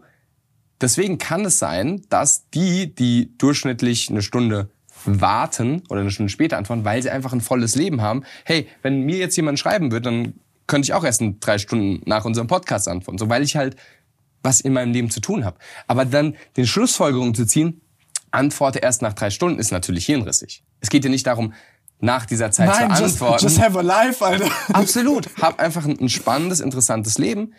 Und dann wirst du aber manchmal sofort antworten. Nur spannend und interessantes Leben haben. Was? Nein, du gesagt hast, hab ein spannendes und interessantes Leben. Das ist so wie so eine Aufforderung zum Denken. Ja, genau. Und dann musst du dich so verhalten und irgendwie spannende Sachen. Wobei eigentlich tatsächlich. Also ganz ehrlich, wenn die Leute ein spannenderes und interessanteres Leben hätten, dann wäre es, glaube ich, wirklich besser. Da sind sie auch interessanter. Und antworten erst nach zwei Tagen. Oder drei. Nein, aber ich gebe dir recht. Also guck mal, du kannst ja in der, also ich, ich bin da voll unterschiedlich. Manchmal, ich, ich glaube, es geht einfach um, um so, so, so Unf Unpredictability und ich glaube, das ist so tief im Menschen auch irgendwie verwurzelt. Das ist ja auch was, das ist ja, sag ich mal, das bringt dich ja automatisch durch die gesamte Gefühlsbandbreite, die ein Mensch hat. Oh, jetzt habe ich Phasen, da antworten wir einander sofort. Es ist intim, es ist schnell, es ist toll, es ist so, es ist wie so ein Tanz. Ja, genau. Dann geht das weg. Und dann wünscht vielleicht sich die eine Person das zu sehr, die andere Person hat was anderes zu tun, dann gibt sie ja automatisch ein schlechteres Gefühl, Ja. macht vielleicht zwei, dreimal noch mit, aber du bist dann der Bedürftigere. Und äh, das, das, das Schlimme ist ja, was ich dann, also ich kenne es von Typen, es gibt auch Frauen, die das safe machen, aber die sich dann so einreden, ja, aber bei uns ist das anders. ich gebe mir noch viel mehr Mühe. Ich Mhm. bin immer da für dich und du bist das Allerwichtigste und Mhm. du bist auf Platz eins. Bro, nein, du hast ein Problem und du willst unbedingt die Nähe von dieser Frau haben. Ja. Ja? Und das ist das Problem. Mhm. Alles andere, was du gerade hier an Rationalisierungsscheiße gibst, ist Bullshit. Ja. Und äh, ja, ich bin, ich bin da immer so der Inter Interventionsberater bei meinen Homies. Und so, wenn ich so sehe, so, ey, Bro, ja, du machst gerade zu viel. Ja, ja, ja. Und dann kommen Frauen immer, die so daneben sind und diese, ich habe das häufig so, keine sind dann auch Frauen dabei, Freundinnen von Freunden, die das hören, wie ich so mit, weil ich rede auch vor denen genauso. Ja. Und dann sagen die dann immer, ja, der Tim, der hat da schon so Macho-Einstellungen und so. Und dann sage ich denen, nein, nein, wenn der dir jetzt antwortet, ich sag, ich, ich sag dann vor der Freundin, sag, ich, fang jetzt an, antwort, du willst, dass sie keinen Bock mehr hat auf dich, wenn du nach Hause kommst, fang an, jetzt immer zu antworten auf die Sekunde sofort und gib mir das Gefühl, dass sie das Allerwichtigste ist, auf was, was die, und das will sie in dieser Sekunde und das denkt sie auch, weil sie das vielleicht nicht immer bekommt, aber dann, sobald du anfängst, es zu geben, bist du auf einmal langweilig. Ja, und das ist halt wieder dieser Unterschied zwischen bewusst und unbewusst. Auf einer bewussten Ebene. Aber du machst sie nicht kalkuliert. Das ist der springende Punkt. Das ist der natürlich nicht. Du, du, wenn du es kalkulierst machst, dann ist es eine lahme Technik. Dann so. bist du obsessiver Es ist und das ist krank. Aber es ist halt wie- wieder dieser Unterschied von, was will ich und was sage ich, was ich will. Weil wenn wir die Genau. Leute fragen würden, ja, welche Produkte kaufst du? Naja, natürlich kaufe ich die klimafreundlichen, Bio. und ich esse auch sehr selten Fleisch und so weiter und, und so weiter. Da kommen so diese rationalen. Aber wenn man dann hart down trackt, was ist, dann ist es doch das Unbewusste, das, das stärker, stärker durchschlägt. Dann ist es halt doch die und die Person, die man eher will. Aber rational sagt man, auch wieder, ne, sozial erwünscht, ja, ich hätte gerne jemanden, der so und so ist. So. Aber es sind beide Richtungen so. Ja, dann kannst du ja mal 10% mehr so sein. Ich meine, geht, geht- also geht auch die safe ins andere Extrem, dass da Leute sich viel zu wenig um ihre äh, Beziehungen kümmern. Ja, ja, Oder, klar. also, ne, will ich jetzt gar nicht sagen, aber ich will nur sagen, da manchmal nicht einfach sofort auf das, was du gerade hast gut gesagt, nicht darauf hören, was Leute da immer sagen. Weil manchmal Mhm. wollen Leute Dinge, die ihnen unterbewusst auch gar nicht gefallen. Mhm. Ja, und dann ist das so ein bisschen ein, ein, ein misleading Cue, so ein Ja, bisschen. genau. Ja. Aber ja, äh, ich finde, ja, ich, ich finde das, ich finde dieses Thema spannend, weil ich glaube, dass, dass da echt, ja, jetzt diese, diese Pandemie und so, ey, wäre ich jetzt irgendwie 15 Jahre alt oder so Mhm. gewesen, wo das so anfängt, boah, Digga, das, das ist schon ein Kopf weg, Mann. Ja. Und dann musst du dich verlassen auf solche, Benedikt Hells dieser Welt. Nee, aber die, die schlimme Sache ist ja die, ähm, eben, also keine Ahnung, das wird auch alles selbstregelndes Mechanismus. Also ich, ich bin jetzt keiner, der, der, der Tinder verteufelt oder so. Ich glaube, psychologisch gesehen ist es selten die, die sinnvollste Sache, das zu machen. Aber es gibt auch manche, die haben gesagt, ja, bei uns, bei uns im Mentoring letztens hier und da, ich habe jetzt angefangen, äh, Online-Dating zu machen. Sag ich, okay, cool, so bringt's dich weiter. kann Sprungbrett sein, auch einfach Natürlich. Erfahrungen zusammen. Gerade bei dieser Person. Das ist eine, eine Person, wo ich sage, hey, cool, diese Art von sozialer Interaktion, super geil, Hammer. So, also deswegen, das wird sich auch alles wieder regeln, aber ähm, ja, äh, da sich nicht zu sehr auf die Technik zu verlassen, hilft, glaube ich, am Ende des Tages am meisten. Ja, safe.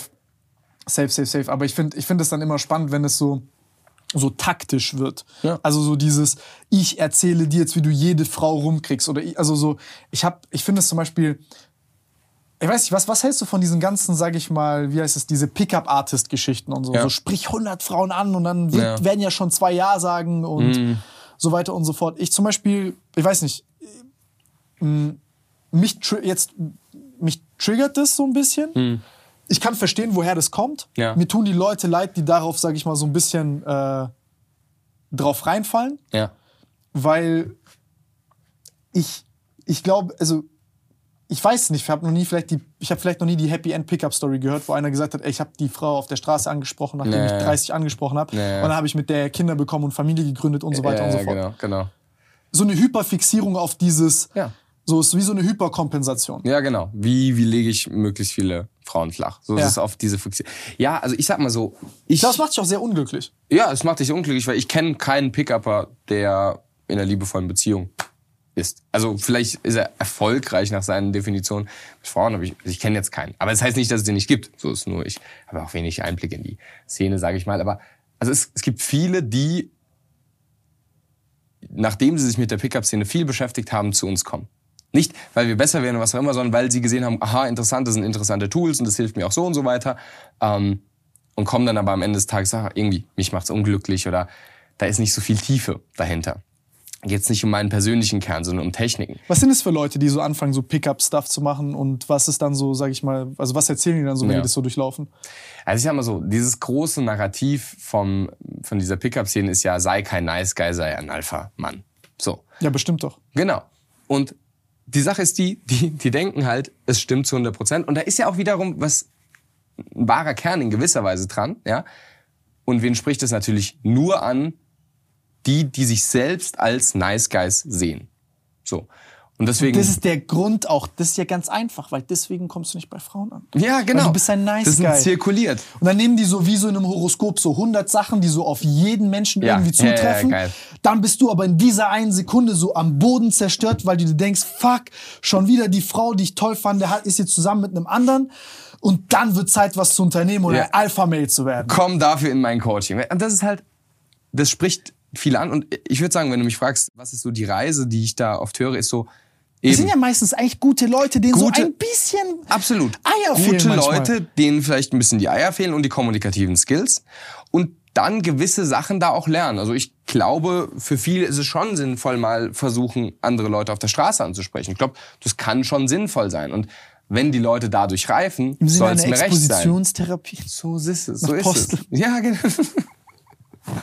weißt du, ich denke mir bei sowas auch, wenn es dich weiterbringt und du glücklich bist und dein erfülltes Leben führst, dann mach's. So, aber ich kenne halt keinen, der es langfristig so erfüllt. Okay, das wollte ich gerade fragen, weil hätte jetzt sein können, dass du mir sagen kannst, ey, nee, Tim, da gibt's echt Leute, so das funktioniert, das also, Lebenskonzept. es kann sein, dass es funktioniert. Ich kenne nur keinen. So, das heißt, ich kenne jetzt noch nicht die, die allen und so weiter, aber ich kenne eher die, die dann zu mir kommen und sagen, naja, so das klingt ja auch viel ist es geiler, Nicht. das klingt ja auch viel geiler, als es ist. Natürlich. Also ich jetzt nicht, dass ich hier Pickup-Ding gemacht habe, aber ich hatte auch, also Anfang von Social Media und Co. Da, da hast du halt, da ist es viel leichter äh, als vielleicht jetzt einen normalen Typen. Und dann war das immer so spannend, auch für meine Homies und so, oh jetzt, was ging mit der, was hast du mit der und so weiter. Aber das ist interessanter, das anderen Leuten zu erzählen, als es tatsächlich irgendwie später ist. Das ist vielleicht von zehn Frauen, sind vielleicht ein, zwei Frauen, mit denen du dann wirklich auch noch, wo das interessant ist, mit denen du irgendwie dann noch weiter was, was, was zu tun hast. Ja. Aber dadurch, dass es auf so eine ähm, beschleunigte Art sexuell ist, Hm. du, das, das wirklich, ich habe in den aller, aller seltensten Fällen das erlebt, dass es funktioniert hat. Ja.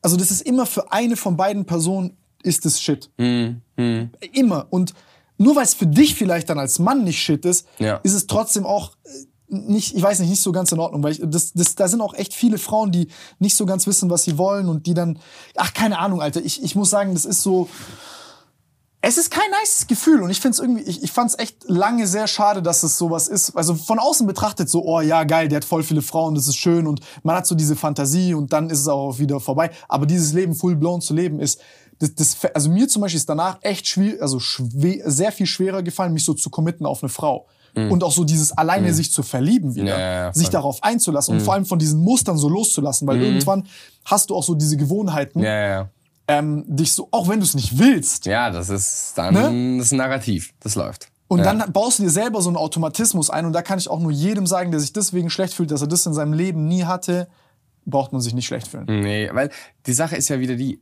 we- wessen Ideale sind es? Also ich glaube nicht, dass du auf die Welt kommst und denkst, wow, ich will viele Frauen haben.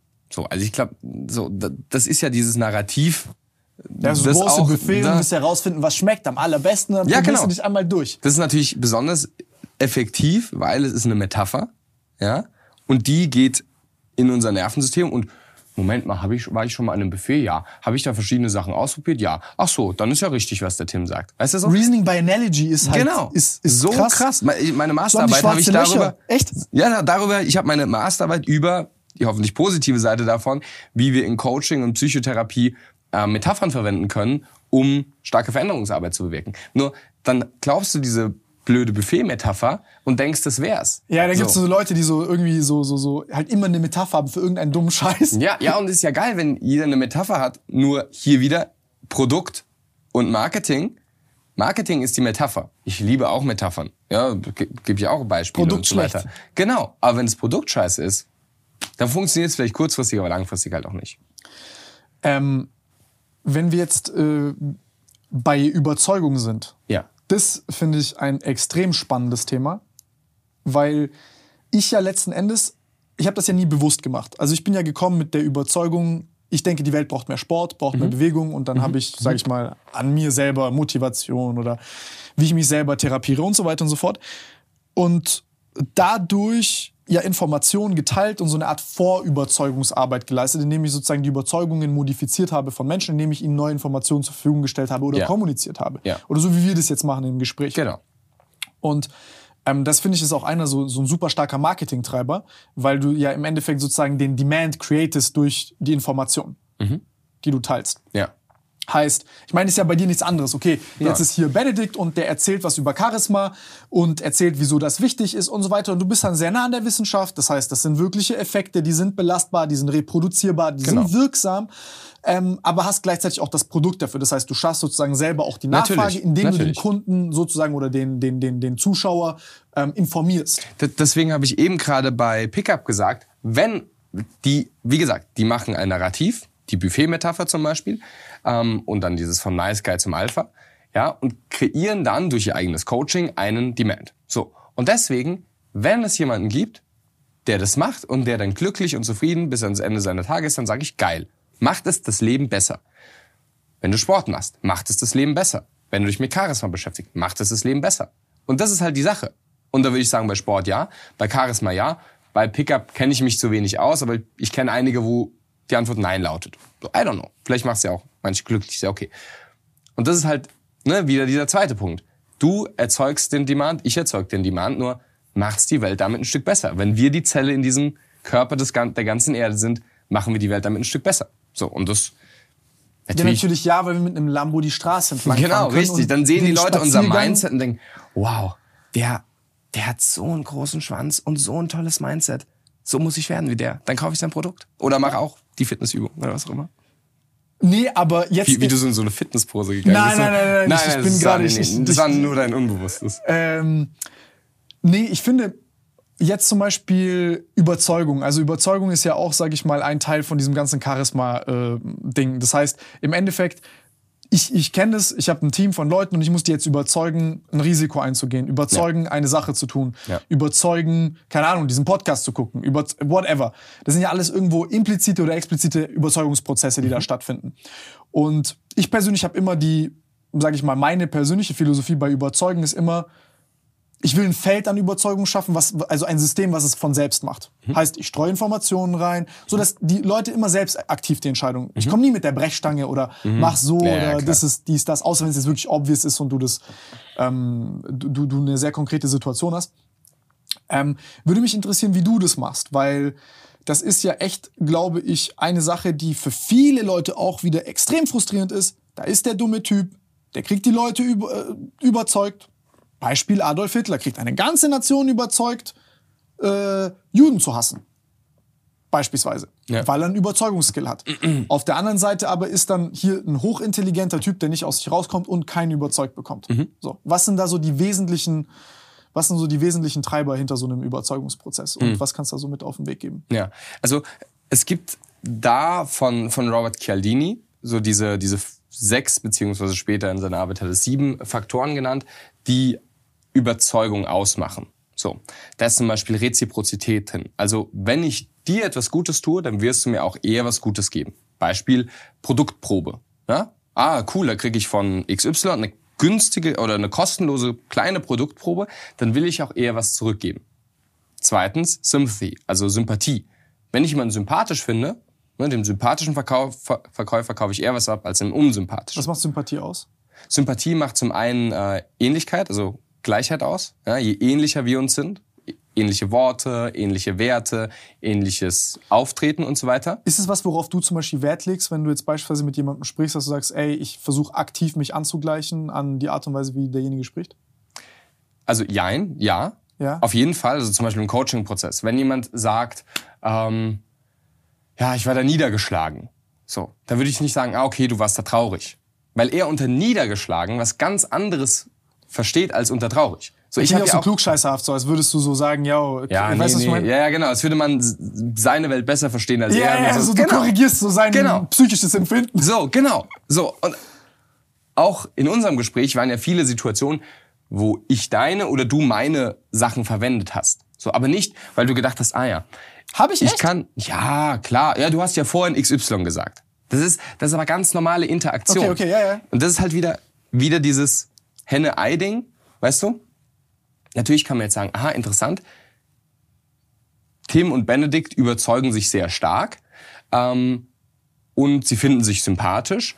Und woran können wir das messen? Aha, Benedikt verwendet viele Wörter wie Tim und Tim verwendet viele Wörter wie Benedikt. Ah, also würdest du sozusagen sagen, der Marker für das gegenseitige Sympathieempfinden ist zum Beispiel so eine Art Angleichungsprozess im Verhalten und im, im, im Sprechen? Einer der ist es. Ist es tatsächlich. Also einer der ähm, ist es. Ich meine, sieht man ja, ist voll obvious, aber noch nie so drüber nachgedacht. Ja. Oder, ja, keine Ahnung. Oder Doch, doch, ist nicht in das der letzten einer. Zeit darüber nachgedacht. Ja, doch, ist. Interessant. Ähm, beispielsweise, da hat man. mal, wie wie wenig mit Menschen zu tun habe.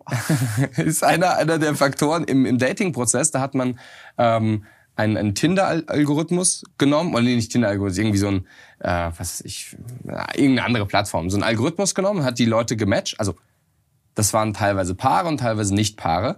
Und man hat die vor einen ähm, Dating-Coach gesetzt und der sollte einschätzen, wie gut passen die zusammen. Dann vor den Algorithmus von irgendeiner Plattform und dann einem Linguisten gegeben, der die Sprachmuster sich angeschaut hat. Der, der es mit Abstand am besten vorhersagen konnte, ob die Paare sind oder nicht oder ob die Bias. zusammenpassen, der war der Linguist. So, weil diese sprachlichen Muster, das ist ein Angleichungsprozess. So, aber was ich damit sagen will, Also er hat quasi geguckt, sozusagen so mathematisch mäßig, okay, vom Anfang bis zum Ende, äh, Verlauf der Konversation, wie stark ist, hat die Ähnlichkeit des Sprachgebrauchs Genau. zugenommen? Satzstruktur, oder auch, Wörter. oder auch bei schon bestehenden Paaren, da sind gewisse Metaphern, die verwenden halt beide gleich oder gewisse Wörter beide gleich. Okay, krass. So. Und das ist tatsächlich so. Und jetzt kommt halt der Punkt. Machst du das bewusst, um mich, um bei mir mehr Ähnlichkeit zu erzeugen, das dann für mehr Sympathie sorgt, was dann zu mehr Überzeugung führt? Oder ist es andersrum so? Weißt du, du findest mich sympathisch, ich finde dich sympathisch. automatisch. So, genau. So, und das ist halt, sage ich mal in gewisser Weise, das, das Thema mit diesem Überzeugungsprozess. Natürlich kann ich dir heute fünf Tools mitgeben, die du dann so runterbetest und dann in jeder Kommunikation, aha, welches Wort hat er gesagt? Aha, jetzt sage ich das Wort auch. So.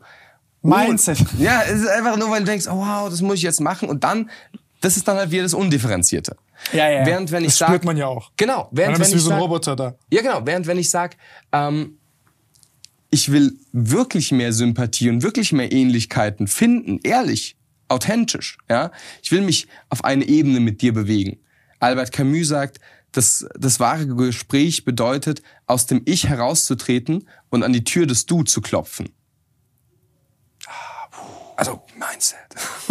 das ist aber, es ist so wichtig, weil, wenn du es mit der Haltung angehst und sagst, cool, so, ich spule hier nicht mein Skript ab, sondern ich komme hin und, und lass mich von der Kommunikation bewegen.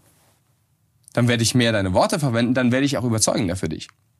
Aber das hat jetzt wieder mit der, mit der persönlichen Ebene zu tun. Natürlich kann ich sagen, aha, Produktprobe. Also mache ich den anderen Leuten einen kleinen Gefallen und dann wollen sie mir was zurückgeben. Das finde ich manipulativ. Ja, Aber ja, wenn das ich ist sag- der Nützlichkeitsgedanke darf, also ja, ja. Genau, während wenn ich sage, ich möchte ein guter Mensch sein und mehr den Menschen geben, als ich von ihnen am Anfang erwarte, dann wird automatisch das kommen, dass mir Leute auch was zurückgeben wollen. Aber nicht, weil ich etwas gebe, um was zurückzubekommen. Spannende Studie von, äh, das wird dir gefallen, von, von Adam Grant.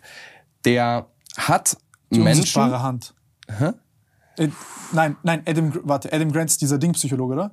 Oder Der? A&O-Psychologe. Nein, wer, wer ist Adam Grant? Adam Grant ist ein, ich glaube Stanford, A&O-Psychologe, aber ist ein Organisationspsychologie. Ah, der Glatzkopf, jetzt, jetzt, Ja, genau, ich der- war bei der Adam Glatzkopf. Smith gerade bei. Nein, nein, nein, genau. gerade komplett, ja, okay, Nee, okay, nicht die okay. unsichtbare Hand, genau. Ja, der ist ja, auch ja, cool. Aber ähm, Adam Grant, man, Der ist cool. man, der ist richtig cool, ne? Und, und der wollte herausfinden, ähm, ob die Menschen, die mehr geben, Ah, diese Giver-Taker genau, und Matcher-Geschichte. Balancer, genau, ja, ja, erzähl, genau, erzähl, erzähl, richtig, genau.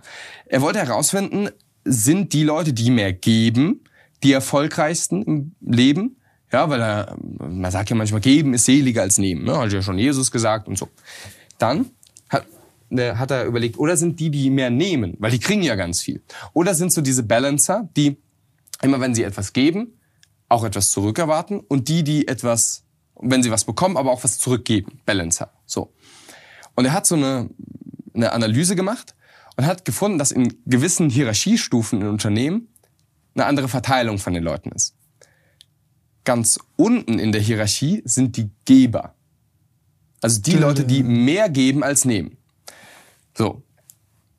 Zweite Stufe, da sind, da kann man mal raten, was ist da? Sind da die Nehmer oder die Balancer? Und sagen manche so, manche so. Spannenderweise sind da die Nehmer, so, weil die sind effektiver als die Geber, weil die nehmen einfach das und geben ihre Aufgaben quasi den Gebern, weil die kümmern sich ja sowieso drum. Sind dann wahnsinnig überfordert und deswegen sind die Geber unten. Dann kommen die Nehmer. Spannenderweise sind aber auch hier die Balancer. Also die, die, also Tit for That machen, also quasi das, was ich dir gebe, will ich auch wieder zurück, so ungefähr. Die sind auch auf dieser Ebene. Also es ist nicht besser, Balancer zu sein, da kann man auch gleich Nehmer sein. Spannend jetzt, ganz oben waren wieder die Geber. Ganz oben an der Spitze. Und dann dachte sich, okay, interessant, jetzt brauche ich eine neue Analyse. Was unterscheidet die Geber oben von den Gebern unten? Und spannenderweise konnte er herausfinden, dass, dass einer der Faktoren zum Beispiel ist, dass die Geber unten immer geben und die Geber oben geben auch immer, aber nur wenn sie können. So. Weil sie sich eben nicht bedürftig denken, oh, mein Werk kommt, wenn ich gebe. So. Die oben sind extrem großzügig und geben, geben, geben, geben und dadurch entsteht dieser Reziprozitätseffekt. Wenn die unten, die geben, geben, geben zwar, aber aus einer Bedürftigkeit und geben nur. Sie können ja. auch schlecht annehmen und so weiter. Und, und das ist wieder dieser Punkt von, wende ich Reziprozität jetzt als Technik an oder überlege ich mir, wie werde ich ein Mensch, der gerne gibt und gerne mehr geben kann. Anderes Beispiel. Ich habe, ähm, ich dachte mir, okay, ja, heute Interview und so, was, was ziehe ich an? Ich hatte so dachte mir, ja geil, zwei Reihe, ich habe Bock auf den Anzug. So, dann äh, bin ich da und überlege mir, welche Schuhe ziehe ich an. So, und ich, ich stand da so und habe hab, äh, meine Frau gefragt so, würdest du mir eher empfehlen, die Schuhe, also so, so einfach so, so Sneaker halt anzuziehen oder Anzugsschuhe? Und hat sich eine richtig geile Frage gestellt. Und zwar hat sie die Frage gestellt, bei welchen der Schuhe wirst du mehr zu der Person, die du in diesem Gespräch werden willst? Mhm.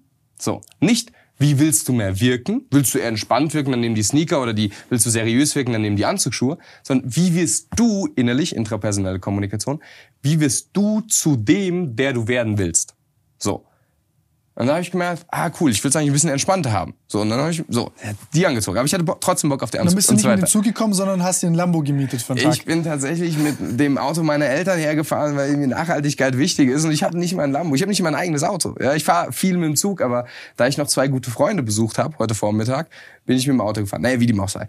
Und habe überraschenderweise sehr guten Parkplatz bekommen, weil ich gehört habe, was hier normalerweise nicht der Fall ist. Aber egal, wie dem auch sei. Wie wirst du mehr zu dem Menschen, der tatsächlich attraktiv auf die Frauen wirkt, die du dir in deinem Leben wünschst? Wie wirst du der Mensch, der tatsächlich überzeugender auf die Menschen wirkt? Und dann kommen diese Faktoren wieder von Robert Cialdini, indem du sympathischer wirst, indem du mehr Autorität hast, aber wirst du autoritärer, weil du einen Anzug anziehst oder weil du tatsächlich inhaltlich was zu sagen hast, was für die Leute wirklich ein Mehrwert ist. Ich glaube, Autorität so? bekommst du auch einfach dadurch, wenn die Leute wissen, ähm, Sie müssen Respekt der, vor dir haben. Nein, der macht, was er tu, der, der macht, was er sagt. Natürlich, ja. Den kann ich vertrauen. Genau. Weil eben. Nicht, nicht, nicht jetzt, okay, der ist krasser als ich oder bla bla, sondern einfach, okay, wenn er was sagt, dann macht er das auch. Mhm. Das respektieren Leute unfassbar. Mhm. Und auch, auch wieder diese Flexibilität respektieren Menschen sehr. Also wenn ich zum Beispiel jetzt hier die ganze Zeit nur gegen dich gehen würde, ja, so wie Gerd Postel, dann würdest, dann würdest du mich, also würdest denken, so, was hat der? Und wenn ich die ganze Zeit nur Ja und Amen sagen würde, würdest du sagen, okay, war vielleicht ein ganz nettes Gespräch, aber so wirklich respektiert. Rückgratloser naja. Typ. Genau. Während wenn ich das und das mache, dann respektierst du mich. Und jetzt kommt wieder die Sache, nutzt du das als Technik? Ja, in einem Gespräch solltest du mindestens fünf Prozent der Zeit widersprechen. Ist Quatsch, ja. Aber wenn du sagst, cool, ich will ein Mensch sein, der wahrlich loben kann und unterstützen kann, zustimmen kann und auch ein Mensch sein, der wahrlich Kritik üben kann, hinterfragen kann, unterbrechen kann oder was auch immer. So, dann, dann wirst du wirklich charismatisch und dann, das Thema wiederholt sich jetzt über den Podcast, dann musst du auch oder solltest du auch ein besserer Mensch werden. Da hat es wieder mit der inneren Ebene zu tun. Was ich spannend finde zu diesem Giver, Matcher, Taker Ding von Adam Grant da, ich habe mir das auch angehört und da muss ich sagen, eine Sache, die mir also sage ich mal, die so in meiner Biografie dann rückwirkend ich dann, äh, also die, die mir aufgefallen ist dort, weil ich hatte häufig genau dieses Ding, dass ich wahrscheinlich oft mir gedacht habe, oh fuck, Alter, ich tue zu viel für andere Leute, ähm, weil vielleicht auch durch so, sage ich mal, familiäre, soziale Situationen und so, weil ich halt gesehen habe, was es heißt, wenn man das halt nicht hat. Ja. Und ich dann, sage ich mal, manchmal vielleicht auch ungesund übertriebene Verantwortung gespürt habe für die Angelegenheit von anderen Menschen. Und man so denkt, oh, ich kann dem jetzt helfen oder so, weil ich weiß, wie es war. Ne? Ein bisschen. Ja, genau, Okay. genau. Mhm. Ähm, aber dann muss ich sagen, dann habe ich irgendwann halt gesehen, okay, gut, ich habe jetzt nicht unendlich viel Zeit und das hat dann auch seine Opfer und so und dann Mhm. halt ne, merkst, okay, das ist jetzt auch nichts mehr Gemeinnütziges, wenn ich jetzt der Person Ja, ja. helfe, dann ich aus eigenem. fick ich mich selbst, beziehungsweise äh, das hilft keinem. Ja. Und da muss ich sagen, was mir dann aber sehr geholfen hat, ist wirklich A, wenn ich Lust hatte und B, wenn ich vor allem Sachen schnell machen konnte. Mhm. Diese typischen Five-Minute-Favors. So, oh, okay, da ist jemand, ich vernetze den mit dem. Oder, oh, da ist Ja, irgendwas, ich, so. Ja, ne? voll, voll, voll. Und wenn du viel machst, dann siehst du auch einfach anhand deiner eigenen, äh, sag ich mal, so Lebensbiografie, hast du dann so Sachen, wo du merkst, oh fuck, da wäre schön gewesen, wenn jemand da gewesen wäre. Und dann weißt du das selber zu schätzen. Mhm. Ja, voll. Und dann kannst du auch, sag ich mal, Leuten kurz helfen. Und das dann, dann ist mir das auch wirklich scheißegal. Hat irgendjemand Stress mit seiner Frau daheim, dann höre ich mir das an. Und wenn ich was zu sagen habe, dann Mhm. Ja, sage ich ja, was. ja. Oder wenn irgendjemand sagt, oh, ich brauche jetzt gerade Geld, aber ich habe keine Ahnung, wie ich dran komme, dann hilft man da irgendwie, wie, wie, wie kommt er da dran oder gibt es ein anderes Problem, was zu Mhm. lösen ist, aber so schnell. Voll. Ja, ja. Und das muss ich sagen, das, das hat, äh, weil, weil ich da, sage ich mal, beides schon irgendwie erlebt habe und auch an, an anderen Leuten. Und da muss ich echt sagen, also auch bei vielen so sehr erfolgreichen Leuten, das ist echt, die sind super offen. Ja. Also die sind wirklich super offen und Hm. Äh, da hast du die, diese Five-Minute-Favors einfach aus der Rakete. Voll, voll, voll, so dieses, voll. also so Ah, hier ist nochmal ein Buch. Hey, kennst du den? Wenn nicht, ja, dann. ja, ne? ja, ja, ja, safe, ja. voll. Und immer irgendwie einen Ratschlag oder immer irgendwie so einen voll. Aktionspunkt, wie es weitergehen genau, kann genau. und so. Und das ist echt, ähm, also es geht da, glaube ich, häufig gar nicht darum, dass derjenige kommt und dass du jetzt derjenige bist, der rettet oder macht oder tut. Ja, genau. So, sondern, ey, probier mal das. Genau, just so. Und das hier. Gut zuhören. Genau, hier, hier ähm, verbinden sich viele Fäden von dem, was wir schon gesagt haben, weil wir haben ja vorhin zum Beispiel gesagt, sei nicht so in deinem eigenen Kopf, sondern denk auch an die Menschen um dich herum. Wenn du nur auf deinen eigenen Erfolg im Leben bedacht bist, dann denkst du ja nicht an den Favor für jemand anderen. Also natürlich kannst du sagen, okay, das habe ich jetzt da gehört, das mache ich jetzt mal, aber du wirst nicht an andere Leute denken. So, du sitzt dann abends eine Stunde da und überlegst ja dir, der Grund, wem kann Leute ich so einen. Favor machen? Ja, genau. Also das es ist ja noch nie ein altruistischer Mensch entstanden durch Nü- Nützlichkeitsgedanken. Genau. Das hat ja nichts mit Altruismus zu tun. Genau. Sondern du musst ja wirklich Spaß daran haben zu sagen, ey, ähm, da ist eine Person, der geht's gerade scheiße, also bist du empathisch für die Person, das, du aber aus empfindest das nach. Inneren, nicht um Genau. was im Außen. Und weil dann kommt wieder der Punkt, wenn du dann im Außen, ja, oder also wenn du dann im Außen auch bist und nicht nur bei deinen eigenen Gedanken, bei deiner Selbstbezogenheit, wie werde ich erfolgreicher, dann denkst du auch eher mehr darüber nach. Ach ja, cool. Hm, wie kann ich anderen was Gutes tun?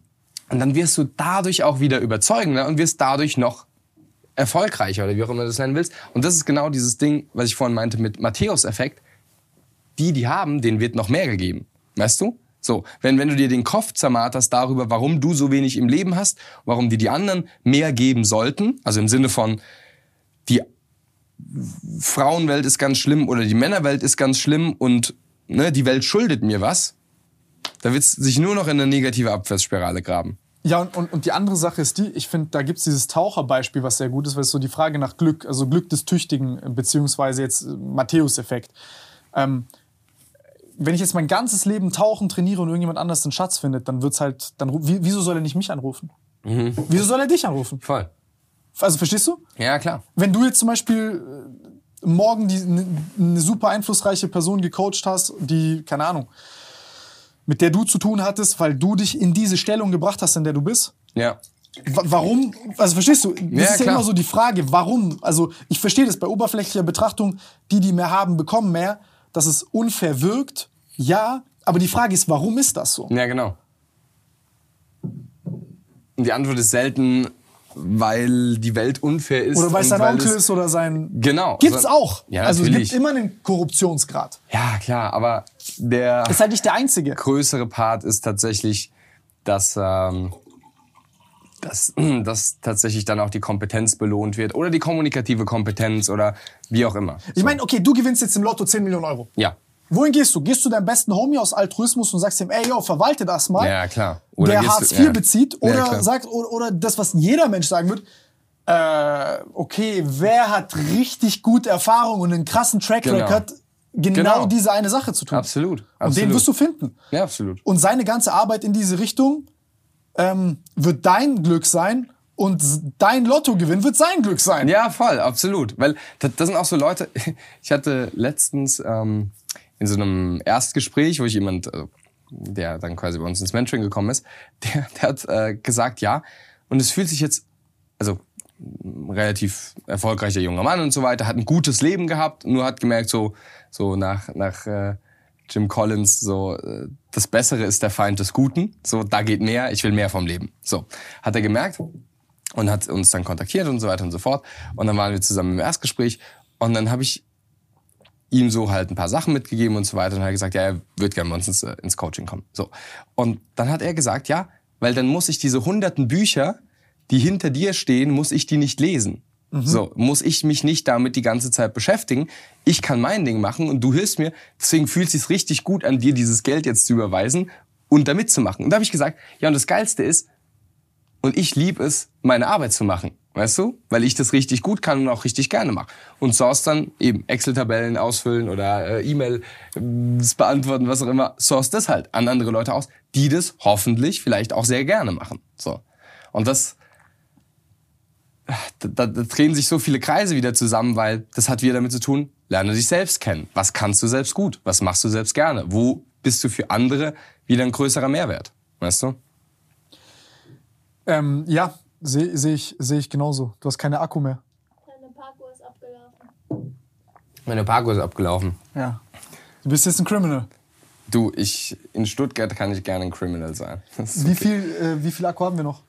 Äh, 4% hier. Also Und auf den anderen? Nein. Ey, mich interessiert dieses Hypnotherapie-Ding. Also was machst du da mit diesen Hypnose-Sachen? Naja, Hypnose ist ja eigentlich erstmal das Verständnis von die Art und Weise, wie wir kommunizieren, kann auch einen Effekt auf unsere unbewussten Ebenen haben. Wir haben ja viel jetzt darüber gesprochen. Da gibt es diesen 5%-Teil, den wir im Alltag sind, dieses Bewusste. Und da gibt es diese 95%, die sonst unseren Tag steuern. So, wie bin ich hier hingefahren? Da muss ja jeder äh, einfach nur selbst mal an die Fahrschule denken, wer einen Führerschein gemacht hat. Am Anfang ist es so, oh Gott, wie muss ich überhaupt das Lenkrad bewegen? Dann kommt irgendwann noch das Gas und Bremse dazu und irgendwann Kuppeln und über die Zeit gibst du viel mehr Sachen an dein Unbewusstes an, ab und kannst dann irgendwann über eine längere Strecke bremsen, Gas geben, lenken, ähm, Blinker machen, Scheibenwischer machen, ähm, dann noch Musik hören und gleichzeitig die Gedanken über irgendwas machen. So, das sind ja ganz viele Prozesse, die auf unbewussten oder unwillkürlichen Ebenen äh, ablaufen. So und das steuert unser Leben extrem stark. Vor allem, wenn wir uns anschauen, wie sind Probleme gestrickt. Meist ist es so, dass eine Diskrepanz zwischen dem Bewussten und dem Unbewussten da ist. Also, ich möchte selbstsicher diese Frau ansprechen, diesen Vortrag halten, dieses Gespräch führen, aber mein Unbewusstes gibt mir Angst, gibt mir Wut, gibt mir Unsicherheit, was auch immer. So. Deswegen geht's zu einem großen Teil darum, in der Veränderungsarbeit diese unwillkürlichen Ebenen zu ändern. Das kann auch durch das Bewusste passieren. Ja? Also im Sinne von, du gibst jemandem Informationen, ja, so psychoedukationsmäßig, ja, und durch diese Einsicht verstehe ich jetzt, aha, interessant, deswegen sollte ich mich so mehr verhalten. So. Und wenn das funktioniert, dann ist es gut. Nur oft funktioniert es halt eben nicht. Also ich kann jemanden auf kognitiver Ebene noch so oft sagen, ach, wenn du diesen Vortrag von den tausend Leuten hältst, ist doch alles ganz entspannt, sei doch entspannt, egal wie du dich verhältst, es wird dich danach schon keiner köpfen. Das sagt der beste Freund, die beste Freundin. Auf einer kognitiven Ebene sagst du, ah ja, okay. Problem Aber trotzdem da. Es, das Problem ist genauso noch da. So. Und dementsprechend finde ich es spannend zu schauen, wie wir diese unwillkürlichen, subbewussten Prozesse auch beeinflussen können. Und da ist Hypnose halt ein sehr, sehr großes und weites Feld, ähm, worunter viele äh, irgendwelche Misconceptions haben, die denken dann daran irgendwie so, dass, das, dass man dann zum Huhn wird oder dann so rumgackert auf einer Bühne oder so oder dass es irgendwelche dunkle Mag Magie ist und so. Ähm, äh, längere Geschichte, wie sowas alles funktioniert. Aber kurz gesagt, ähm, Funktioniert das wirklich oder ist es Bullshit? es funktioniert wirklich. Aber Aber sind es so, keine Ahnung, suggestive Personen, Ja. die so super anfällig sind Ja. und dann so halb mitspielen oder? zwei Sachen. Es gibt Leute, zum Beispiel Schauspieler, die gehen sowieso in Rollen. Es gibt Leute, die haben eine extrem hohe Tendenz, gesehen zu werden oder auch sind sehr extravertiert, sehr outgoing, ähm, Sensation Seekers und so weiter. So, wenn das zusammenkommt, A, mit einer hohen Suggestibilität. Diese Bühnenhypnotiseure, die machen Tests mit dir. Ja? Also mit, mit der ganzen Ah, so Audience. suchen die sich einen aus. Genau. Also die- die machen es mit der ganzen Audience, ja. Mach die Augen zu und stell dir vor, hier sind so, ähm, so, so eine, eine Schnur dran und da sind so Ballons dran. So. Und da ist eine Schnur und da ist, oder das sind Eisengewichte dran. So. Und dann machen sie halt ganz viele Suggestionen. Und nach einer Minute sind manche so, manche sind so, manche sind so. So. Und da gibt's noch zwei, drei andere Tests. So. Das sind dann die hochsuggestiblen. So. Und dann gibt's andere Leute, denen müsstest du nur sagen, hey, tu mal so, als wärst du ein Huhn. Die würden das freiwillig auf der Bühne machen. Die hätten da gar kein Problem mit. Wenn diese beiden Sachen zusammenkommen, dann passiert sowas. Ja? Problematisch ist es natürlich, dass dann daraus so ein Zerrbild der Hypnose entsteht und die Leute denken, oh Gott, ich bin dann da willentlich ausgeliefert dem Hypnotiseur, der die Fäden spinnt. So ist es nicht. Also du kannst eine Hypnose niemanden zu etwas bringen, was er nicht irgendwie innerlich auch will. Aber, und das kennen wir zum Beispiel selbst, bei einer Autofahrt oder in der Sauna oder unter der Dusche, kommen uns oft andere Gedanken. Und nichts anderes ist Hypnose. Hypnose ist ein Zustand, nicht unbedingt immer der, der Entspannung, aber oft, wo du in andere Gehirnwellen reinkommst, wo andere Entspannungsprozesse da sind und diese kritische Instanz entspannt wird und dein, dein Unbewusstes offener wird für Suggestionen. So. Und dann, ja, lassen sich die Dinge dort halt besser lösen als nur auf einer kognitiven Ebene. Also, ähm, ich weiß nicht, ob das so ist. Ich zum Beispiel, äh, kennst du safe so Stereotypien von so Autisten und so. Wo die so zum Beispiel sich so komisch bewegen und so weiter und so fort. Ich hab den, ich hab den Shit. Und ich habe das seitdem ich ein Kind bin. Und ich muss aber sagen, dass das mir im Endeffekt, also ich habe so, so viel gelernt, gelesen, ähm, mich vorbereitet auf Shit, Gedanken gehabt und so. Und dann habe ich mich so immer gefragt, okay, woher kommt das jetzt? Ich weiß auch nicht, ob das jetzt so eine Hypnose ist im klassischen Sinne oder sowas. Aber ähm, sind zwei Sachen. Einerseits ist es so, dass ich zum Beispiel äh, gemerkt habe, ich bin sehr beruhigt dadurch. Ich kann viel klarer denken. Und Durch, so. durch Selbsthypnose, die ja, du genau. gemacht hast. Okay, genau. Ja. Also zum Beispiel so, so, so rhythmische Bewegungen, also einfach sich irgendwie gleich zu bewegen. Also zum Mhm. Ja. Beispiel, wie, wie wenn du dich jetzt schaukeln würdest. Ja, genau. Ne? Ja, Und genau. dann kennst du das ja, ist ja eigentlich ein Beruhigungsverhalten, was Mütter mit ihren Kindern machen. Genau. Dann haben die das äh, mit Mäusen getestet. Äh, dann hatten die halt Mäuse ohne vestibuläres System, welche mit. Und dann haben die halt gesehen, dass du so ein, so ein Entrainment hast, von, also eine Synchronisierung von Hirnwellen. Ja, genau. Und ähm, ich mag halt dieses mich, also ich spüre es ja, dass es was ja, tut, voll. dann denke ich, okay, gleichzeitig ich habe irgendwie 50% Autismus und Voll. halt das lieber für dich, super komische Verhaltensweise. Mhm. Aber auf der anderen Seite sehe ich, es hat geisteskranke Effekte. Aber es ist halt sozial sehr weird, das irgendjemandem zu erzählen oder zu zeigen. Ja. Und dann habe ich immer geguckt und habe ich halt immer so pathologisierte Varianten davon gesehen. Okay, das haben irgendwie Waisenhauskinder, die Mhm. äh, irgendwie, keine Ahnung, ne neglected worden sind. Bin kein Waisenhauskind, Ja, wurde ja, nicht neglected oder so. Also eine Art von Autostimulation. Und da habe ich gesehen, dass die, ähm, hatten die auch so Probanden und dann haben die äh, gesagt, die haben das dann quasi verglichen mit Benzodiazepingabe und haben gesehen, das war ungefähr so, also ähnlich, als würdest du jemandem mittelschwere Benzos geben. Okay. Also von der beruhigenden Wirkung. Ja. Ja. Dann haben die auch gesehen, dass zum Beispiel am nächsten Tag Leute, die es zum Beispiel gemacht haben, also so zum Beispiel Schaukeln vorm Schlafen gehen, dass die teilweise dreimal besser in so äh, neurokognitiven, vor allem, ich glaube, das waren so Erinnerungstests abgeschnitten haben. Mhm. Ja, kann sein, ja. Und also ich persönlich bin, Mhm. ich finde es extrem spannend, das Thema, aber da gibt's, also ich habe da immer, also immer so, die, so diese Grenze, ist es jetzt so pseudoscientific, Ja. ist das jetzt real? Ja. Dann gibt's Leute, die erzählen, ja, Mann, voll krass, aber dann ist so, ja, wie untersuche ich das jetzt? Und also was ist zum Beispiel, wie wendest du das an und was ist so ein Vorher-Nachher? Ja. Ja. äh, Effekt vielleicht von sowas? Also, dass du mal erklären kannst. Ja, also erstmal hast du vollkommen recht, genau wie im Bereich Coaching, im Bereich äh, hier, was hatten wir, ähm, Pickup und so weiter, da gibt's halt solche und solche. So, zum Beispiel, ich werde meine Doktorarbeit, wie gesagt, ich habe jetzt das Gespräch wahrscheinlich bei dem Papst der wissenschaftlich anerkannten Hypnosetherapie schreiben. Also ganz Krass. konkret gesagt, ähm, Dirk Revensdorf ist der Profe also ist Professor an der Universität gewesen ja, und, und betreut aber immer noch Doktorarbeiten, ähm, der einen Großteil der Hypnotherapieforschung auf einer wissenschaftlich evidenten Basis gemacht hat. So. Und kurz gesagt, natürlich gibt es da auch viel Scharlatanerie und was auch immer. So, aber auf jeden Fall, also, und ich sage mal so, wenn du keinen Bock drauf hast und nicht dran glauben willst und nicht bla bla bla, dann so, I don't know. Aber was, was auf jeden Fall ganz klar ist, ist, dass es extrem viele Effekte haben kann, die die sonstige Kommunikation verstärken würden. Was meine ich damit? Natürlich kann ich dir sagen, ich habe es ja vorhin gesagt. Stell dir vor, du sitzt an diesem Tisch bei, deiner, bei deinem Business-Meeting, ja, und da sind doch diese verschiedenen Leute und die sitzen da. So, kommunizierst mit denen. Was, das könnten wir in gewisser Weise als einen, einen Hypnoseprozess im Wachzustand beschreiben. Weil Stell dir vor. Genau, stell dir vor. Das ist, und sag ich mal so, das könnte mir jetzt, also irgendwo wird mir dann eine Psychose schon untergeschoben bekommen. Ja, wie, ich stell mir vor, dann sitzen da Leute am Tisch. Es ist ja nicht so. Und du weißt auch, dass die Leute da nicht sitzen, aber deine visuelle Vorstellungskraft ist so stark, dass sie körperliche und psychologische Änderungen bei dir hervorbringt. So. Und manche Leute haben keine so starke visuelle Vorstellungskraft, die sind vielleicht auditiv oder kinästhetisch irgendwie stärker. Ne? So. Und wenn ich das sogar im Wachzustand mit dir machen kann, so, dann aber so ein kritischer Instanz noch da ist, die sagt, naja, aber die sitzen ja nicht wirklich da. Oder was hat das jetzt damit zu tun? Wenn ich dich vollkommen entspannen kann, oder du dich vor allem eher selbst vollkommen entspannen kannst, also du kannst, es, Suggestionen sind eigentlich Angebote. Wenn ich zum Beispiel sage, du kannst dich jetzt immer mehr und mehr entspannen, deine Atmung tiefer werden lassen und die Augen langsam schließen. Natürlich kannst du die Augen auflassen.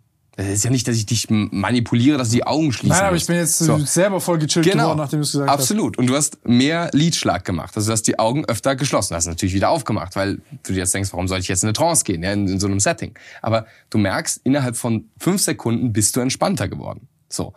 Und das ist jetzt das falsche Setting natürlich, aber du kannst dir vorstellen, dass, und jetzt konkret, du hast ja gefragt, wie mache ich das und was für Vorher-Nachher-Effekt hat das.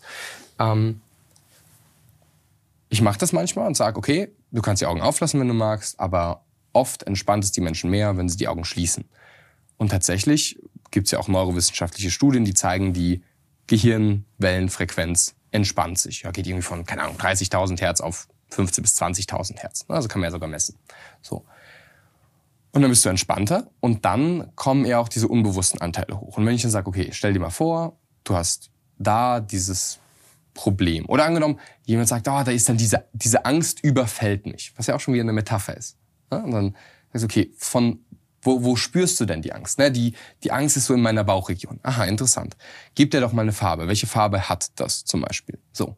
Sagst du, ja, so, so eisiges Dunkelblau und das gefriert irgendwie so meinen Magen. Das zieht dann irgendwie so alles zusammen. Das sind ja alles keine kognitiven Prozesse. Also es ist ja nicht so, dass da was Kühles, Kaltes ist, das dich zusammenzieht. Aber es sind halt Metaphern, also Bilder, um mit unserem Unbewussten zu kommunizieren. Es, und, und dann kann ich sagen, aha, interessant, nimm das mal raus, dieses Gefühl aus deinem eigenen Körper und schau es dir mal an. Ist es eher ein, ein, ein Ball oder ist es eher ein Quadrat? Wie, wie sieht es aus? Naja, es ist wie so ein, so ein Eisblock, der so abgeschliffen ist. Denkt, ah, okay, interessant, alles klar. Und dann könnte man halt, was weiß ich, strahl die Sonne der Freude drauf, was auch immer. Dann könnte man innere Metaphern machen, die aha, interessant, jetzt ist es eine innere Sonne und jetzt ist es wahr, okay, jetzt bring das mal wieder zurück in deinen Körper, wie fühlt sich das an und so weiter. Also lange Rede, kurzer Sinn. Anstatt nur auf dieser kognitiven Ebene zu sein, wo die Leute immer wieder Wege finden, sich ihr eigenes Problem zu beschreiben, ja, Was ja tun, so zum Beispiel so Rumination, also Gedankenkreisen ohne ja, Antwort. genau, absolut.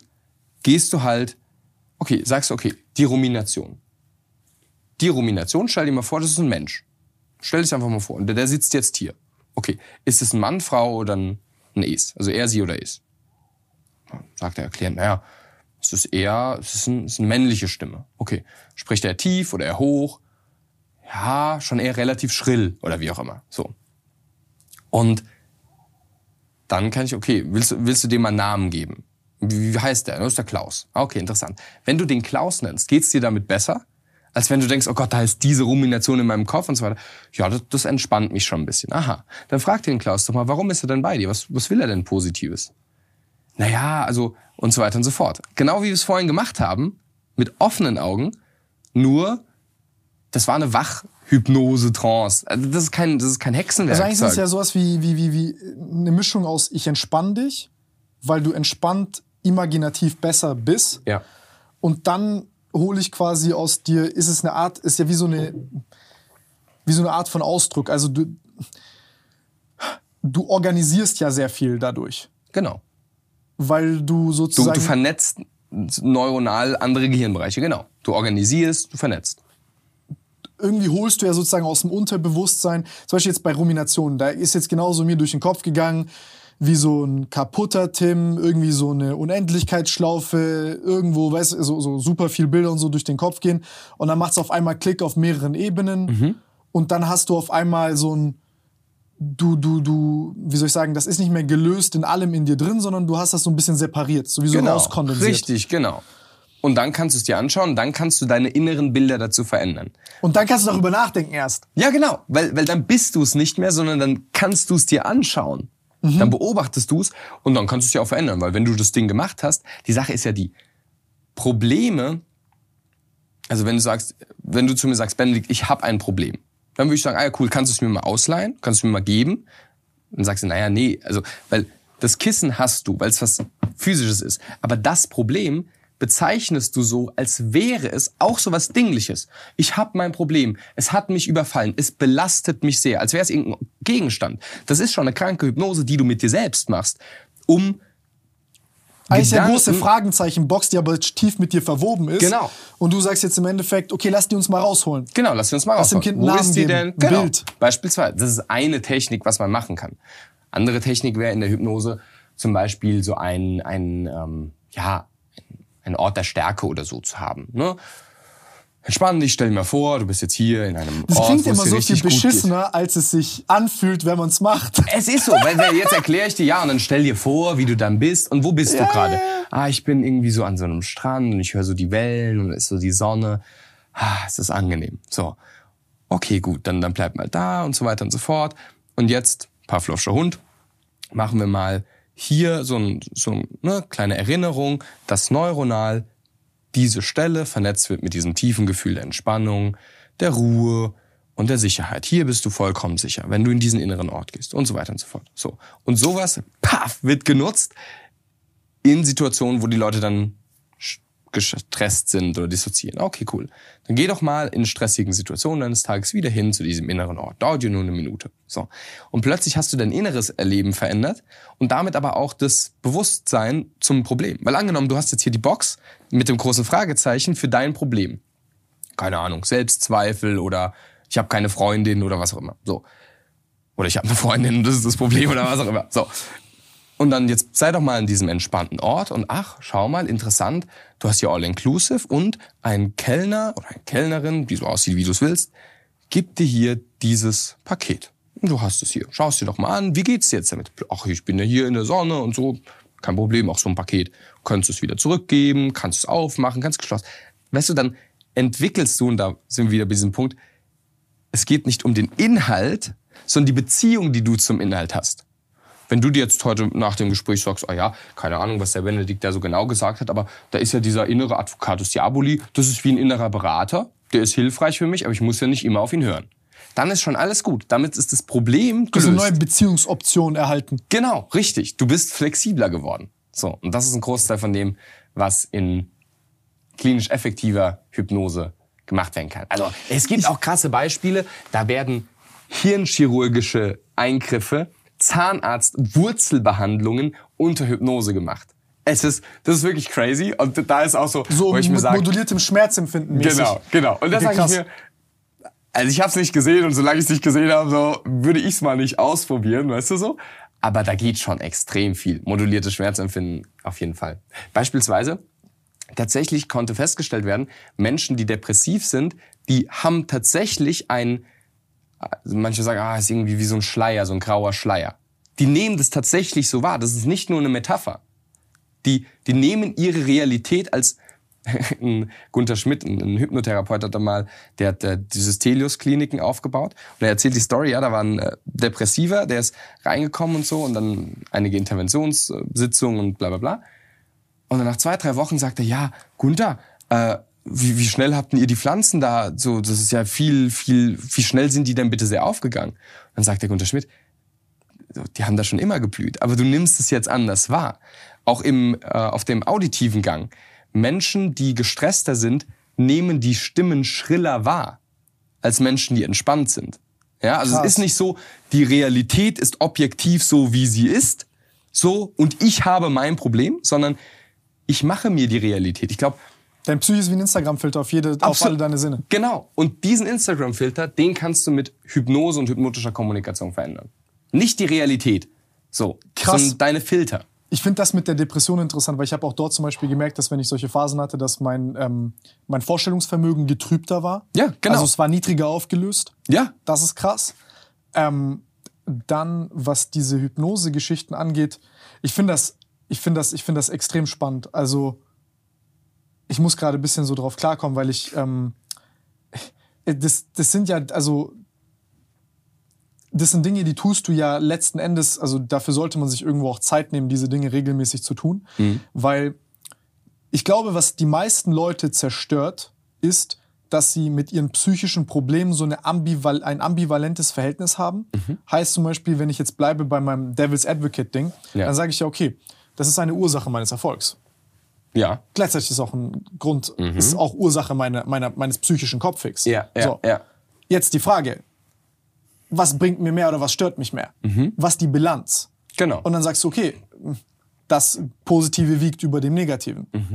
Aber dann sagst du, und das sind, glaube ich, so diese schönen Momente, die Leute in Therapie haben, wo, wo dann die Leichtigkeit reinkommt und sagt, ja, ist doch kein Problem, du musst ja nicht, du musst ja nicht rausschmeißen. Genau. So, sondern hier ist Option Geht, 3. neu, geht neuronal sowieso nicht. Du kannst ja nicht deine Gehirnwege löschen.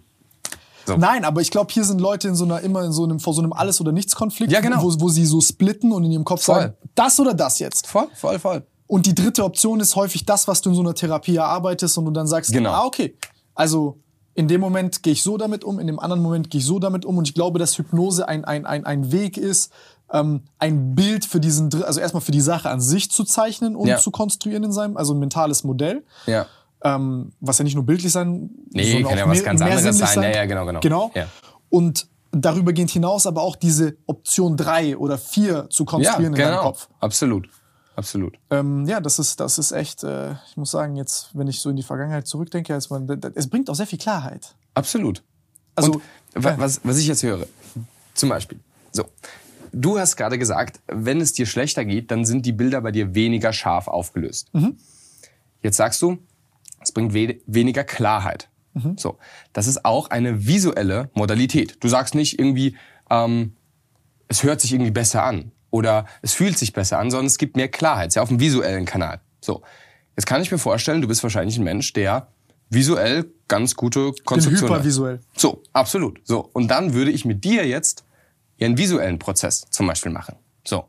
Oder wenn ich jetzt ein Geschäftspartner von dir wäre, würde ich eher in, in Bildern mit dir sprechen, zum Beispiel. So. Wie jemand anderes ja halt eine anderes. Ist das aber so, ist das nicht, ist nicht jeder Mensch mehr oder weniger Ja. visuell? Mm, Also es ist auf jeden Fall so, dass ähm, diese, diese klassische Theorie äh, also aus dem NLP von der ist ein visueller Typ, der ein Kinästhetiker, das, das ist nicht so. Ja?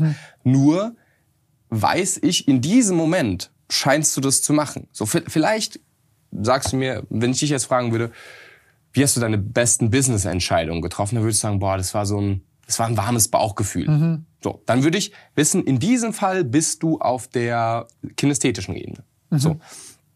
Und jetzt ist die Sache die, nutze ich das jetzt, um dich zu manipulieren? Oder bin ich wirklich so empathisch, dass ich nicht nur in meinem eigenen Kopf bin, sondern auch ein bisschen zuhören kann und empathisch das, was ich kommunizieren möchte, auf eine Art und Weise kommunizieren kann, was, was es dir irgendwie zugänglicher macht. So. Wie kann man empathischer sein? Also wie, wie hast du das gelernt mit, sag ich mal, auch äh, Kunden und Mhm, generell? mhm, mhm. Eine der, es gibt zwei Zugangswege. Der eine Zugangsweg wäre über die Technik, ne? so Dale Carnegie-mäßig, hör den Leuten besser zu und, und sag ihren Namen öfter und höre ihre Worte und so weiter. Die Sache ist die, das kann funktionieren, wenn du dadurch wirklich besser auf die anderen Leute achtest. Aber meistens hat es wirklich wieder Mindset, Mindset, Mindset mit der inneren Ebene zu tun. Wenn du denkst, dass du so, es gibt ein Buch von Ryan Holiday, das heißt, äh, dein Ego ist dein Feind. So, und das veranschaulicht sehr gut. Wenn du denkst, du, du, du im Leben ist das Allerwichtigste, ja, dann wird es nicht funktionieren. Dann würde ich zum Beispiel sowas erzählen wie diese Adam Grant Studie, ja, dass das die Geber ganz wichtig sind. Ne, so. Ähm, dann würde ich erzählen die Studie, was ich erzählt habe mit dem ähm, die Menschen, die am glücklichsten sind, haben gute Beziehungen. So und so. Und dann Mhm. Also kriegst du plötzlich anderes. Ja, genau, richtig. So, ich würde eine andere Psychoedukation geben, dass wir hatten es ja vorhin, ja, das Ich wird ist Ich am Du. Ach so, dann muss ich erstmal zu einem Du gehen, um jetzt zum Ich werden zu können. Das sind so, so Sachen, die auf einer unbewussten Ebene ablaufen. Das tue ich nicht, um jetzt die Leute von deinem Podcast oder deinen Videos zu überzeugen, sondern das bin ich, das sind meine inneren Werte und deswegen antworte ich so. So. Ähm, deswegen kriegt man bei Benedikt Held nur Benedikt Held und wer halt was anderes will, geht zu jemand anderem. Aber was ich damit sagen will, ist, so würde ich anfangen, ein wirklich ehrliches, aufrichtiges Interesse am anderen zu pflegen. So. Und dann könnte man das auf eine verhaltenstherapeutische Ebene heben und sagen, okay, führ mal ein Gespräch, wo du nur Fragen stellst oder zuhörst. Wo du nichts von dir aus beiträgst. Einfach nur mal ein Gespräch. So. Oder nimm, dann könnte ich hyp hypnotherapeutisch arbeiten. Oder hypnotisch arbeiten.